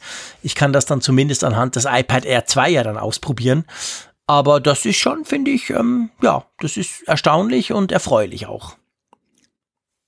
Kannst du noch lieber Jean-Claude? Aber natürlich. Du auch? ja, ja. Ist es ja. okay für dich oder? Aber selbstverständlich, ich gucke gerade unser Skript, wir sind ungefähr bei der Hälfte angekommen. Ja, nicht ganz. Ich glaube, ja, wir haben noch ein bisschen was, aber nee, nee, nicht ganz die Hälfte. Da verschreckst du ja alle, die das zuhören, die denken, mein Gott, wir sind bei drei Stunden. Aber ja, komm, lass uns ein bisschen über Hardware sprechen, bevor wir dann einen kleinen Schwenk zu Software machen und was alles nicht gekommen ist und so. Das gibt doch eine, eine runde Sache, würde ich vorschlagen. Und ich schlage vor, wir, wir legen gleich mal Mac Pro los. Einverstanden? Ja. Wir hatten es ja erwartet.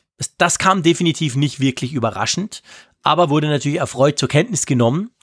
Es gibt einen neuen Mac Pro und das ist nicht einfach irgendein zusätzlicher neuer Mac, sondern man darf sicher gut und gerne sagen, es ist die ultimative, absolute Mörder-Killer-Maschine, die aber auch einen Preis hat, bei dem du quasi ohnmächtig wirst. Ich dachte, jetzt kommt eher so ein Scherz, das ist die ultimative Käsereibe. Ja, okay, ich meine, der Scherz, der wurde wirklich durchs, durchs Internet ge geprügelt. Das passt ja. natürlich, er sieht so ein bisschen so aus, ja.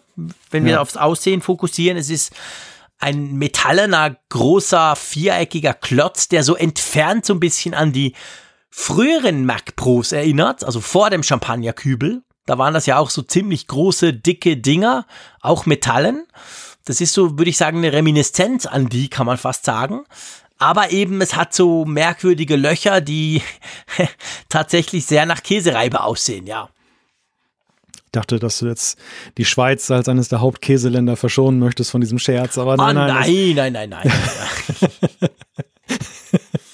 nein, aber ich, ich finde, ehrlich gesagt, die, die, diese ganze Häme, die über den Mac Pro an der Stelle ausgeschüttet wurde, also da, wo es jetzt als Flachs gemeint war, war es okay, aber wo es, einige meinten es ja auch negativ, ja, ja. fand ich ein bisschen, fand ich jetzt ein bisschen übertrieben. Ich, ich finde, der, unabhängig jetzt mal von, dass, dass, dass ich ihn mir nie leisten könnte, finde ich ihn irgendwie optisch durchaus ansprechend. Ich ja. finde es schön, dass sie, dass sie funktionell zurückgekehrt sind zu dem Tower-Design. Denn ich finde, genau. so ein Pro-Rechner, das, das, ist, das ist einfach, das ist einfach pragmatisch richtig, das ist aber auch irgendwie ästhetisch das, was man damit assoziiert. Also ich finde, und, und das ist irgendwie auch in der Geschichte des Mac Pro auch eine schöne Hommage auf die früheren Modelle, dass ja. man das jetzt so gemacht hat. Die, diese Löcher haben ja wohl auch thermisch eine gewisse Funktion. Absolut. Sie sind nicht einfach willkürlich da eingebaut. Nein. Und ähm, deshalb geht das für mich völlig in Ordnung. Ja, und ich glaube, man darf wirklich, und das gilt dann nachher noch fast noch krasser oder ähnlich krass fürs Display, wo wir dann gleich dazu kommen. Man darf halt einfach nicht vergessen, das ist ein, dieses Teil hat eigentlich zwei Aufgaben, der Mac Pro.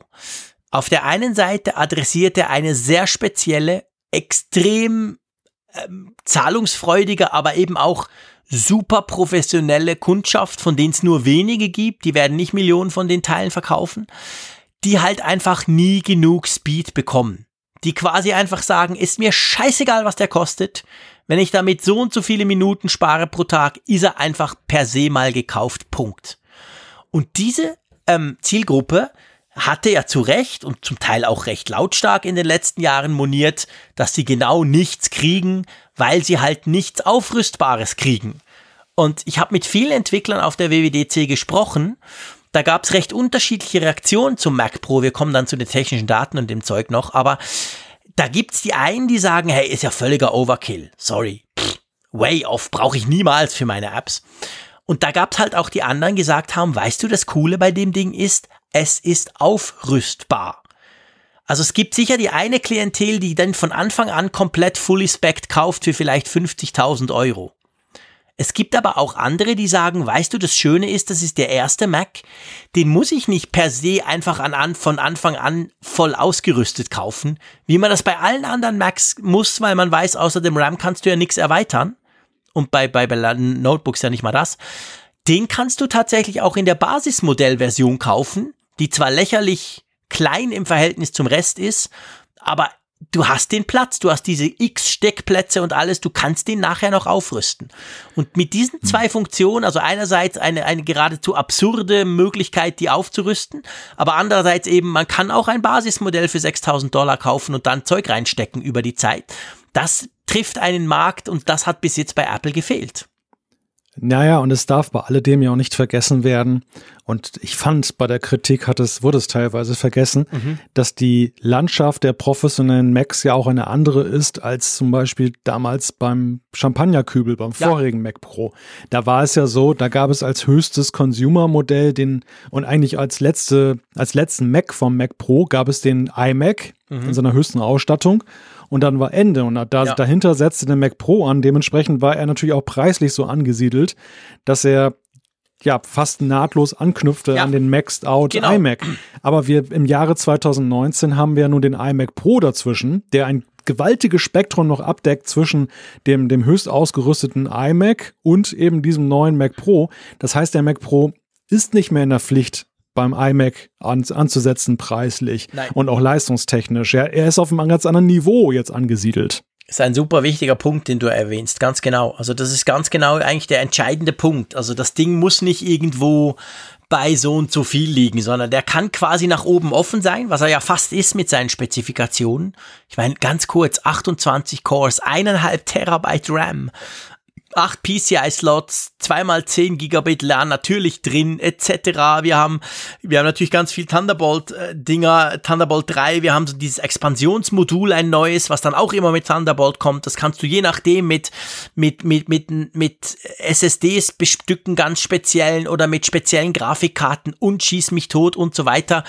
Ja, das Ding hat 1,4 Kilowatt Energiesystem. Wenn du das anmachst, wird es in Bern hier dunkel.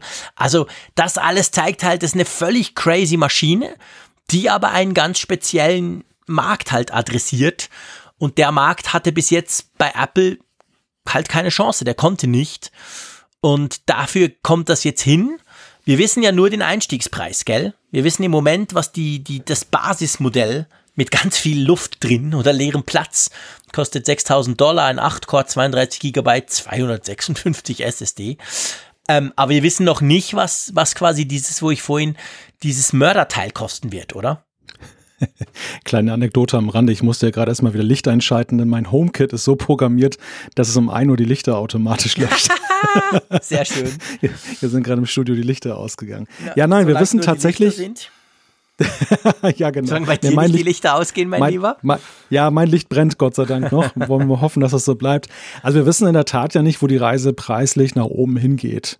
Das, äh, es, es gibt Schätzungen, die von 50.000 US-Dollar ausgehen in der höchsten Variante. Mhm. So genau weiß das keiner, ähm, weil bei Apple sind ja die, die Expansionspreise und wir kommen gleich noch zu einem gelungenen Beispiel dafür, mhm. was Zubehör manchmal kosten kann bei Apple, genau. ähm, sind ja etwas höher. Also da, da ist viel vorstellbar darstellbar, ja. in, in, welche Richtung das gehen wird. Das Basismodell kostet 6000 US-Dollar. Ja. Das ist mit ähm, 8 Core, 32 Giga RAM und. Es geht äh, noch. Also das ist nicht so, ich sag mal, ja, also das ist, für das du ja dann diese große Kiste kriegst und die tatsächlich ja dann nach und nach noch ausbauen könntest, ist das durchaus ein, ein, ein Preis, der, der für, für so eine Maschine gerechtfertigt ist, auch wenn du im Verhältnis, was er könntest, natürlich sehr wenig kriegst dafür.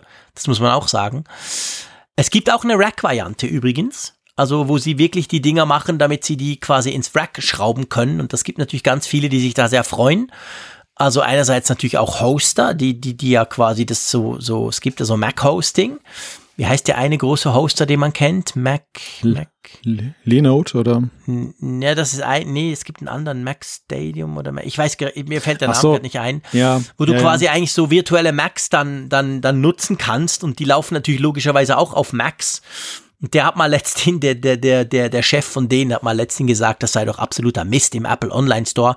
Man kann nicht mehr als 999 Macs auf einmal bestellen. Also es sagt so ein bisschen was über die Skalierung von diesem, von diesem Dienst aus. Ja. Der bestellt wohl ab und zu mal ein paar tausend Max. Und da hat er ihm gesagt, blöd, der Warenkorb lässt nur 999 zu.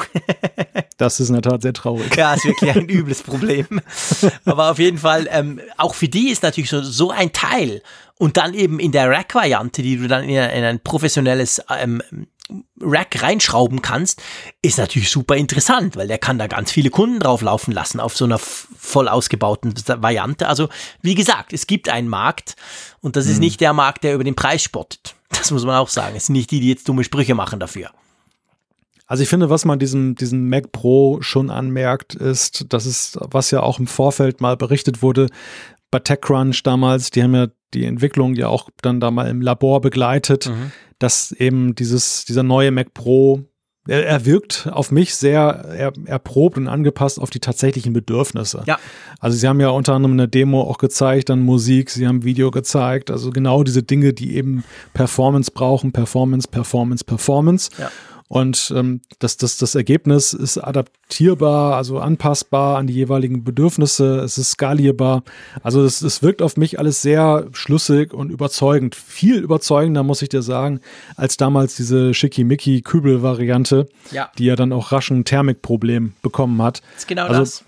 Man, man, kann mit einem guten Gefühl sagen, wer sowas braucht, das, das, äh, das ist ein, ein echter Lichtblick da am Horizont nach, nach vielen, vielen Jahren, wo, wo die Leute, die sowas brauchten, ja wirklich gelitten haben da, ja. darunter. Wer von unseren Apfelfunkhörern sich jetzt nicht das, wenn er nicht das nötige Kleingeld hat, aber trotzdem mal sehen möchte, wie ein, ein äh, Mac Pro in seinem Arbeitszimmer aussieht. Man, man kann übrigens auf der Apple-Website sich so ein AR-Modell da anschauen. Dann kann man mit der Kamera das ins, dann in sein Zimmer stellen. Ist wirklich total cool gelöst. Ich habe das mal ausprobiert. Mhm. Du kannst ihn dann von allen Seiten betrachten und das, dieses AR ist an der Stelle auch so gut, dass es wirklich so aussieht, als wenn das Ding in deinem Zimmer steht. Super, um, um ein bisschen anzugeben auf Social Media, was auch viele schon gemacht haben, ja. Genau, nee, das ist, das ist wirklich spannend, das ist interessant. Also Apple hatte übrigens sowas ähnliches auf der, es gab eine Hands-on-Area dann, Die konntest du nur auf Einladung, also du hast dann so Slots bekommen, wann du da quasi hingehen durftest. Und ich habe mir das dann angeguckt dort und da war es auch so. Also die hat natürlich diesen Mac Pro und das schöne Display und so. Und dann hatten sie quasi ein, ein leeres Gehäuse von einem Mac Pro dort. Also nur, ihr müsst euch vorstellen, nur das, den silbernen Teil innen alles leer und dann hatten sie iPads und darauf haben sie so eine AR-Demo laufen lassen, wo du dann jedes Modul gesehen hast, wo das hinkommt, wie das rauskommt, wie das von allen Seiten aussieht, was das kann. Das war sehr beeindruckend. War natürlich blöd zum Fotografieren, man konnte nichts fotografieren, aber das war sehr spannend. Also die, die haben hm. das so gelöst quasi. Hm. Auch cool. Ja, das war wirklich noch ganz, ganz, ganz cool. Aber apropos angucken. Ich würde sagen, das ist, das ist jetzt der Moment, wo du wahrscheinlich strahlende Augen bekommst. Denn es, es gab den lange ersehnten neuen Bildschirm von Apple zu sehen. Genau, genau. Schon bestellt? Moment, Moment, Moment. Es, gibt, es gab das Pro Display XDR. Und ich glaube, dieser Monitor hat in der öffentlichen Wahrnehmung seit letzter Woche ein massives Problem und da ist Apple absolut selber schuld dran. Muss man wirklich so sagen. Und zwar, der Name lässt ja zwar eigentlich drauf schließen, das ist wahrscheinlich nicht das neue Cinema Display, das sich der Frick eigentlich wünscht. Und es ist genau der Punkt, das Problem von diesem Monitor, ich sage das wirklich nach, ich hatte ein super spannendes Briefing. Die Frau, die den auch präsentiert hat auf der Bühne, die hat uns zum Briefing gegeben, zusammen mit einem Chefingenieur. Das Display hat das Problem, dass es zu, zu günstig ist. Durch die Bank. Das müsste ungefähr 12.000 Dollar kosten. Oder wäre die ganze Diskussion, die seit dieser letzten Woche aufgeflammt ist, um das Display rum, wäre weg. Das mhm. Problem ist nämlich genau das. Das ist eben nicht das Display für den Frick. Der sich ein neues Cinema-Display mit Thunderbolt 3 und vielleicht auch möglichst viel K natürlich wünscht. Aber dieses Display hat Apple gebaut, um den Profis, die bis jetzt für 30, 40, 45.000 Dollar einen Sony-Monitor kaufen, eine Alternative zu bieten. Diese Monitore, diese absolut ähm, farbechten Monitore, die man im Fernsehen, im Film, im Videoschnitt immer irgendwo braucht, diese Monitore sind die Zielgruppe. Und die Leute, die das dort gezeigt haben, die haben es natürlich verglichen. Es gab so ein Lab, wo du eben diese Monitore daneben hattest. Und dann gab es auch Leute von, von Filmproduzenten, mit denen ich sprechen konnte. Die haben gesagt, das Krasse ist, dass dieser Display so gut ist wie eben der für irgendwie 40.000 von Sony. Der sieht scheiße aus, hat hinten 1000 Lüfter drin, macht einen gigantischen Lärm. Und Apple baut da halt was. Der hat zwar übrigens auch zwei Lüfter drin, witzigerweise, aber Apple sagt, man hört die nie. Ähm, und das ist aber das Problem von diesem Monitor. Das ist eben gar nicht das, das neue Cinema-Display, weil dafür ist es dann schon ein bisschen teuer, sondern das ist ein absolutes Profiteil, das eigentlich nur für Profis gedacht ist, aber preislich so ist, dass man sich ja fast leisten könnte. Weißt du? Hm. Also selbst der Frick kann es natürlich sich nicht leisten, aber es ist nicht so weit weg, weißt du? Und ich glaube, da ist der Punkt. Auch diese Geschichte mit der Halterung. Da haben ja alle gelacht. Apple kommt, 5000 Dollar. Äh, übrigens, mit Halterung kostet er 6. Da dachten alle, was machen denn die Idioten? Warum sagen sie nicht von Anfang an, dass es 6 braucht? Das Problem ist aber, dass die Profis, die den kaufen sollen, das erste, was die bei jedem Monitor machen, ist, die schrauben den, Stand, den Ständer ab. Die Halterung. Hm. Weil das brauchen die nicht. Die, die kleben das an die Wand, die bauen das irgendwie in den Rack ein. So, weißt du? Und drum hat, glaube ich, der Monitor so ein bisschen ein Wahrnehmungsproblem. Aber er ist technisch natürlich unendlich beeindruckend. Ja, also ich finde find diese, diesen Gedanken, dass dieser Monitor ein Kommunikationsproblem hat, finde ich sehr charmant. Mhm. Denn äh, das, das, das sehe ich so, sehe ich ähnlich. Also einerseits, dass er fälschlich für einen Consumer-Monitor gehalten wird, der nur extrem teuer ja. ist. Und andererseits ähm, auch diese ganze Sache mit der Halterung. Äh, man, man hätte sie womöglich viel besser kommunizieren können. Du hast ja. es, du hast, du hast eigentlich jetzt schon, du hast eigentlich jetzt schon die, die äh, bessere Variante eigentlich gesagt, dass man, dass man gesagt hätte, äh, der, der Monitor kostet 6000 US-Dollar, aber wenn er auf die Halterung verzichtet, dann gibt es einen Rabatt auf 5000. Genau. Das, das wäre eine ganz andere Message gewesen, als zu sagen, ähm, der kostet nur 5000, Aber Zubehör kostet nochmal 1000 Euro für die Halterung, was natürlich genau. ein irrsinniger Preis ist. Also Michael Speer hat heute in der Frankfurter Allgemeinen Sonntagszeitung auch geschrieben, dass das ist ja dreist. Und so ist es halt angekommen, weißt du? Das ist, ja. die, die, die, die Kommunikation ist einfach so gelaufen, dass die Leute halt denken, die, die spinnen doch jetzt total. Die haben immer schon viel zu viel für alles genommen, RAM und so weiter.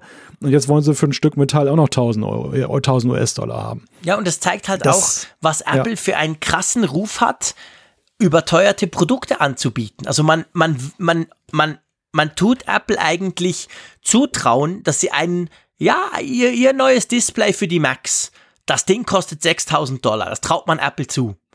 Hm. Dabei ist das wirklich, wirklich nicht der Monitor für die neuen Macs, sondern das ist ein ganz spezifischer. Klar kann man sich den natürlich neben seinen Mac stellen, wenn man genug Kohle hat, aber das ist definitiv nicht die Idee davon, sondern das ist halt so ein ganz spezieller Referenzmonitor, der unglaublich gut ist.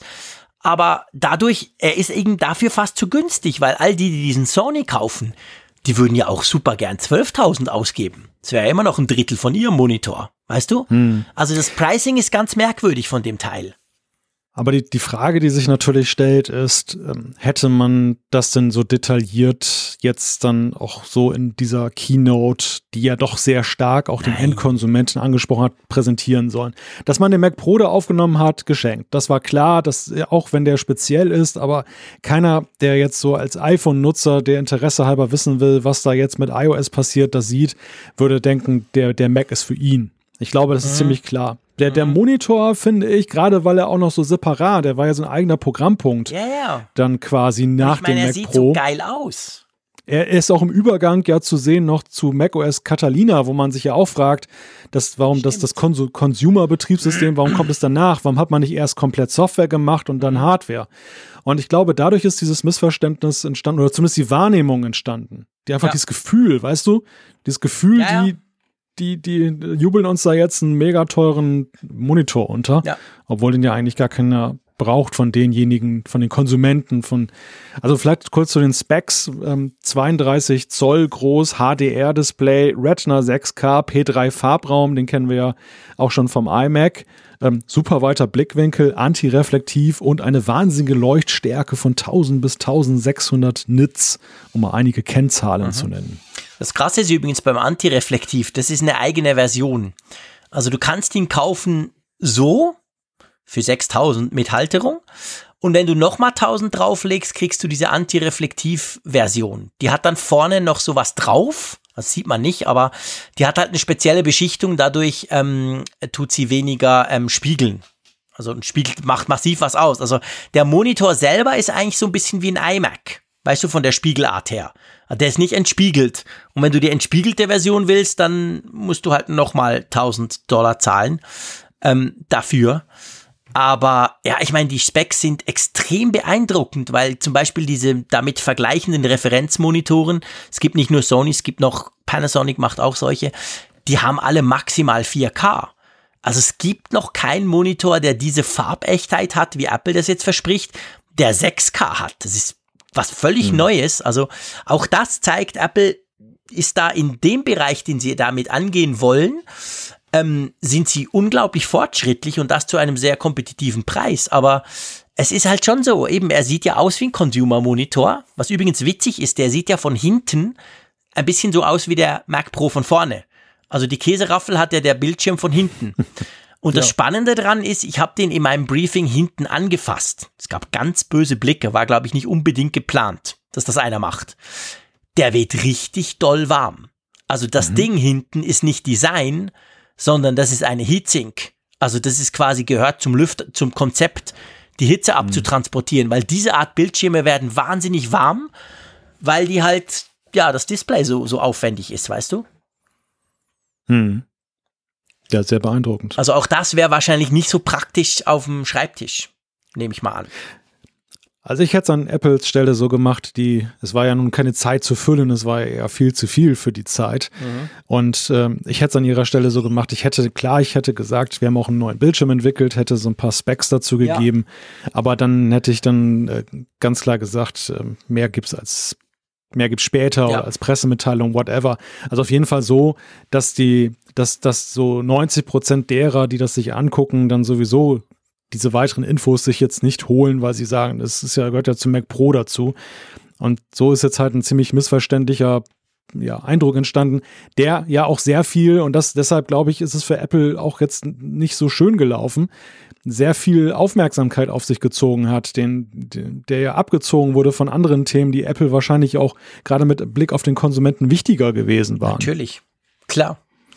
Also das hat, ich sag mal, also das sind ja tolle Sachen, die da vorgestellt wurden von Apple im Hardware-Bereich, aber die hatten so einen, äh, sagen wir mal, halb leicht ins Lächerliche gezogen oder auch sogar bös gesagt leicht negativen Touch halt. In der Wahrnehmung, zumindest auf Social Media und so, unmittelbar nach dem Event. Und das hätte man, glaube ich, komplett vermeiden können, wenn man es ein bisschen anders präsentiert hätte. Ja, Gut, lass uns zum Mac kommen. Zurück, Einverstanden. Zurück, genau, zurück zu dem Betriebssystem. Das letzte Betriebssystem, aber beileibe nicht das letzte Thema heute hier im Apfelfunk. genau, es geht um Mac OS Catalina. Das ist die neue Version von Mac OS. Mir gefällt ja, ich habe es ich hab's bis jetzt auf meinem MacBook Pro, das ich nicht so oft brauche, installiert. Am, am besten gefällt mir das neue Hintergrundbild. Boah, ja, ist das cool, diese klasse, Insel. Oder? Geil, das ja, sieht so schön aus. Es verändert sich ja auch. Das ist auch so eines dieser, mhm. ähm, die sich dann über den Tag, also am Morgen schön und am Mittag beleuchtet und am Abend äh, dunkel. Wunderbar, gefällt mir sehr gut. Ja, es ist ganz witzig. Also das, das äh, geht mir absolut genauso. Ich fand ja eigentlich schon ganz erfrischend, als wir letztes Jahr die Düne bekamen. Ja.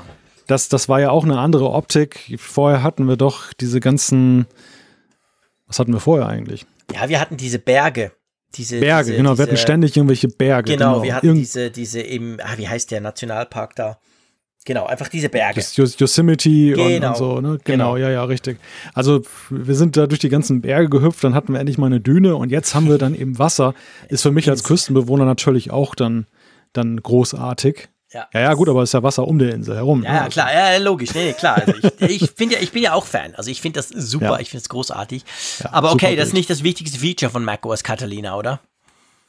Ja, es ist, also ich, ich, um das mal vorweg zu sagen, ich, ich finde sowieso diese Feature-Diskussion um macOS Catalina finde ich ähm, interessant, weil das eigentlich auf etwas fokussiert, was für mich gar nicht mal so das Spannendste ist, mit, mit Blick auf die Frage, wie wird man Catalina später mal betrachten.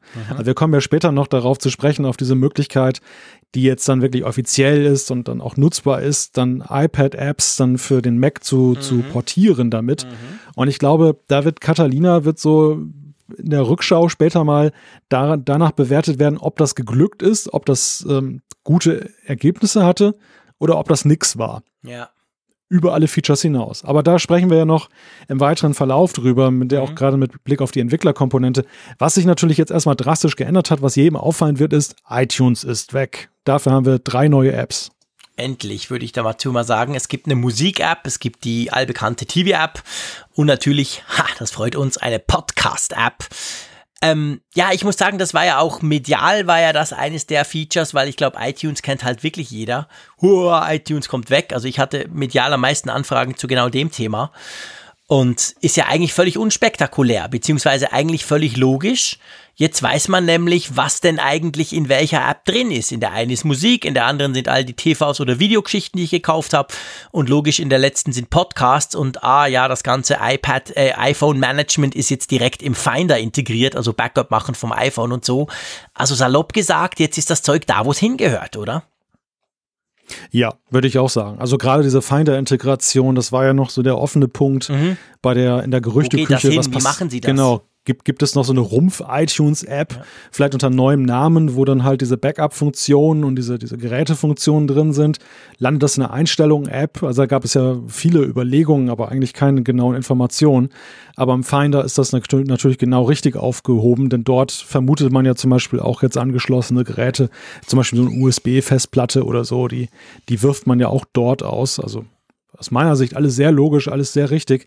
Diese neuen Apps, ich weiß nicht, wie dir das geht. Ich finde diese linke Navigationsleiste, finde ich designmäßig noch äh, reichlich spartanisch. Mhm. Also so, so, so, sag ich mal, so ein Designpreis würde das bei mir jetzt nicht bekommen. Ja, generell, also vor allem die, die Musik-App. Ich meine, die sieht eins zu eins so aus, dass du, ich nehme iTunes, ich schneide den Musikteil raus und mache draus dann eine App.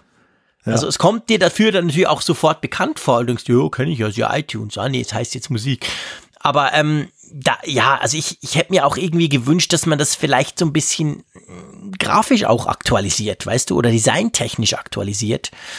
Und die Podcast-App sieht dann hingegen eher wieder so aus wie die Podcast-App auf dem iPhone oder dem iPad, kam es mir vor. Ja, ja, ja, richtig. Also hm. wir, wir hatten ja diese Gerüchtebilder im Vorfeld mhm. gesehen, mhm. die ja genauso aussahen, auch wie das jetzt dann tatsächlich sich präsentiert. Ja. Und äh, da dachte ich, naja, ist vielleicht so ein, so ein Early Mock-up, den man da abgegrast hat. Das, das wird schon irgendwie spannender aussehen, wenn das dann in der, in, in der finalen, also ich meine, wir sind jetzt nicht final, aber in der Beta dann da präsentiert wird.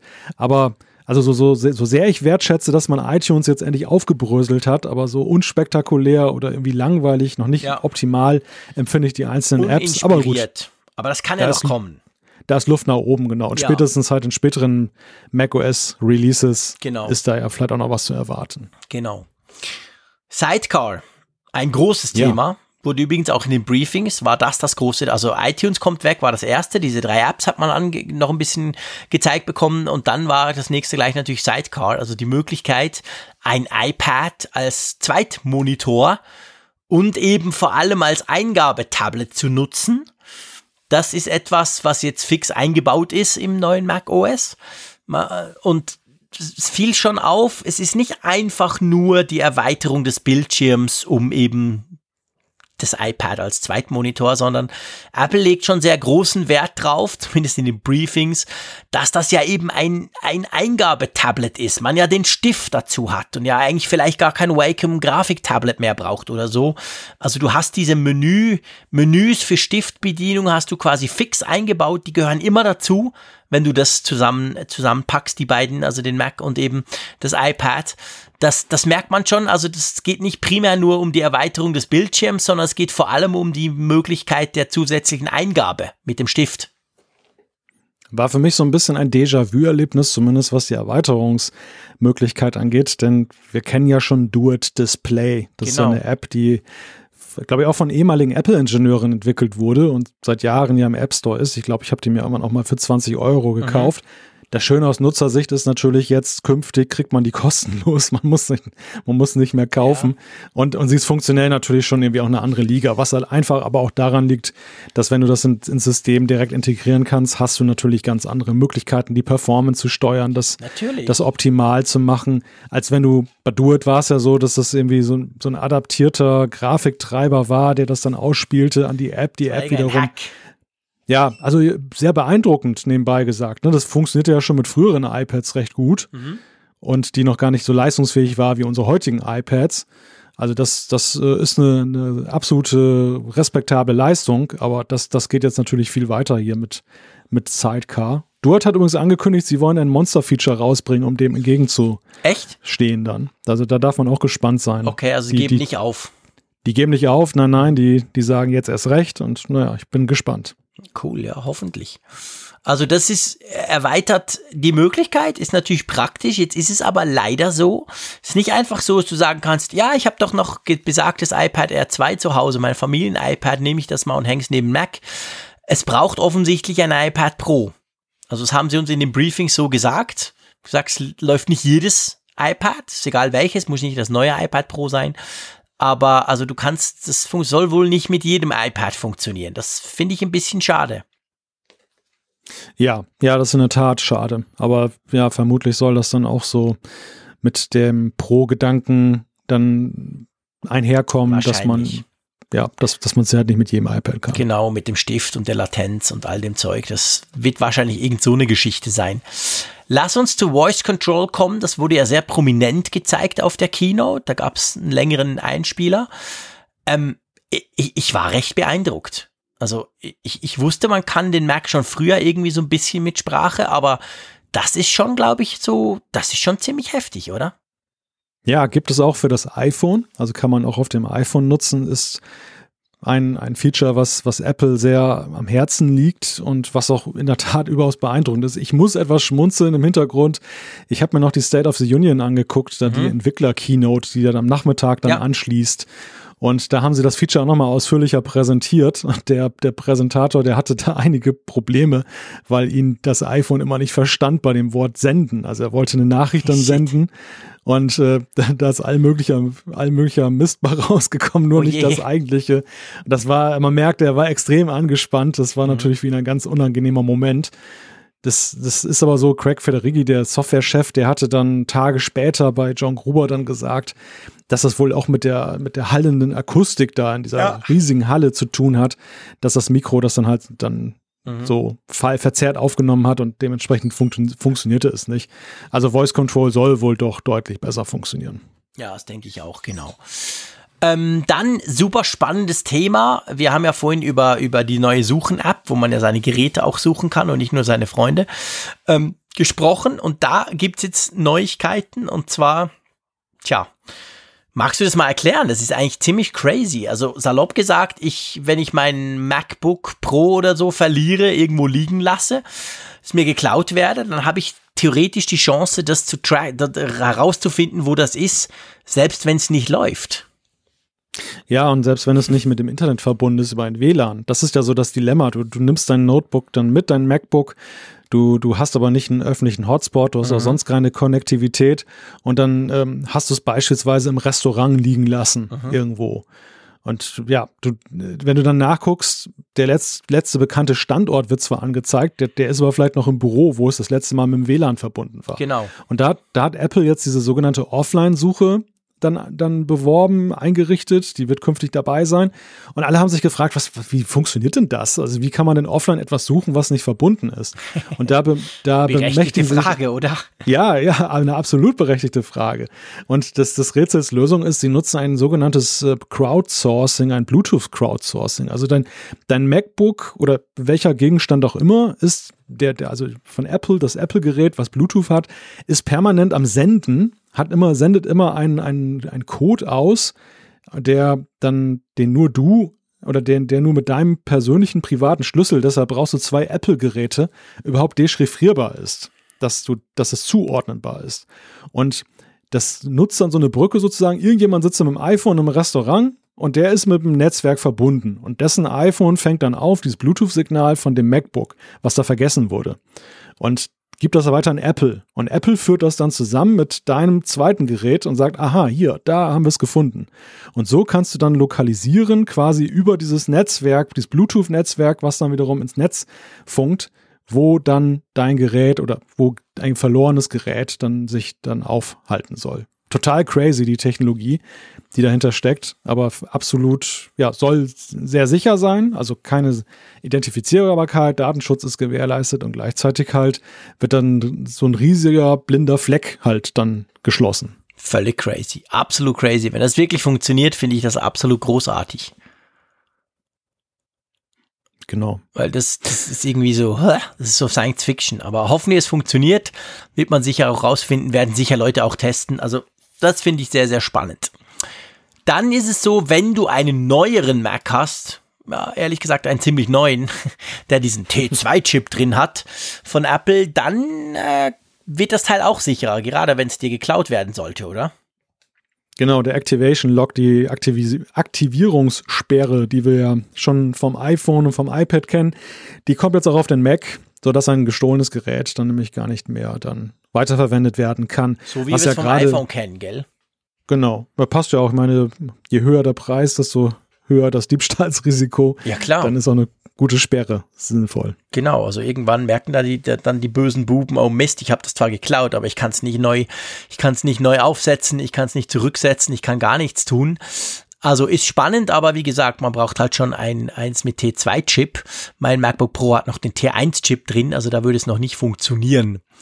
Dann verlieren wir etwas in Mac OS, wo ich gespannt bin. Ich sage jetzt einfach mal, ich brauche das nie. Ich wusste gar nicht, dass es noch drin ist. das wusste ich auch nicht. Das Dashboard verschwindet. Ja, das Dashboard. Das sind ja die, das sind ja die Widgets äh, auf OS, ne? Also die. Genau. Du findest sie, du findest sie ja tatsächlich noch, wenn du dann äh, von deinem Homescreen Homescreen sage ich schon, auf macOS. Kannst mal sehen, wie sehr ich schon sozialisiert bin. Ja. iPad OS und iOS. Also wenn du dann nach links swipest, dann, äh, dann findest du da diesen Taschenrechner, ein Wetter sehe ich hier gerade, ein Kalender. Sieht ziemlich antiquiert aus. In, in der letzten Version. Aus. Ja, stimmt. Das wurde nie mehr irgendwie gepflegt. Ich ja. habe gestaunt, dass, also ich habe einige Berichte, The Verge zum Beispiel, der, der Chefredaktor, hat da öffentlich rumgejammert, er fände es super schade, braucht er jeden Tag und, und also ich, ich hatte wirklich vergessen, dass es die noch gibt. Ja, vor allem finde ich, ist ja die, der Ersatz ist ja schon seit Jahren im Einsatz. Genau. Nämlich dieses Notifikations-, also das Benachrichtigungscenter, da was, was rechts ist. Da, da kannst du ja all diese Sachen wie Wetter, Uhrzeit und so weiter ja auch drin positionieren. Du brauchst es ja nicht mehr dann. Dieses, genau.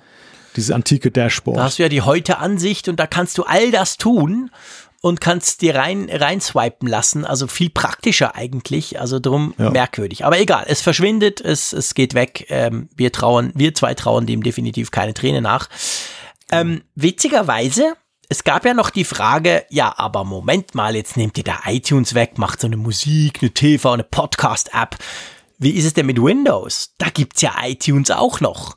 Und da, gell, Malte, sieht's ein bisschen anders aus. Genau, iTunes für Windows soll erstmal bleiben, ist die Aussage. Also da bleibt es bei dieser Kombination. Und fragt man sich natürlich, wenn auf dem Mac da eine ganz andere Richtung da ist, wie soll es denn dann auf Windows weitergehen? Also wird iTunes, wird Windows die letzte Bastion von iTunes sein? Oder ähm, gerät das ins Hintertreffen, weil auf dem Mac die Entwicklung da ganz anders voranschreitet? Das ist natürlich eine Frage, die im Moment jetzt nicht pressiert, weil erstmal geht es dann halt weiter. Aber in den nächsten Jahren darf man ja schon gespannt mal drauf blicken, was da passiert oder ja, nicht passiert. Ja, definitiv. Also das, das bin ich echt auch gespannt, was da passiert. Ob Apple die, die drei Apps dann doch mal noch auf Windows portiert oder ob sie einfach sagen, pff, es bleibt dabei.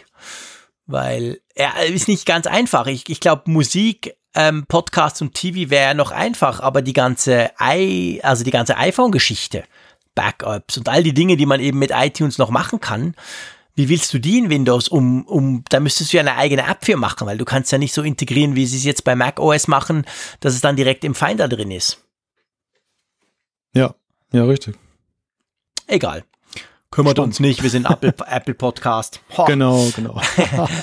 ähm, gut, dann natürlich die obligate Frage am Ende von dem Mac OS Catalina Take. Wer kriegt's? Das geht bis zu den 2012er Geräten, also fünf Jahre rückwärts.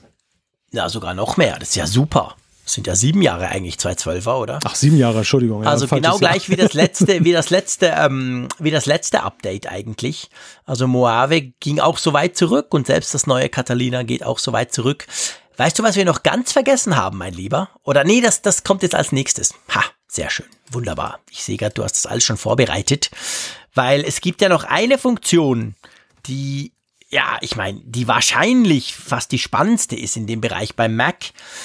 Und dazu kommen wir jetzt, wenn wir uns das Ganze mal so ein bisschen angucken, was denn die Entwickler alles Neues kriegen, oder? Genau, richtig. Da ist der erste Punkt, nämlich Projekt Catalyst. Besser bekannt einigen noch als Marzipan. Wer jetzt gar nicht weiß, was das ist, Catalyst Marzipan, es geht um die Möglichkeit, dass man eben Apps, die von der iOS-Plattform kommen, konkreter gesagt jetzt vom iPad, dass man die jetzt dann als Entwickler relativ einfach dann auf den Mac portieren kann. Bislang sind das halt so zwei völlig unterschiedliche Entwicklungsbaukästen, mit denen man da arbeitet.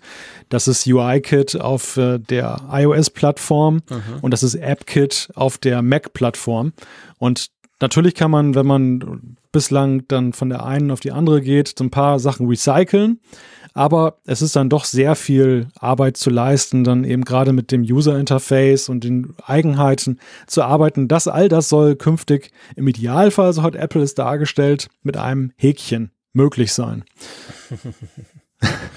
Lass uns mal, bevor wir dann tiefer in die Entwicklungsgeschichte einsteigen, überlegen, was denkst du, was das dem Mac bringt?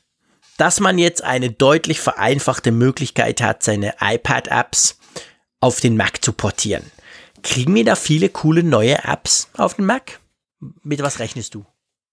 Also ich gehe davon aus, also interessant ist ja erstmal, dass, dass, dass Apple das konkretisiert hat dahingehend, dass jetzt nicht jede iOS-App portiert werden Ja. kann. Das, wir waren ja bei Marzipan davon ausgegangen, dass uns auch iPhone-Apps drohen dann plötzlich als Desktop-App. Das wird nicht passieren. Sie haben es ganz klar eingegrenzt auf die iPad-Apps, weil eben iPads ja sowieso größere Bildschirme haben und das ist dann, wenn du dir vorstellst, das ist eine Fenster-App dann auf dem Mac, das ist der, der ganzen Sache ja schon ziemlich ähnlich. Besonders wenn das dann so ein Split-Screen-Controller noch benutzt, wo du dann so einen geteilten Bildschirm hast, links eine Liste, rechts ein Detail-View und so weiter. Ähm, das, das grenzt aber auch das Feld der potenziellen Apps ja massiv ein. Und ich denke, es geht, Sie haben ja Twitter unter anderem genannt. Twitter ist ja so ein Beispiel, die waren mal auf Mac, sind da weggegangen, weil sie gesagt haben, das lohnt sich für uns nicht. Es gibt zu wenig Nutzer dort, die das wertschätzen, gleichzeitig zu viel Aufwand, das zu realisieren. Und jetzt können sie halt mit äh, im Idealfall einem, einem Häkchen, was sie setzen, die iPad-App dann die sie sowieso haben, dann auch für den Mac anbieten. Und Mhm. jede Änderung, die sie an der iPad-App vornehmen, ist automatisch auch in der Mac-App drin. Das ist natürlich ein kolossaler Vorteil. Ähm, ja, kolossaler Vorteil. Genau, du hast wesentlich weniger Arbeit damit. Interessant finde ich auf einer gesamtstrategischen äh, Betrachtung, dass ja bei diesem macOS-Release Apple das, das Schicksal dieses, äh, dieses Updates ja auch ein wenig in die Hände der Entwickler legt. Also es ist wirklich eine Verneigung vor den Entwicklern, dass sie jetzt das so zu einem Stimmt. zentralen Bestandteil gemacht haben. Denn am Ende der Erfolg oder Misserfolg, ich hatte es ja vorhin schon mal kurz äh, angetönt, dieses macOS Catalina hängt ja davon ab, ob die Entwickler diesen diese Geste, diese ausgestreckte Hand, die von Apple da kommt, dann annehmen oder ob Ja. sie sie wegschlagen. Das ist recht spannend. Ich, ich kann, wenn du magst, auch gleich noch ein paar Sachen dazu sagen, meine ersten Praxiserfahrungen damit. Sehr gern. Du hast das nämlich schon ausprobiert, sozusagen. Genau, ich, ich habe ich hab tatsächlich in der Kürze der Zeit habe ich dann das dann mal gleich mal ausprobieren. Man muss ähm, das neueste macOS als Beta haben. Man kann jetzt nicht aus mit also mit Xcode 11, das ist hier die Pro Programmierumgebung, kann man jetzt nicht auf einem Mac mit älterem macOS das dann machen. Man muss wirklich alles auf den neuesten Stand bringen. Ich habe hier so ein Test-Mac dafür aufgesetzt, um das mal auszuprobieren und habe dann Funkgerät natürlich naheliegenderweise genommen als Testobjekt. Einige fragten ja auch schon danach, wird es eine Mac-Version von Funkgerät geben? Ich muss sagen, ich war etwas ernüchtert. Ähm, Das liegt aber mehr am Zustand von Funkgerät als am, an, an Catalyst. Also man muss, man muss tatsächlich ähm, ein absolut lupenrein auf das aktuelle SDK eine absolut auf das aktuelle SDK zugeschriebene App haben. Also die, das muss wirklich alles, jede Funktion von iOS 13 muss da drin sein.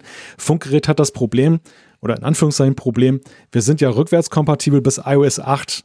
Das habe ich deshalb gemacht, damit möglichst viele Nutzer mit möglichst vielen Klar. alten Geräten in den Vorteil kommen, an der Umfrage teilzunehmen, die Hörerkarte. Deshalb habe ich halt gesagt, ich will nicht die neuesten Features immer drin haben. Ähm, teilweise machen wir es ja, aber vor allem Rückwärtskompatibilität. Dementsprechend haben wir längst auch ein paar Sachen drin, die halt in späteren iOS-Versionen deprecated sind, also nicht mehr dann, so. dann eingesetzt werden, ersetzt werden müssen durch andere Sachen. Dadurch würden wir allerdings unsere Rückwärtskompatibilität verlieren, wenn ich die einbaue. Und deshalb ist so das Problem, du musst also wenn wirklich eine, eine State-of-the-Art-App haben, was jetzt das SDK angeht, dann ist es wahrscheinlich tatsächlich so, dass du einen Haken dran machst und dann läuft das auf dem Mac.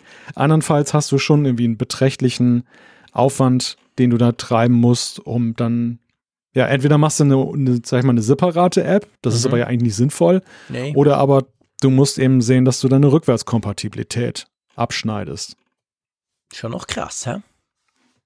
Ja, ja, ja, es ist schon, es ist, es wäre ja auch zu schön, um wahr zu sein. Also Mhm. als sie das da gezeigt haben und So sagten, ein Klick oh, und so. Ja. Genau, ein Klick, wunderbar. Also das ist ja traumhaft. Mhm. Aber ähm, ja gut, da hängt ja schon ein bisschen mehr dran. Es ist auch natürlich auch noch so, je nachdem, wenn du bestimmte Libraries von, von Drittentwicklern benutzt, ähm, die dann auf iOS speziell zugeschrieben sind, dann sind die auch nicht mal kompatibel mit dem Mac. Und dann, dann musst du auch da Modifikationen vornehmen. Also das, das ist schon, das ist schon nicht so ganz einfach. Andererseits ist es schon, ich habe mir dann auch einen, einen, ähm, einen Vortrag angesehen von der WWDC, wo sie Mhm. mal gezeigt haben, wie leicht dann das dann unter Idealbedingungen angepasst werden kann, gerade diese Spezifika des Macs zu übernehmen. Das haben sie wirklich extrem gut gemacht. Das ist wirklich sehr intuitiv, sehr einfach, sehr, sehr Okay. gut und naheliegend. Also Licht und Schatten am Ende. Ja. Ja, mal, mal gucken. Also bin ich natürlich schon gespannt drauf, muss ich sagen. Also gerade diese Geschichte mit der Rückwärtskompatibilität, du hast ja schon erklärt anhand von Funkgerät, unsere App vom Apfelfunk. Man will ja möglichst niemanden ausschließen, solange es noch geht, sage ich mal. Und ich meine, diese Grundidee hat ja jeder Entwickler eigentlich. Und wenn das natürlich quasi verhindert, dass du so, dass du, dass du deine App auf Mac portieren kannst mit einigermaßen kleinem Aufwand, das ist schon ein Problem. Weil da musst du ja quasi abwägen, schmeiße ich die mit iOS irgendwie pff, älter als gerade aktuell raus in meinem Kerngebiet oder verzichte ich auf den Mac? Ja, man muss natürlich auch Apple da verstehen. Ihr, ihr, Dilemma, in dem sie stecken, ist ja, dadurch, dass sie jetzt die, die Breite einer einzigen App, die mhm. auf einer Codebasis besteht, so unglaublich erweitern, mhm müssen sie natürlich irgendwo einen Cut machen. Sie müssen ja sagen, Klar. irgendwo ist jetzt mal ein Anfangspunkt ja, und da muss, muss alles auf einem Level sein. Und du kannst natürlich jetzt ja schwerlich verlangen von ihnen, dass sie eine Rückwärtskompatibilität an, für ein anderes Betriebssystem schaffen, wo ja auch gar nicht die gemeinsame Codebasis ja. dann da ist, also die Gemeinsamkeiten, die da im Hintergrund ticken. Stimmt ich kann das schon nachvollziehen. Also das, das ist jetzt nicht irgendwie so, dass, dass das jetzt Bösartigkeit ist oder der, der nee. Versuch, die, die Entwickler dahin zu prügeln, da das neueste SDK zu nehmen, sondern am Ende ist es halt auch irgendwie gesunder Pragmatismus. Ja, klar. Das wird dann von Jahr zu Jahr besser. Das fängt jetzt an und wird natürlich dann einfacher über die Jahre, das ist völlig klar. Aber ich finde es trotzdem also potenziell eine super spannende Funktion, die uns durchaus das eine oder andere coole Tool oder die eine oder andere coole Mac App oder App auf den Mac dann bringen könnte. Das ist schon so. Ja. Ähm, dann ist es ja noch so, ähm, also es war ja noch lustig, ganz kleine Anekdote. Ähm, ich habe mir diese State of the Union auch angeguckt. Ich, ich war da sogar eingeladen, also ich durfte, durfte dabei wohnen. Und ich bin dann aber in der Mitte rausgegangen was mir also selten passiert bei Keynotes, aber ich habe, du hast immer geschwärmt von dieser State of the Union. Das ist ja die Keynote für Entwickler eigentlich noch, die nach der zwei Stunden nach der normalen Keynote stattfindet. Und da habe ich dann schon gemerkt, dass es halt schon äh, die WWDC natürlich selbstverständlich eine Nerd-Veranstaltung ist. Also wenn da 5000 Entwickler gejubelt haben, weil du eine geschweifte Klammer weniger brauchst, habe ich dann gemerkt, dass ich nicht ganz im gleichen Film bin und bin dann, weil ich sowieso extrem müde war, bin ich dann rausspaziert ähm, weil ich einfach ganz viel nicht verstanden hat. Also du fandest das sicher alles super interessant, aber ich habe praktisch ja. nichts verstanden an dieser Keynote. Es passiert mir selten, aber es war mal eine interessante, eine interessante Erfahrung. Also ich habe schon grundsätzlich alles verstanden, was sie immer sagen wollten, nicht immer im Detail, weil das ja auch teilweise wirklich mhm. sehr speziell ist. Mhm. Also wenn es um Machine Learning und solche Geschichten ja, die geht, da, programmieren ja dann auch jeweils on stage. Ja, ja, so. da, da hört da hört's dann immer bei mir auch auf. Also das das hat alles natürlich. Ich bin ja nur ein ganz bescheidener Amateurprogrammierer. Was, was mir schon auffällt bei der State of the Union ist, du merkst einen riesigen Klassenunterschied jetzt in der Frage der Präsentatoren. Ja, ne? massiv. Ne? Also die, da, da gab es so ein paar Pannen, wo dann eben. Ist dann, aber auch äh, lockerer aus, gleichzeitig. Ja, ja, ja, aber es ist schon eher so ein bisschen wie Schülervortrag auch, ne? Also da wurde mal in fünf, fünf Folien aus Versehen übersprungen und dann wurde hilflos nach unten geguckt, könnt ihr mal bitte zurückgehen und so. und oder dann, dann war da, dann war da die eine Dame, die dann irgendwie was vorgestellt hat und die hat immer mitgelacht bei jedem Scherz, den, den die, die Leute da unten gemacht haben im Publikum. Das, das mhm. war irgendwie, naja, das ist, das ist halt, das ist schon wirklich so, das ist halt die Entwicklerbasis, ne? Ja. Da merkst du, es ist eine Entwicklerkonferenz und das, da sind die Pressekameras jetzt halt alle weg, die, ja. die, die TV-Kameras und, und die meisten Presseleute ja auch, ja. Ja, das stimmt. Ja. Also, es stand sogar in der Einladung drin, die wir von Apple gekriegt haben, das sei dann lockerer als die andere Keynote. Das haben sie sogar schon reingeschrieben, damit man nicht, nicht denkt, hä, was ist denn das für eine komische Veranstaltung? Ja, das war witzig. Was passiert hier? genau. Ja, der nächste große Punkt, der, der ja auch in der Hauptkeynote drin war und der natürlich auch in der State of the Union noch eine große Rolle spielte, war Swift UI. Mhm. Das Swift UI ist äh, insofern interessant, muss man muss dazu wissen, wenn man bei, wenn man für das iPhone oder für den Mac bislang entwickelt hat, dann war es so, dass man die User Interfaces, die Benutzeroberflächen halt dann, die konnte man sich zusammenklicken. Da gab es damals diesen sogenannten Interface Builder, mhm. der dann in Xcode integriert wurde. Dann gab es irgendwann die sogenannten Storyboards. Man kann sich das wirklich so vorstellen, wie so ein, wie so ein Drehplan, weißt du, wo, wo dann halt so Layouts sind und die verbindest du miteinander. Mhm. Und ähm, dann konntest du das halt zusammenklicken dir und ähm, dann mit deinem Code verbandeln. Das hat man jetzt mit Swift UI hat man einen radikal neuen Ansatz gewählt und zwar sogenannte deklarative ähm, UI-Programmierung. Was heißt das? Das heißt im Grunde genommen, man hat so ein, so ein View, man hat rechts so eine Vorschau und links kann man dann sagen, ich will jetzt halt ein, eine Tabelle haben und oben ist dann halt eine Zeile, da steht dann wieder Titel drin, darunter ist der, die Unterzeile. Und das Ganze entsteht dann halt so in Echtzeit dann rechts, wenn du das eintippst. Und also jetzt ganz vereinfacht gesagt. Mhm. Und das, das ist halt äh, extrem simpel, weil den, den Entwicklern wird dadurch viel abgenommen, was bislang halt dann sehr nervig ist. Also ich habe gerade von Zusammenklicken gesprochen. Ja, das ist im ersten Moment so.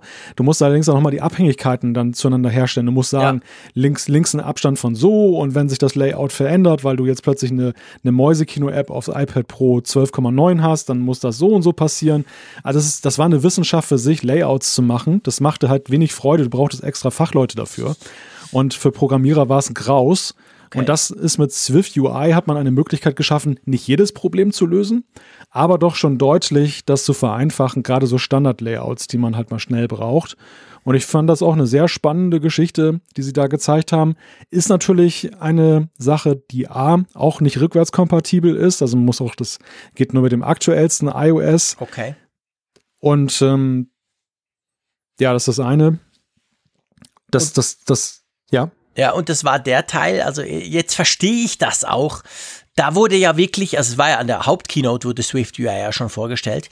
Und da haben ja die Leute wirklich gebrüllt. Also da hat die ganze, die ganze, die ganze Halle gebebt. Da hat man gemerkt, die Entwickler fanden das super. Und ich konnte das nur so im Ansatz nachvollziehen. Aber jetzt, wo du mir es erklärt hast, kann ich langsam nachvollziehen, wie viel, zumindest potenziell, Zeit man sich dadurch ersparen kann. Ja, also dem, dem Profi-Entwickler spart es viel Zeit. Mhm. Dem Anfängerentwickler ist es halt ein, eine deutlich niedrige Einstiegshürde. Ja. Also es ist viel einfacher jetzt mit Swift zusammen eben in die App-Entwicklung einzusteigen. Also es bringt Apple und dem App Store bringt das, glaube ich, eine ganze Menge.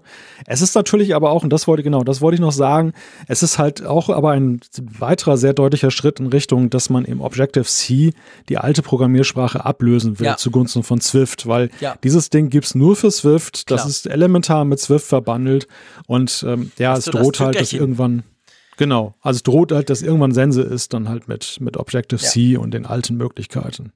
Ja, genau. Gut, ähm, haben wir noch was, was die Entwickler ähm, erwartet hat, so im Entwicklungsteil? Ja, ja wir haben noch ja. Augmented Reality. Genau, das, das Lieblingsthema von Apple. ARKit 3 ist ja mittlerweile jetzt da. Das kommt dann mit iOS 13 und äh, ja, den anderen aktuellen Systemen. Mhm. Äh, geht aber auf dem auf den iOS-Geräten nur mit den aktuellen A12-Chips, also sehr anspruchsvoll, aber sie haben ja sehr eindrucksvolle Sachen gezeigt, also dass eben AR jetzt künftig auch dann Vorder- und Hintergrundobjekte erkennen kann. Das ganze Ding sieht dann halt nochmal deutlich realistischer aus, wenn da einer durchs Bild hüpft und da hatten sie so ein paar Nussknacker gezeigt, dann konnte man einmal davor und einmal dahinter laufen, da wurde also die räumliche Tiefe ja, dann auch jetzt dann erkannt. Genau, also sehr spannende Sachen. Da geht noch einiges mehr, auch so Erkennung, dass du, dass du irgendwie, wenn einer so, so ein Hampelmann macht, dass das dann, dass du eine künstliche Figur daneben setzt, das eins zu eins überträgt. Genau. Ja, mir ist mal noch nicht so ganz klar, wofür man das alles brauchen könnte oder ob man das wirklich braucht. Da sind wir wieder beim Thema AR, haben wir schon oft diskutiert, genau. Ja, ja, richtig. Also ganz kurz noch dazu, Sie, Sie haben auf jeden Fall jetzt eine Geschichte mit Reality Kit gebracht und es gibt auch so einen ähm, AR-Composer, dass du diese Sachen noch ein bisschen einfacher als Entwickler machen kannst, so einfach du das eben halten kannst. Das ist natürlich sehr komplexe Materie, mhm. aber das soll dann nochmal, glaube ich, für Entwickler die Einstiegshürde niedriger setzen. Okay. Ja, mal abwarten, was da kommt. Was sind die SF-Symbols? Ja, habe ich im ersten Moment auch nicht so richtig verstanden, aber das, das ist auch so ein Ding, wo es Beifallstürme gab. Die SF-Symbols ist eine, ja, so eine Art Schriftart, aber ein Symbolsatz, den Apple jetzt bereitstellt, damit Entwickler dann gleich so einen Symbolsatz haben für Tabs und alles Mögliche. Das, das war bislang so, jeder Entwickler musste sich selber um seine Symbole und Icons kümmern. Da gab es ja richtig so riesige Seiten, wo man die kaufen kann und auch kostenlose ziemlicher Wildwuchs, das, was auch optisch die Apps, sag ich mal, bei manchen negativ beeinflusst, weil die Symbole einfach schrottig aussehen. Und dem wirkt Apple auch entgegen mit einer Gestaltungshilfe, dass sie das eben dann rausgeben. Zugleich grenzen sie sich auch ein bisschen ab, weil sie auch dann gleich gesagt haben, ah, aber das sind unsere Symbole, also die bitte nicht nachmachen. Die gibt es ja noch in SF-Symbols nicht. Okay. Alles sehr raffiniert, was sie da gemacht haben. Ist jetzt sehr entwicklerspezifisch, aber fand ich, ist dann ganz interessant mal zu hören. Ist doch spannend, genau, definitiv. So, dann lass uns zu einem wichtigen Punkt kommen, den wir ja eigentlich traditionellerweise immer haben, wenn wir über Keynotes sprechen. Nämlich der Frick und der Malte, die können dann den Mund nicht voll genug kriegen. Irgendwas fehlt immer. Drum schlage ich vor, wir diskutieren doch jetzt mal drüber, was ja in der Fülle der, der Sachen gab es ja trotzdem noch das ein oder andere, was nicht kam, oder? Das stimmt. Also allen voran würde ich ja mal sagen, Sleep Tracking, oder? Ja, ja, wir hatten so viel drüber gesprochen, genau. Also man, also zumindest wir und ich glaube auch manch anderer, wir waren relativ sicher, dass das kommt, gell? Wir, wir dachten ja, das ist so in dieser Gesundheitsgeschichte drin, Sleep Tracking kommt auf die Uhr. Und dann kam es trotzdem nicht. Sehr enttäuscht? Ja, es hängt davon ab, warum es nicht gekommen ist. Also wenn es, wenn sie es dann kassiert haben, weil es noch nicht sauber lief, dann ist es ja gut, dass sie es dann kassiert haben. Mhm. Ähm, aber grundsätzlich natürlich schon schade. Ne? Schade, also, es fehlt man, die Funktion. Die hätte, hätte gut reingepasst. Hätte man gerne gesehen. Ja, ja. genau. Also kam noch nicht. Und ich meine, klar, wir haben jetzt über iPad OS gesprochen, wir haben über viele neue Funktionen gesprochen, aber letztendlich, was ja eigentlich auch nicht kam, war so das, das ganz große neue Redesign von iOS, oder? Weil, seien wir ehrlich, ja. abgesehen vom iPad, okay, wenn das iPad mit dem Widget und, und den kleineren Icons, da ist es ein bisschen was anderes. Aber das iPhone, wenn ich mein iPhone neben ein iPhone iOS 12 lege von meiner Frau und den Homescreen angucke, merke ich nichts.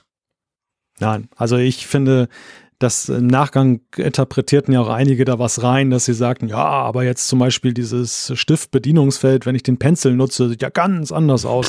Ja, ja klar, in Details, in Details findest du Unterschiede, das ist richtig. Aber es ist beileibe jetzt nicht so ein riesiger Design-Change, wie ihn einige erwartet haben. Also es, es sieht wirklich verblüffend ähnlich noch aus. Mhm. Dann auf den ersten Blick wie iOS 12. Ja, ja, definitiv. Also das kommt dann vielleicht nächstes Jahr, das wissen wir nicht. ich muss gerade lachen nach über vier Stunden Apfelfunk. Ähm, der, der, du schreibst tatsächlich neue Klingeltöne. Sag, hast du im Ernst erwartet, es kommen neue Klingeltöne? Oder willst du mit mir nur einfach nochmal über Klingeltöne sprechen?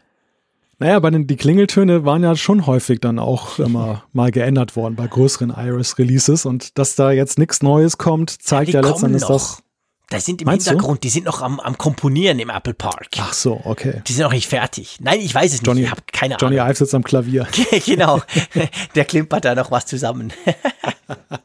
das kann natürlich sein. Das könnte sein. Neue Zifferblätter kriegen wir zwar, sechs an der, an der Zahl, aber nicht einen Store. Das heißt also, Apple nach wie vor bohrt bei der Apple Watch das nicht auf, dass wir uns irgendwelche zusammen basteln können, sondern es bleibt bei denen, die Apple vorgibt, die wir dann allenfalls noch mit Komplikationen ergänzen können, oder? Ja, ja, genau. Also ich denke, das Thema Zifferblatt Store ist, wenn, wenn man es nicht sowieso schon seit Jahren tot gesagt hat, aber man darf es jetzt wirklich endgültig ist beerdigen. Immer noch tot. Ja, ja, dann, ich finde, mit jedem Jahr zementiert sich das ja auch zunehmend, ja. weil man einfach sieht, das ist nicht das, was Apple möchte. Ja, ist nicht der sie Weg, den sie gehen nicht. wollen. Die, die Gründe haben wir schon dutzendfach hier diskutiert. Ja. Und ähm, ja, hier einfach nochmal die Bestätigung. Genau. Ähm, dann hat haben ja nicht wenige erwartet. Wir haben von iPad OS gesprochen. Das iPad war überhaupt ganz generell ziemlich ähm, prominent natürlich an der WWDC Keynote. Aber Photoshop für das iPad, da kam so gar nichts. Also ich hätte echt schon erwartet, dass irgendwie Adobe auf die Bühne springt und das mal zeigt. Also mehr zeigt, als sie es letztes mhm. Jahr gezeigt haben im Oktober. Ja, ich habe da auch lange drüber nachgedacht, aber wenn du mal dich noch, wenn du dir nochmal den Verlauf dieser Keynote vor Augen führst, es war nicht die Stunde des, der, der Dritt-Apps, die man da vorstellte. Ne? Also das war, das war wirklich so, es fehlte irgendwie in der Storyline, fehlte irgendwie so eine Möglichkeit, das einzubetten. Wenn jetzt Apple zum Beispiel jetzt ein neues Grafik, neue Grafik-API vorgestellt hätte, die ja, dann in iPad OS drin ist, stimmt. hätte man sagen können, und hier ist eine App, die sich das zunutze macht, Photoshop. Das hätte gepasst. Ja. Aber so wie sie Minecraft gezeigt haben mit den neuen AR-Kit-Möglichkeiten. Genau, genau. Und dieses iPad OS war jetzt wirklich mal mehr auf sich bezogen und auf die Profi-Nutzer und weniger darauf, dass irgendwelche fantastischen Dritt-Apps dafür auch rauskommen. Und deshalb unabhängig von der Frage, ob Adobe bereit war, aber Apple brauchte es einfach nicht ja. und es hätte auch nicht gut reingepasst. Ja, das stimmt, absolut. Und dann ist es so, ich habe im Vorfeld mit einigen gesprochen und dann auch während der WWDC es gab ja, ich meine, klar, wir haben jetzt dieses, in Anführungszeichen, diese Möglichkeit, diesen kleinen Switch, dass wir jetzt iPad-App, ähm, iPad-Apps auf Mac kriegen. Aber es haben schon auch ein paar erwartet, dass in Sachen ARM-Prozessoren für den Mac irgendwas gezeigt wird. Also ich habe zum Beispiel im Vorfeld erfahren, dass doch einige dachten, da wird irgend so ein Developer-Kästchen gezeigt. Weißt du, so quasi ein Kit. Mhm. Das ist quasi ein Mac in der Holzkiste und der läuft eben mit ARM-Prozessoren und auf dem kannst du dann schon mal ein bisschen programmieren, um deine Apps auszuprobieren oder so. Aber das war gar kein Thema, oder? Nein, das war gar kein Thema. Und interessant ist das vor allem natürlich mit Blick auf den Mac Pro, denn der Mac Pro darf ja schon als Standard äh, Pro-Rechner für die nächsten Jahre angesehen werden. Mhm. Und das ist natürlich schon ein starkes Statement, dass ja. da ein Intel-Prozessor drin ja, sein, seine Arbeit drin. verrichtet. Ja. Nee, überhaupt nicht. Der ist überhaupt nicht auf ARM vorbereitet. Mhm. Und das, das ist schon äh, ein interessanter Fingerzeig. Also das haben ja viele erwartet, dass es vielleicht eine Preview geben könnte.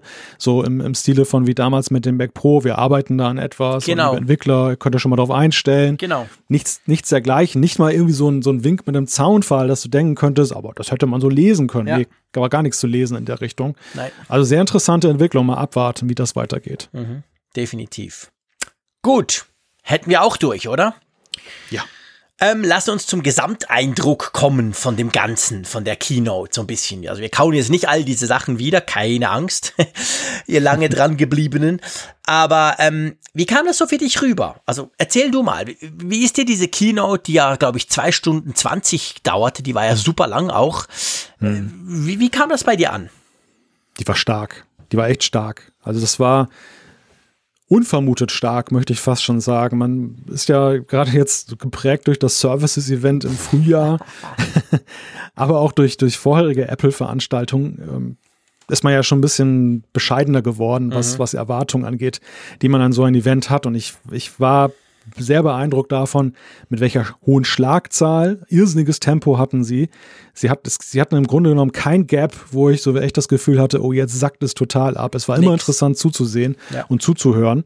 Sie haben es extrem gut präsentiert, wie ich finde. Das mhm. kann man auch gut daran erkennen, dass manches so, wenn du es nachher als Beta installiert hast, dann, dann war es plötzlich gar nicht mehr so spektakulär wie in der Keynote. Aber das zeigt letztendlich nur, wie gut die Keynote war. Ja. Also wie, wie sehr sie dich einfach so mit diesem sie haben dich auch vom Sitz gerissen und haben dir immer wieder nachgeliefert, nachgeliefert, nachgeliefert. Immer wieder, und, das, ja. Und du warst in diesem Höhenflug und, und du bist erst wieder gelandet, als das Ding wirklich vorbei war. Und das, das war echt eine stark, ganz starke Keynote. Ich meine, es war auch ein starke, es war auch eine, eine, es waren starke Inhalte, es sind starke Inhalte. Ne? Ich meine, da ist unglaublich viel passiert bei den ganzen Betriebssystemen. Sie Sie haben auf der einen Seite eine gemeinsame Basis geschaffen für alles mit, mit solchen Sachen wie Swift UI und der Möglichkeit, iPad-Apps zu portieren und gleichzeitig haben sie die Eigenheiten gestärkt, also ja. eigentlich die Quadratur des Kreises hingekriegt. Sie haben das separiert, die Systeme voneinander und trotzdem sie vereinheitlicht. Und ich finde, das ist so unglaublich, was da passiert ist und wie sie das augenscheinlich auch über Jahre vorbereitet haben. Ja. Das war einfach ein Mega-Event. Ja, also ich, ich gebe dir da absolut recht. Ich kann, ich kann da gar nicht viel zufügen. Vielleicht noch den Teil, ich, ich war ja vor Ort. Ich war froh, in dem Fall war ich letztes Jahr schon vor Ort. Und zwar ganz einfach, ich meine, wenn man das erste Mal da ist, man ist unglaublich beeindruckt von all dem, von wie das geht, allein von der Halle mit 6000 Leuten drin, von der Bühne, von all den Geschichten. Das hat mich natürlich letztes Jahr fast umgehauen. Aber dieses Mal, es ist wie du sagst, es war so unglaublich viel. Es war so wahnsinnig schnell. Und ich war froh, dass ich die ganze, wow, krass Keynote vor Ort Geschichte eigentlich schon wie ein bisschen durch hatte. Das soll jetzt überhaupt nicht irgendwie abgelöscht tönen oder so. Aber ich konnte mich dann wirklich auch auf die Inhalte konzentrieren. Und es war, es war unglaublich anstrengend. Also man, man macht ja noch Twitter und Ticker und irgendwas noch daneben und überlegt schon, was man in seinen Beiträgen dann reinpackt und nimmt O-Töne auf und so. Und es war, es war wahnsinnig, aber es war, finde ich, auch inhaltlich super stark. Ich kann mich nicht erinnern, ich, ich habe es ja immer schon gesagt, für mich sind die WWDCs die spannendsten, Keynotes, weil ich einerseits Software spannender finde als Hardware, prinzipiell, und vor allem, weil ich finde, dass halt das, was da präsentiert wird, automatisch viel mehr Leute betrifft. Wir alle können auf unsere iPhones das installieren, auf die iPads, auf den Mac, Jahre zurück. Und dadurch sind eigentlich im Herbst alle betroffen in dem Sinn und das finde ich super spannend. Und bei neuen iPhones, so toll die sind, wissen wir alle, da kaufen nicht sofort alle neue iPhones, sondern das dauert eine gewisse Weile, bis die irgendwo ankommen überhaupt und so. Jetzt ja sowieso. Und darum finde ich die Software-Keynote selber immer super spannend. Und ich fand diese Software-Keynote, die WWDC, also ganz ehrlich gesagt, wahrscheinlich die spannendste Keynote, an die ich mich erinnern kann. Malte. Also zumindest für, Jahr, zumindest für Jahre, würde ich sagen. Ja, für Jahre, genau, natürlich, klar. Also ja. logisch. Also jetzt von, von den letzten Jahren. Es war wirklich super spannend und wie du gesagt hast, man hat zwar schon einiges erwartet, man hat mehr erwartet als in den letzten zwei, drei Jahren, aber man da man eben auch oft nicht so verwöhnt wurde, was die Keynotes anbelangte in letzter Zeit, hat man sich dann ja dann doch selber so ein bisschen gebremst. Ich habe mich dann selber immer ertappt, im, beim Hinflug habe ich mir so überlegt, ja, okay, was, was könnte jetzt wohl kommen? Bei vielen dachte ich dann, ja, aber ja, wahrscheinlich nicht. Was, es geht, ja, nee, so viel wird ja Apple nicht reinpacken. Aber es kam alles. Also es war wirklich, es war mhm. wirklich super eine dichte, super eine heftige Keynote. Wohl wahr. ist auch eine super Apropos, heftige Folge, wenn ich mir äh, so die Zeit anschaue, ja, wo wir da drin stehen. Ja. Also es passt ganz gut, oder? Durchaus. Wir müssen noch einen kleinen Disclaimer machen. Einverstanden? Ja. Magst du das tun? Die Betas, nicht ja, wahr? Genau, genau. Ja, genau. Die, die Frage, die uns natürlich auch schon ereilt hat auf manchem Wege ist, sollte man Betas installieren? Kann ich die Beta installieren? Ja, technisch könnte sie installieren, aber nein, so von der Vorsicht her, lass es besser bleiben auf, auf Produktivgeräten. Ich habe hier gerade mein iPhone neben mir, glücklicherweise nicht mein Produktiv-iPhone, sondern ein Test-iPhone, ähm, wo ich hier gerade 30 Abstürze dann gesehen habe und, und äh, einige Probleme. Gerade die Beta 1 ist ziemlich instabil noch. Es gibt ab Juli gibt es ja die Public Beta, hat, hat Apple angekündigt. Ja. Da bekommt man eine schon weitgehend fehlerbereinigte Version dann, die schon deutlich stabiler läuft. Da kann man schon eher mal überlegen, das zu machen. Beta 1, liebe Leute, lasst es besser bleiben. Es sei denn, ihr habt wirklich ein ausgemustertes Gerät, was ihr nur für diesen Zweck dann, dann verwenden könnt. Apple selber hat es ja auch etwas schwieriger gemacht. Mhm. Einerseits weisen sie in ziemlich deutlichen Worten jetzt darauf hin, dass man sein lassen soll. Zum anderen haben sie auch diese Möglichkeit kassiert, wahrscheinlich schätze ich jetzt nur bei der Beta 1, dass man over the air über so ein Profil das dann einfach installiert. Man muss also tatsächlich über iTunes das ganze Ding umständlich einspeisen. Mhm. Man muss so erstmal Xcode 11 oder die macOS Beta installieren, damit man überhaupt das machen kann. Ja. Also es ist schon ein deutlicher Fingerzeig. Genau. Macht es nicht. Punkt. Wir müssen es nicht vertiefen, aber macht es einfach nicht. Wartet noch ein bisschen. Und wenn ihr da unbedingt die Public Beta ausprobieren wollt, dann könnt ihr das sicher tun. Da seid ihr viel sicherer unterwegs, als wir das jetzt sind. Wir machen das für euch. Wir testen das und wir berichten vor allem natürlich auch drüber, so dass ihr mitkriegt, was da alles so geht. Ja, ich würde sagen, wir beschließen diese eher längere Sendung doch mit einer Umfrage der Woche, oder?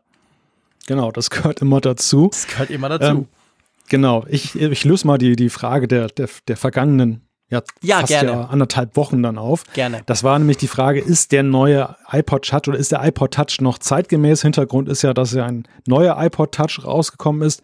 2362 Teilnehmer zählt diese Umfrage mit einem, ja, doch recht freundlichen Tenor, möchte ich noch sagen. Ja, eigentlich, ich staune. Also, das, das 31,9 Prozent haben halbwegs gesagt. Und 29,8, okay, ganz wenig weniger, nicht mehr zeitgemäß. Das geht noch. Also ich hätte erwartet, dass da so relativ groß heißt, äh, pff, iPod Touch, hallo Freunde, nein. Oder? Genau. Also ich, ja, ja, ich finde auch, also der wird recht freundlich be begleitet. 18,2 Prozent haben gesagt, ja, auf alle Fälle. 20 Prozent haben gesagt, interessiert mich nicht, keine Ahnung. Aber ich finde auch, also man könnte erwarten, dass es, dass es negativer ausgefallen ja. wäre. Ja, ja, genau. Du findest ihn ja noch zeitgemäß, nicht wahr? äh, ja, also ich, ja, haben wir ja schon letztes Mal diskutiert. Grundsätzlich ja. Ja, ich habe geklickt. Ähm, ja, auf alle Fälle. Das ist vielleicht ein bisschen ja. übertrieben, aber grundsätzlich finde ich es okay. Lass uns zur neuen Fra Umfrage der Woche kommen, die sich natürlich um diese ganz lange Keynote dreht. Genau, ihr seid jetzt mit allen Informationen versorgt, hoffe ich, nach dieser Vier-Stunden-Folge. Und wir stellen euch jetzt die Frage, was war dein Highlight der WWDC 19 Keynote? Und wir listen da die wichtigsten auf. iOS 13, iPadOS, WatchOS 6, tvOS 13, Mac Pro, Pro Display XDR, etwas anderes, bin unentschieden. Alles, nichts oder keine Ahnung. Also ihr habt mal so richtig viel... Ähm, ja, so richtig viele Auswahlmöglichkeiten, oder? Genau. Du, lieber Malte, ich muss sagen, Ja. ich bin beeindruckt. Wir haben eine Folge gemacht, die ungefähr doppelt so lange war wie die Keynote selber und die Keynote war saumäßig lange. Ähm, hat mir gigantischen Spaß gemacht. Ich will nicht verhehlen, dass ich jetzt um zwei Uhr in der Nacht langsam etwas müde werde. Von dem her gesehen schlage ich vor, wir ziehen das nicht noch weiter in die Länge. Ich bedanke mich tausend bei dir. Es war großartig. Es war genau das, was ich mir erhofft habe. Das, wo ich mich schon so lange darauf gefreut habe, mit dir ausführlich und ohne irgendwelche Beschränkungen über diese WWDC sprechen zu können. Wir hören uns ja nächsten Mittwoch schon wieder. Dann nehmen wir nämlich wieder eine normale Folge auf, oder? Genau, im Grunde sind wir ja, ja, ab Erscheinungsdatum zwei Tage später sind wir schon wieder on air. Dann vielleicht mit euren ersten Reaktionen. Mal gucken, ist ja, wie gesagt, eine Live-Folge. Auch dir, lieber Jean-Claude, herzlichen Dank, dass du dich hier in die Arena begeben hast. Der, der, der WWDC-Diskussion hat wirklich großen Spaß gemacht. Aber ich muss sagen, es ist zwei Uhr in der Nacht. ähm, Es reicht. Wir machen Bis fertig. Mal. Bernd meldet sich ab. Tschüss. Tschüss.